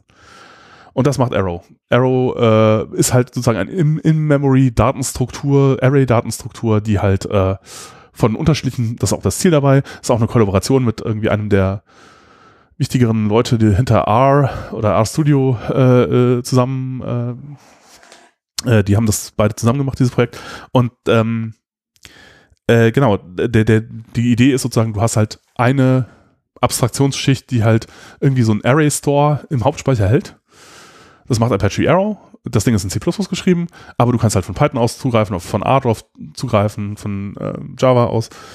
Und du musst es halt nur einmal im Hauptspeicher halten und äh, du hast es dann halt in dem Format, in dem du es brauchst, um es halt in Machine Learning Modelle reinzupumpen. Ja, was du halt, diese ganze Hadoop-Welt, oder du kannst dein Machine Learning-Algorithmus halt nicht als MapReduce, das geht halt nicht äh, schreiben, weil äh, wenn du ein neuronales Netz hast, das hat Verbindungen überall hin, ja, da kannst du es halt nicht klar auf horizontal auftreiben in Mapper und Reducer, das funktioniert einfach nicht, das ist halt Quatsch. Äh, viele, äh, oder auch, also viele Machine Learning-Algorithmen lassen sich nicht einfach so verteilen. Oder ja, sie brauchen halt äh, irgendwie ihre Daten in einem bestimmten Format und das ist halt so ein Array-Format, weil das ist alles lineare Algebra und lineare Algebra funktioniert mit äh, Vektoren, Matrizen äh, oder halt, man nennt die Dinger allgemein Arrays halt. Also beliebig dimensionale Arrays. Äh, ja, und äh, das geht halt so einfach eigentlich irgendwie nicht. Und ähm, ja, mit äh, Apache Arrow halt schon. Und außerdem macht äh, Apache Arrow dann halt so ein paar Sachen wieder, zieht es wieder gerade, die halt bei NumPy so ein bisschen kaputt sind. Äh, äh, unter anderem, äh, was halt total blöd ist, ist halt, aber das habe ich auch schon mal erwähnt, ne, dass es halt kein, äh, Null für Integer gibt und so. Also mit Missing Values ist halt schwer, schwer bei, bei NumPy Arrays. Und ähm, ja, es gibt dann auch diverse andere, andere Probleme. Mm, und ähm, ja, das, das klingt eigentlich super interessant und ich glaube, das ist halt auch so ein bisschen der Weg in die Zukunft, weil äh, dieser ganze Business Intelligence Bereich, also ich habe oft irgendwie mit so Business Intelligence Abteilungen auch zu tun äh, gehabt, in denen dann so, an die wurde dann immer so Data Science und Machine Learning irgendwie so angedockt. Ja, also das ist halt, Business Intelligence ist etwas, was halt große Firmen halt schon lange haben. Äh, aber die machen halt sowas wie, ja, also einmal, die Leute, die dann Dinge da machen, sind halt so Analysten, äh, oft äh, super schlaue Leute, ähm, aber äh, mh, äh, ich überlege gerade, wie, was, was, was, wie, man Beispiel nehmen kann. äh, äh, sag, sag mal so, was die halt tun können. Also nehmen wir an, du bist Walmart und äh, äh, du, du interessierst dich jetzt dafür, keine Ahnung, weißt jetzt, äh, es gibt, kommt eine Flut, die irgendwie deine Stadt überschwemmen wird äh, und dann, ähm, was, was werden die Leute dann kaufen oder so? Keine Ahnung.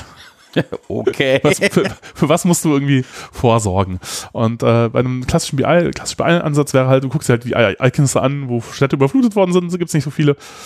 Ähm, substrahierst du halt irgendwie so, äh, guckst dir das halt eine Woche sp vorher, später an, äh, so und überlegst dir dann halt irgendwas und das machst du dann. Ja, und dann machst du, machst du irgendwie gewisse Voraussagen und sagst so, also es könnte ungefähr so und so aussehen das ist halt das, was passiert. Und das ist halt auch das, was heute noch in BI-Abteilungen hauptsächlich passiert, dass die Leute halt irgendwie so historische Daten angucken und dann so überlegen, so, oh. und ich denke, das wird alles so in, in Zukunft eher Richtung Data Science laufen. Äh, äh, damit meine ich, dass solche Antworten kommen halt dann eher von Systemen, die Vorhersagen machen. Und ähm, die werden das deutlich besser können. Äh, und sie werden das halt auch also ein Großteil dieser, dieser Analysegeschichten wird man halt automatisieren können. Und äh, das Problem momentan ist halt so ein bisschen, dass die Tools, die man hat, nicht zueinander passen. Also zu dem, die, die, der so Hadoop-Welt passt eigentlich eher so zu dem klassischen BI-Ansatz. Äh, und auch, was auch bei diesem BI-Ansatz ein Problem ist, ist halt, dass man das nicht wirklich wieder zurück in Produkte übersetzen kann. Also das sind auch oft Leute, nicht, nicht unbedingt Leute, die halt dann Produkte bauen können, die halt entwickeln können oder Services bauen können auch mit diesem ganzen, wie baut man Dinge, wie, wie, wie macht man Produktentwicklung? Ja, nicht so, das ist nicht so was, was natürlich für die ist, sondern das ist halt eher so etwas, was sie dann halt auch machen müssen vielleicht, aber wo sie sich halt auch nicht so gut bei fühlen. Ähm, das aber halt absolut erforderlich ist, weil viele von den Sachen sollen ja dann automatisch auch Dinge tatsächlich tun. Ja, so viele Ergebnisse, die dann halt automatisch generiert werden, sollen halt nicht dazu führen, dass es halt irgendwie eine nette Präsentation irgendwie an einen, einen Management-Layer gibt oder so, sondern du willst halt, dass dann da tatsächlich Entscheidungen auch rausfallen, die irgendwas auf deiner Webseite verändern oder die irgendwelche Dinge tun. Ne? Irgendwelche und dann musst du halt Software entwickeln eigentlich. Dann bist du halt so Teil der Produktentwicklung. Und ähm, ja, das geht halt auch nicht so richtig gut. Und was da ein bisschen fehlt, ist halt so ein, äh, ist halt etwas, was halt Daten in Array-Form im Hauptspeicher hält. Und das macht Apache Arrow und deswegen finde ich das Projekt so super interessant. Äh, es gibt dann noch SciDB oder sowas, äh, glaube ich, die auch sowas ähnliches machen, aber da geht's irgendwie hin. Und ähm, ja, es geht Richtung Streaming. Spark macht da auch ganz viel mit Streaming. Äh, wobei mich natürlich besonders interessiert PySpark, weil Python und so. Äh, ja. Ähm, boah. Äh, haben wir da noch irgendwann? Ich wollte sagen, also wir haben jetzt ganz, ganz lange schon, also fast ja. drei Stunden schon äh, über die ganzen Datenbanksachen. Man merkt, der Jochen ist ja sehr tief drin. Ähm, ja. Und das ist auch ein super breites Thema. Haben wir tatsächlich die meisten Sachen schon jetzt durch oder hast du noch was, was du unbedingt da zu dem Thema äh, Genau, genau, genau. Äh, ja, ach so, ah, und genau, wenn wir jetzt nochmal zurückkommen zu dem E-Commerce-Ding, das war jetzt so eine Exkurs Richtung Big Data. Äh, ja, Data also wenn wir ganz groß sind, ne, das neue ja, also wenn, wenn, wenn, äh, Amazon Mars oder so. Äh, ja, also das hatten wir auch vorher schon mal kurz, eigentlich, äh, also relationale Datenbanken oder so diese Art, mit Daten umzugehen, ist halt besonders gut dann, wenn man es, wenn es Daten über Sachen sind, die nicht Daten sind. Also physikalische Sachen, die sich nicht so schnell ändern, bei denen man, bei denen es Sinn macht, ein festes Schema zu definieren, das dann halt auch über längere Zeit mehr oder weniger gleich bleiben kann. Man kann natürlich Sachen ändern, aber Dinge grundsätzlich ändern, ist dann, ist dann schwierig. Ähm, und äh, aber äh, das ist jetzt tatsächlich Zukunft. Es ist auch nicht so richtig sinnvoll, diese, diese Amazon-Geschichte, also heute Amazon zu bauen, ist viel, viel einfacher natürlich. Also ich meine, das ist jetzt, hört sich so an, als wäre es total einfach, Amazon zu, zu werden. Äh, das ist es nicht. Ähm, es, es war auch zu der Zeit, als Amazon Amazon geworden ist, war es viel schwieriger, weil da gab es halt keine Tools. Ja, sowas wie Postgres gab es, gab, Postgres gab es, aber es war nicht äh, in dem äh, äh, Masse nutzbar in, in, in, dem Zustand äh, wie heute. Es war, wäre nicht nutzbar gewesen. Äh, also es gab, also damals, als, ich weiß nicht, wann die angefangen haben, Anfang der 90er oder, also Amazon hat sehr, sehr früh angefangen, Mitte der 90er, ich weiß nicht genau da gab es halt nichts. Das, die mussten alles selber bauen. Das war äh, ist natürlich nochmal ein ganz anderes Problem. Ähm, äh, während heute man wahrscheinlich mit Postgres, Django, äh, Redis äh, äh, irgendwie und ein paar Rechnern wahrscheinlich einen Markt wie Deutschland mit sowas ähnlichen, mit so einer ähnlichen Seite wie Amazon versorgen könnte. Äh, das ging halt damals nicht und das ähm, das macht es heute einem natürlich vielleicht, aber heute ist halt das Problem, es gibt Amazon schon. Man muss mit Amazon konkurrieren und äh, ja, leider hat man da keine Chance. Ja, Deswegen funktioniert das auch nicht. Aber was natürlich interessant äh, möglicherweise ist, äh, äh, ist sich zu überlegen, okay, was kann Amazon denn mit dem, was sie tun, nicht machen und wo entwickelt sich das halt in Zukunft hin? Ich habe ähm, das auch schon wieder zehn Jahre her, unglaublich, oder noch mehr als zehn Jahre sogar, äh, mal einen Vortrag gehört ähm, von David Weinberger, der ist ein Philosoph, äh, hat sich aber auch viel mit Internetgeschichten beschäftigt in Harvard. Ähm, kann man mal gucken, hab ich packe ja auch noch in die Shownotes. Äh, äh, ähm, der Vortrag heißt Everything's Miscellaneous. Da okay. gibt es auch ein Buch zu. Ähm, oder der, der Talk bei Google ist halt eine Vorstellung von dem Buchinhalt, mehr oder weniger, äh, wo er darüber spricht, dass wir ja jetzt so im ja, in der Zeit von Internet und irgendwie Computern äh, sich ja Dinge komplett verschieben im Grunde oder wir und wir das aber noch gar nicht so richtig antizipiert haben. Ja, also ähm, sein Beispiel ist halt auch E-Commerce und halt auch so Faceted Navigation.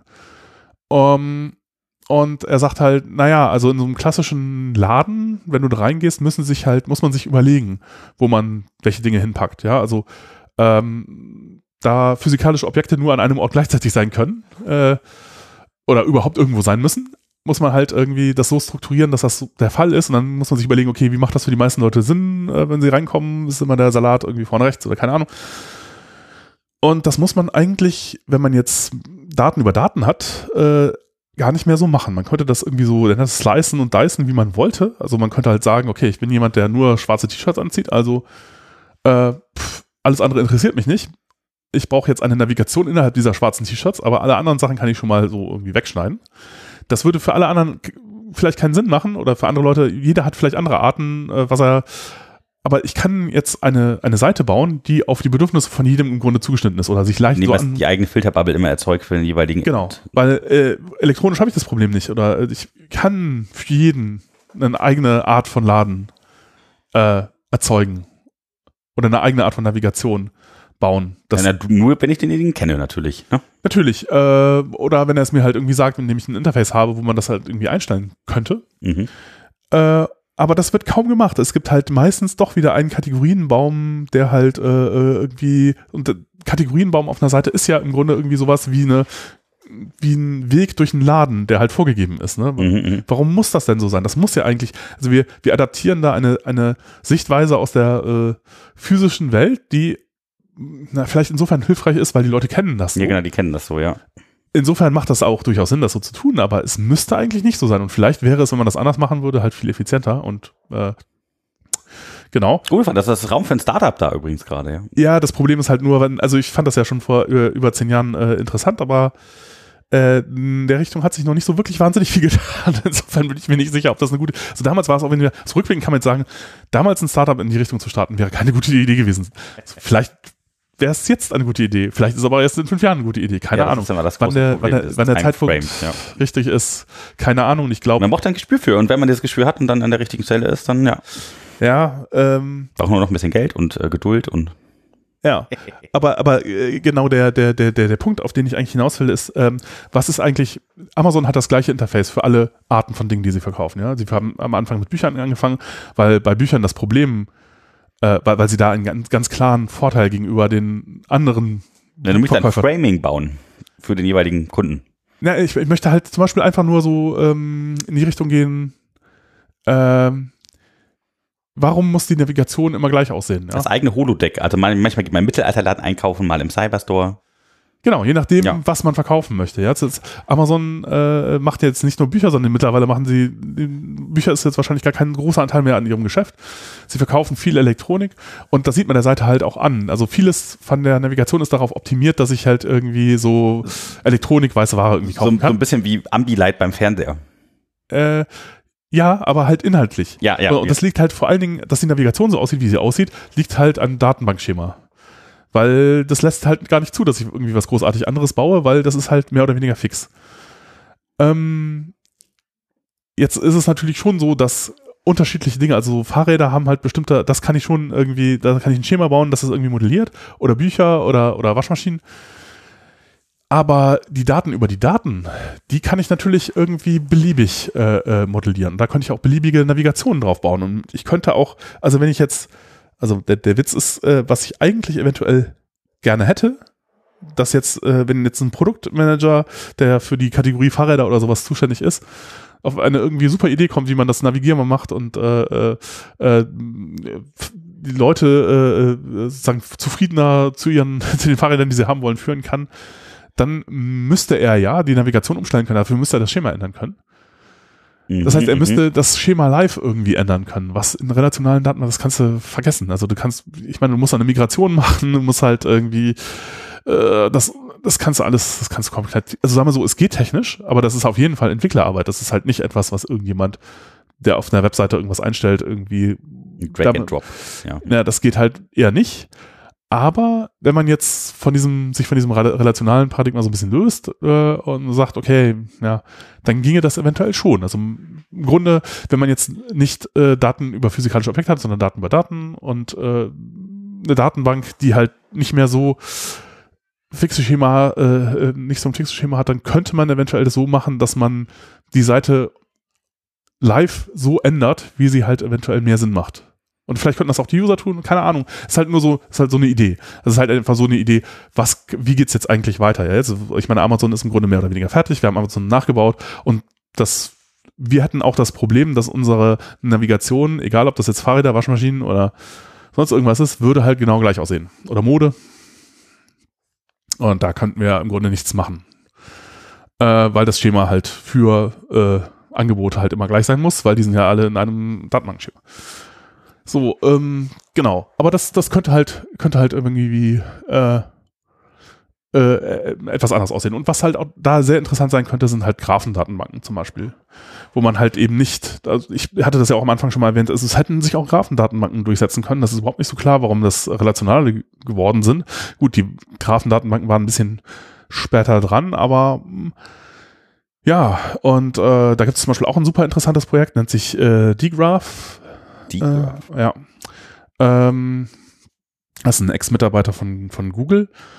Ähm, und ähm, der, äh, ja, der hat sich, äh, der, der hat sich irgendwie mit Datenbank Google äh, beschäftigt und dann halt auch überlegt, so was sind denn jetzt die, die Sachen, die man heutzutage, die Probleme, die man hat. Also es muss halt irgendwie so, es muss halt, äh, Writes müssen halt äh, äh auch, man darf nicht nur einen Master haben, es muss halt irgendwie skalierbar sein. Äh, es muss halt äh, irgendwie schnell sein und ähm, der hat, äh, das hat letztes Mal, als wir über Skalierbarkeit und so, ich glaube, das war in der ersten Folge oder so geredet haben, habe ich auch gesagt, so, also Go wäre eventuell ein guter Kandidat, um da drin eine Datenbank zu schreiben. Also Python halt nicht so. Ja, das ist halt eines der der, der wenigen äh, Anwendungsfälle, wo ich sagen würde, gut, dafür ist Python nicht so gut geeignet, weil, also Python ist gut geeignet, wenn es, wenn man I.O. multiplexen muss, also man macht halt einfach nur viel Netzwerk in alle möglichen Richtungen. Das gilt, da braucht man gar nicht unter Umständen viel CPU für, also solange, solange man nicht viel CPU dafür braucht.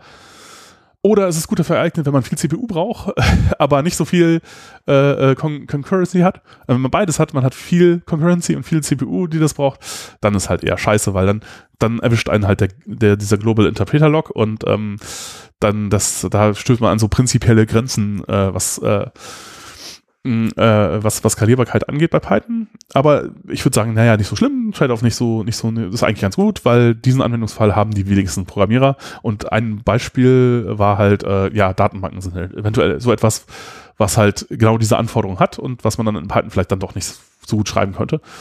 Und äh, ja, tatsächlich, äh, dgraph ist in, ist, in, ist in Go geschrieben.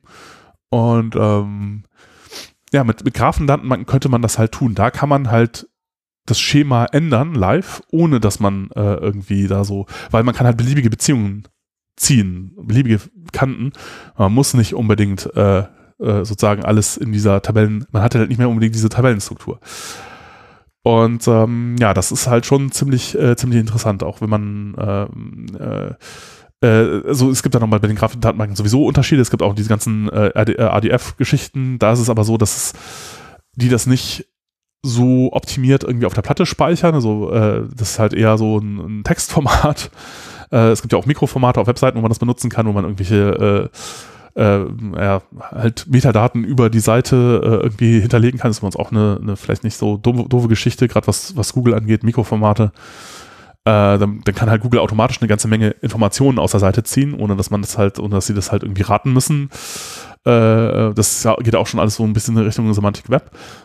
Ähm, aber das Problem dabei ist, es halt nicht optimiert äh, und äh, für Graphenabfragen auch nicht optimiert. Daher wird es halt alles immer ziemlich langsam sein. Ähm, und es gibt halt Graphendatenbanken, die das halt so optimiert speichern. Dazu gehört dgraph auf jeden Fall, die älteste und weitest verbreitete Datenbank Neo4j.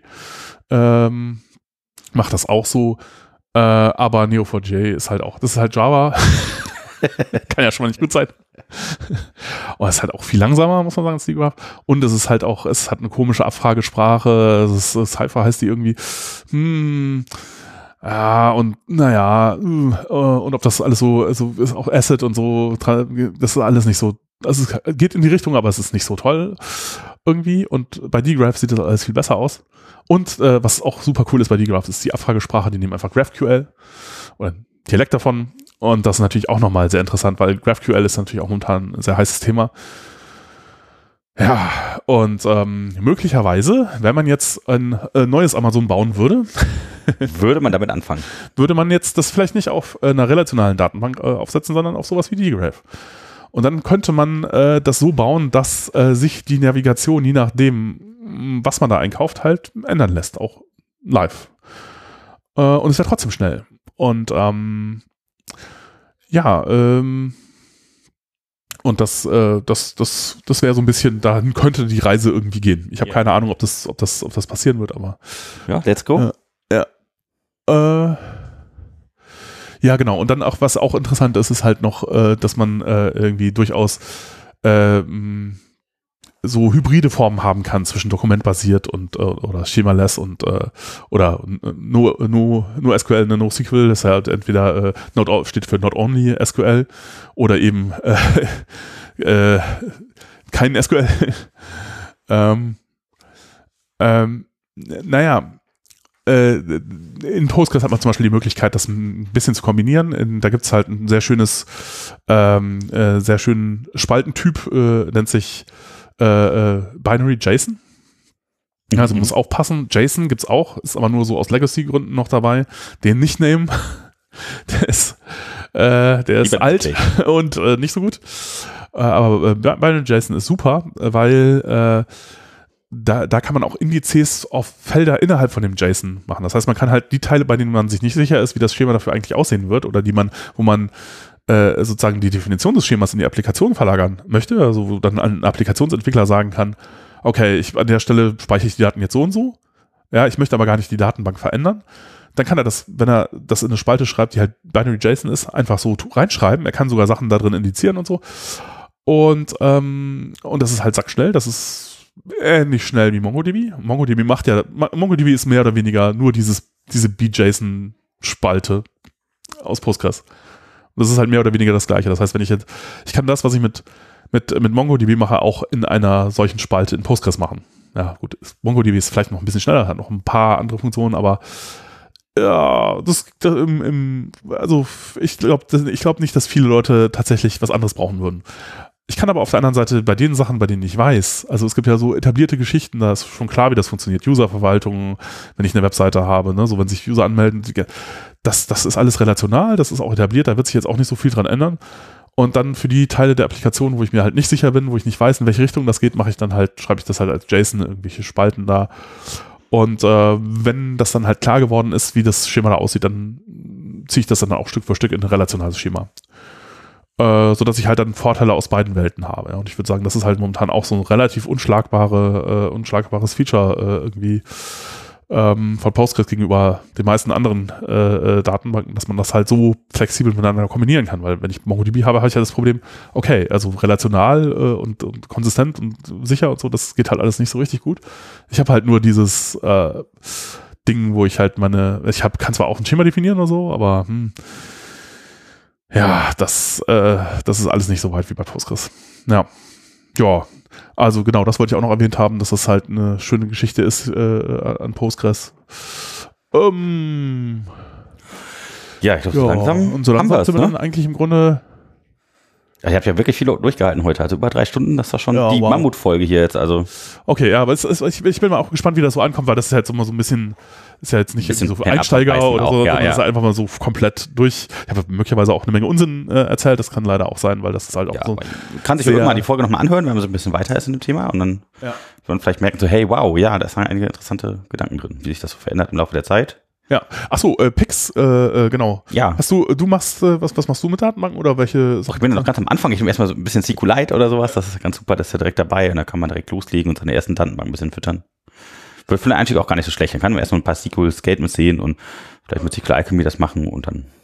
Das ist auch interessant, ich glaube, SQLite ist eine der ähm, äh, Software, die mit am weitesten die weiteste Deploy-Basis hat irgendwie so. Ich glaube, es konkurriert noch mit, mit, mit Curl oder so. Das wird auch, auch äh, fast überall ist Curl irgendwie mit drin. Aber ich glaube, SQLite hat, ist auch ein Kandidat für, das ist fast überall drin. Ist auch äh, Core, äh, Core Data, das der Datenabstraktionslayer von iOS ist auch, da ist auch SQLite drunter. Das ist in fast allen Browsern drin. Das heißt, irgendwie, wenn man einen Browser hat, hat man SQLite. Wenn man irgendwie, das ist auf einer, auf einer, auf einer Apple Watch ist eine SQLite-Datenbank und zählt die Schritte. Das ist ja, echt total krass. Ja, also von, skaliert von irgendwie einer kleinen Uhr zu, äh, ich glaube, momentan das theoretische Limit für, für SQLite sind irgendwie 144 Terabyte oder sowas. Kriegt man das schwer voll. Ja, ja. Äh, und es gibt, es gibt, glaube ich, große SQLite-Datenbanken tatsächlich da draußen. Also äh, das ist, das ist ein super interessantes Projekt und ähm, ja, auch, äh, ich glaube, es wurde mal vorgeschlagen, für Langzeitarchivierung das SQLite-Format zu nehmen, weil es halt so äh, äh von, von irgendeiner Universität, äh, von irgendeiner Bibliothek, ach, ich, äh, weil, weil es halt auch sich seit jetzt seit Jahren nicht mehr geändert hat, das ist relativ schnell und ähm, ja, SQLite super cooles Projekt. Ähm, und ach, da im Zusammenhang habe ich, wer ist auch einer von meinen Picks, was man ja, sich vielleicht mal angucken ja. kann, ist äh, ein Projekt namens Datasette. Datasette. Die mhm. Kassette, also zum Aufrollen noch. So wie, genau. Äh, und, und zwar geht es darum, dass halt für so Daten, Datenjournalismus, äh, es geht darum, dass man äh, äh, Datensätze, die irgendwo veröffentlicht wurden, wie man die jetzt navigierbar macht für Leute, die jetzt nicht äh, das in eine Datenbank importieren wollen und dann selber Statements schreiben. Und äh, das macht das halt. Und man kann da CSVs nehmen, die da reinwerfen und dann kriegt man halt so ein, auch ein Interface mit Facet Navigation, mit Volltextsuche, weil halt auch SQLite kann halt Volltextsuche. Äh, und man kann sogar SQL-Statements reinschreiben. Man kann aber auch das irgendwie mit einer Webseite navigieren. Das ist ziemlich cool. Ähm, und ähm, ja, das wollte ich auf jeden Fall mal erwähnt haben. Das kann man sich mal, kann man sich mal anschauen. Es gibt dann da so Teile von, wo man auch CSVs automatisch in, in SQLite-Datenbanken umwandeln kann. Auch interessant, dass man da so frei SQL-Statements irgendwie eingeben kann. Das geht ja auch kaum, aber das geht halt deswegen, weil man bei SQLite auch sagen kann, oh, das ist jetzt eine Read-Only-Datenbank, ja, und dann kann man halt mit Statements nichts mehr kaputt machen. Ähm, ja, das ist, äh, das ist halt ein, ein, sehr schönes, sehr schönes Projekt. Äh, ja. Dann, äh, genau, äh, auch wie man auf Datenbanken von Python aus zugreift. Es gibt so äh, äh, Async PG als asynchroner Datenbank, äh, Datenbank-Client für, für Python. Das wird noch sehr interessant. Also, das ist momentan noch ein Problem. Also, PsychoPG ist halt so der Standard äh, Postgres Datenbank-Client für Python und der kann aber nur Textprotokoll äh, und nicht Binary. Ist halt schon relativ schnell, aber äh, es geht halt mit dem Binärprotokoll halt noch schneller und er ist halt nicht asynchron also was halt ein Problem ist, halt wenn man jetzt zum Beispiel bei Postgres macht man jetzt Volltextsuche und Navigation äh, auf einer Webseite, dann hat man, wenn man das mit Django macht, Django ist auch synchron und äh, dann, dann macht, macht man halt einmal äh, und hat, hat jetzt Facette Navigation, das, braucht, das heißt, man muss halt an den, an den Facetten, das heißt Tags oder Kategorien oder äh, irgendwelchen anderen äh, Monaten oder was auch immer man halt navigierbar äh, halten will, äh, schreibt man jetzt noch so Counts dran oder man muss halt überhaupt wissen, was hat ein Count von größer Null, damit man diese Facette anzeigt oder nicht anzeigt. Äh, das sind halt zwei unterschiedliche Statements. Man kriegt einmal die Suchergebnisse und dann macht man nochmal ein Statement, um die Counts zu holen und äh, meistens hat man aber nicht nur diese zwei, sondern noch ein paar mehr. Und das ist halt jedes Mal ein Datenbank-Roundtrip. Das ist jedes Mal, dauert das irgendwie ein paar Millisekunden. Also bei den Suchanfragen, bei den Counts dauert es sogar so irgendwie 30, 40 Millisekunden, sodass man halt äh, bei so einer normalen Navigation auf, auf einer Seite ähm, wahrscheinlich schon so 150 Millisekunden nur SQL-Anfragen hat. Und dann ist man schon bei, wenn, wenn das Template gerendert wird, ist man leicht bei 400, 500 Millisekunden. Und das ist halt dann schon relativ lang. Das ist schon mhm. viel für eine Webseite. Eigentlich ein bisschen zu viel und man könnte es leicht deutlich drücken, wenn jetzt diese Statements, die ja nicht voneinander abhängen, sondern die man auch parallel abfeuern könnte, tatsächlich parallel an die Datenbank gestellt würden. Und dann hat man nur noch, ist die Latenz zu, äh, äh, oder die, die Zeit, die man braucht, um SQL-Abfragen zu machen in dem Web-Frontend, ist halt, dauert nur noch so lange wie das längste Statement. Ja, und alle anderen Sachen sind halt vorher da. Und das würde halt wahrscheinlich bedeuten, dass dann ist man runter auf 50 Millisekunden oder so. Dann 100 Millisekunden gespart. Das wäre ziemlich cool. Aber dafür müsste halt Django asynchron sein. Dafür müsste man halt irgendwie Async PG verwenden statt äh, PsychoPG. Und äh, das wird alles noch ein bisschen dauern wahrscheinlich Jahre, fürchte ich. ist auch so, dass äh, der, der Autor von Django Channels, das ist diese Geschichte mit den ähm, na, äh, WebSockets, äh, dass man halt äh, bidirektionale Kommunikation zwischen Client und Server hat äh, bei Webanwendungen. Äh, der hat jetzt dieses Projekt so ein bisschen aufgegeben oder die Main ist nicht mehr Maintainer davon. Ist, ähm, und das, was er macht, ist jetzt der Versuch, Django async fähig zu machen. Bin mal gespannt, wie das wird. Das war ja auch in der Django-Folge, hatten wir das ja irgendwie kurz, ob das vielleicht eventuell äh, eine Richtung wäre, in die sich Django entwickeln könnte. Und ja, sieht danach aus, so ein bisschen als ob es kommen ja, würde. Ja. Und ähm, ja. ja. Und damit sind wir im Grunde. Sind wir durch mit einer Mammutfolge. Ja. Wenn ihr es bis hierhin geschafft habt, also Hut ab. Ich würde jetzt einiges mehr über Datenbanken und was man damit alles ja. so anstellen kann. Ja. Schöne Sache. Ja, und dann. Super, äh, dass ihr dabei wart. Genau. Und äh, ja, wo ihr auch immer ihr seid, schönen Tag und so weiter. Wenn ihr Fragen habt, hallo at pythonpodcast.de. Ja, super. Und ja, dann bis zur nächsten Folge. Ja, bis dahin. Tschüss. Ciao.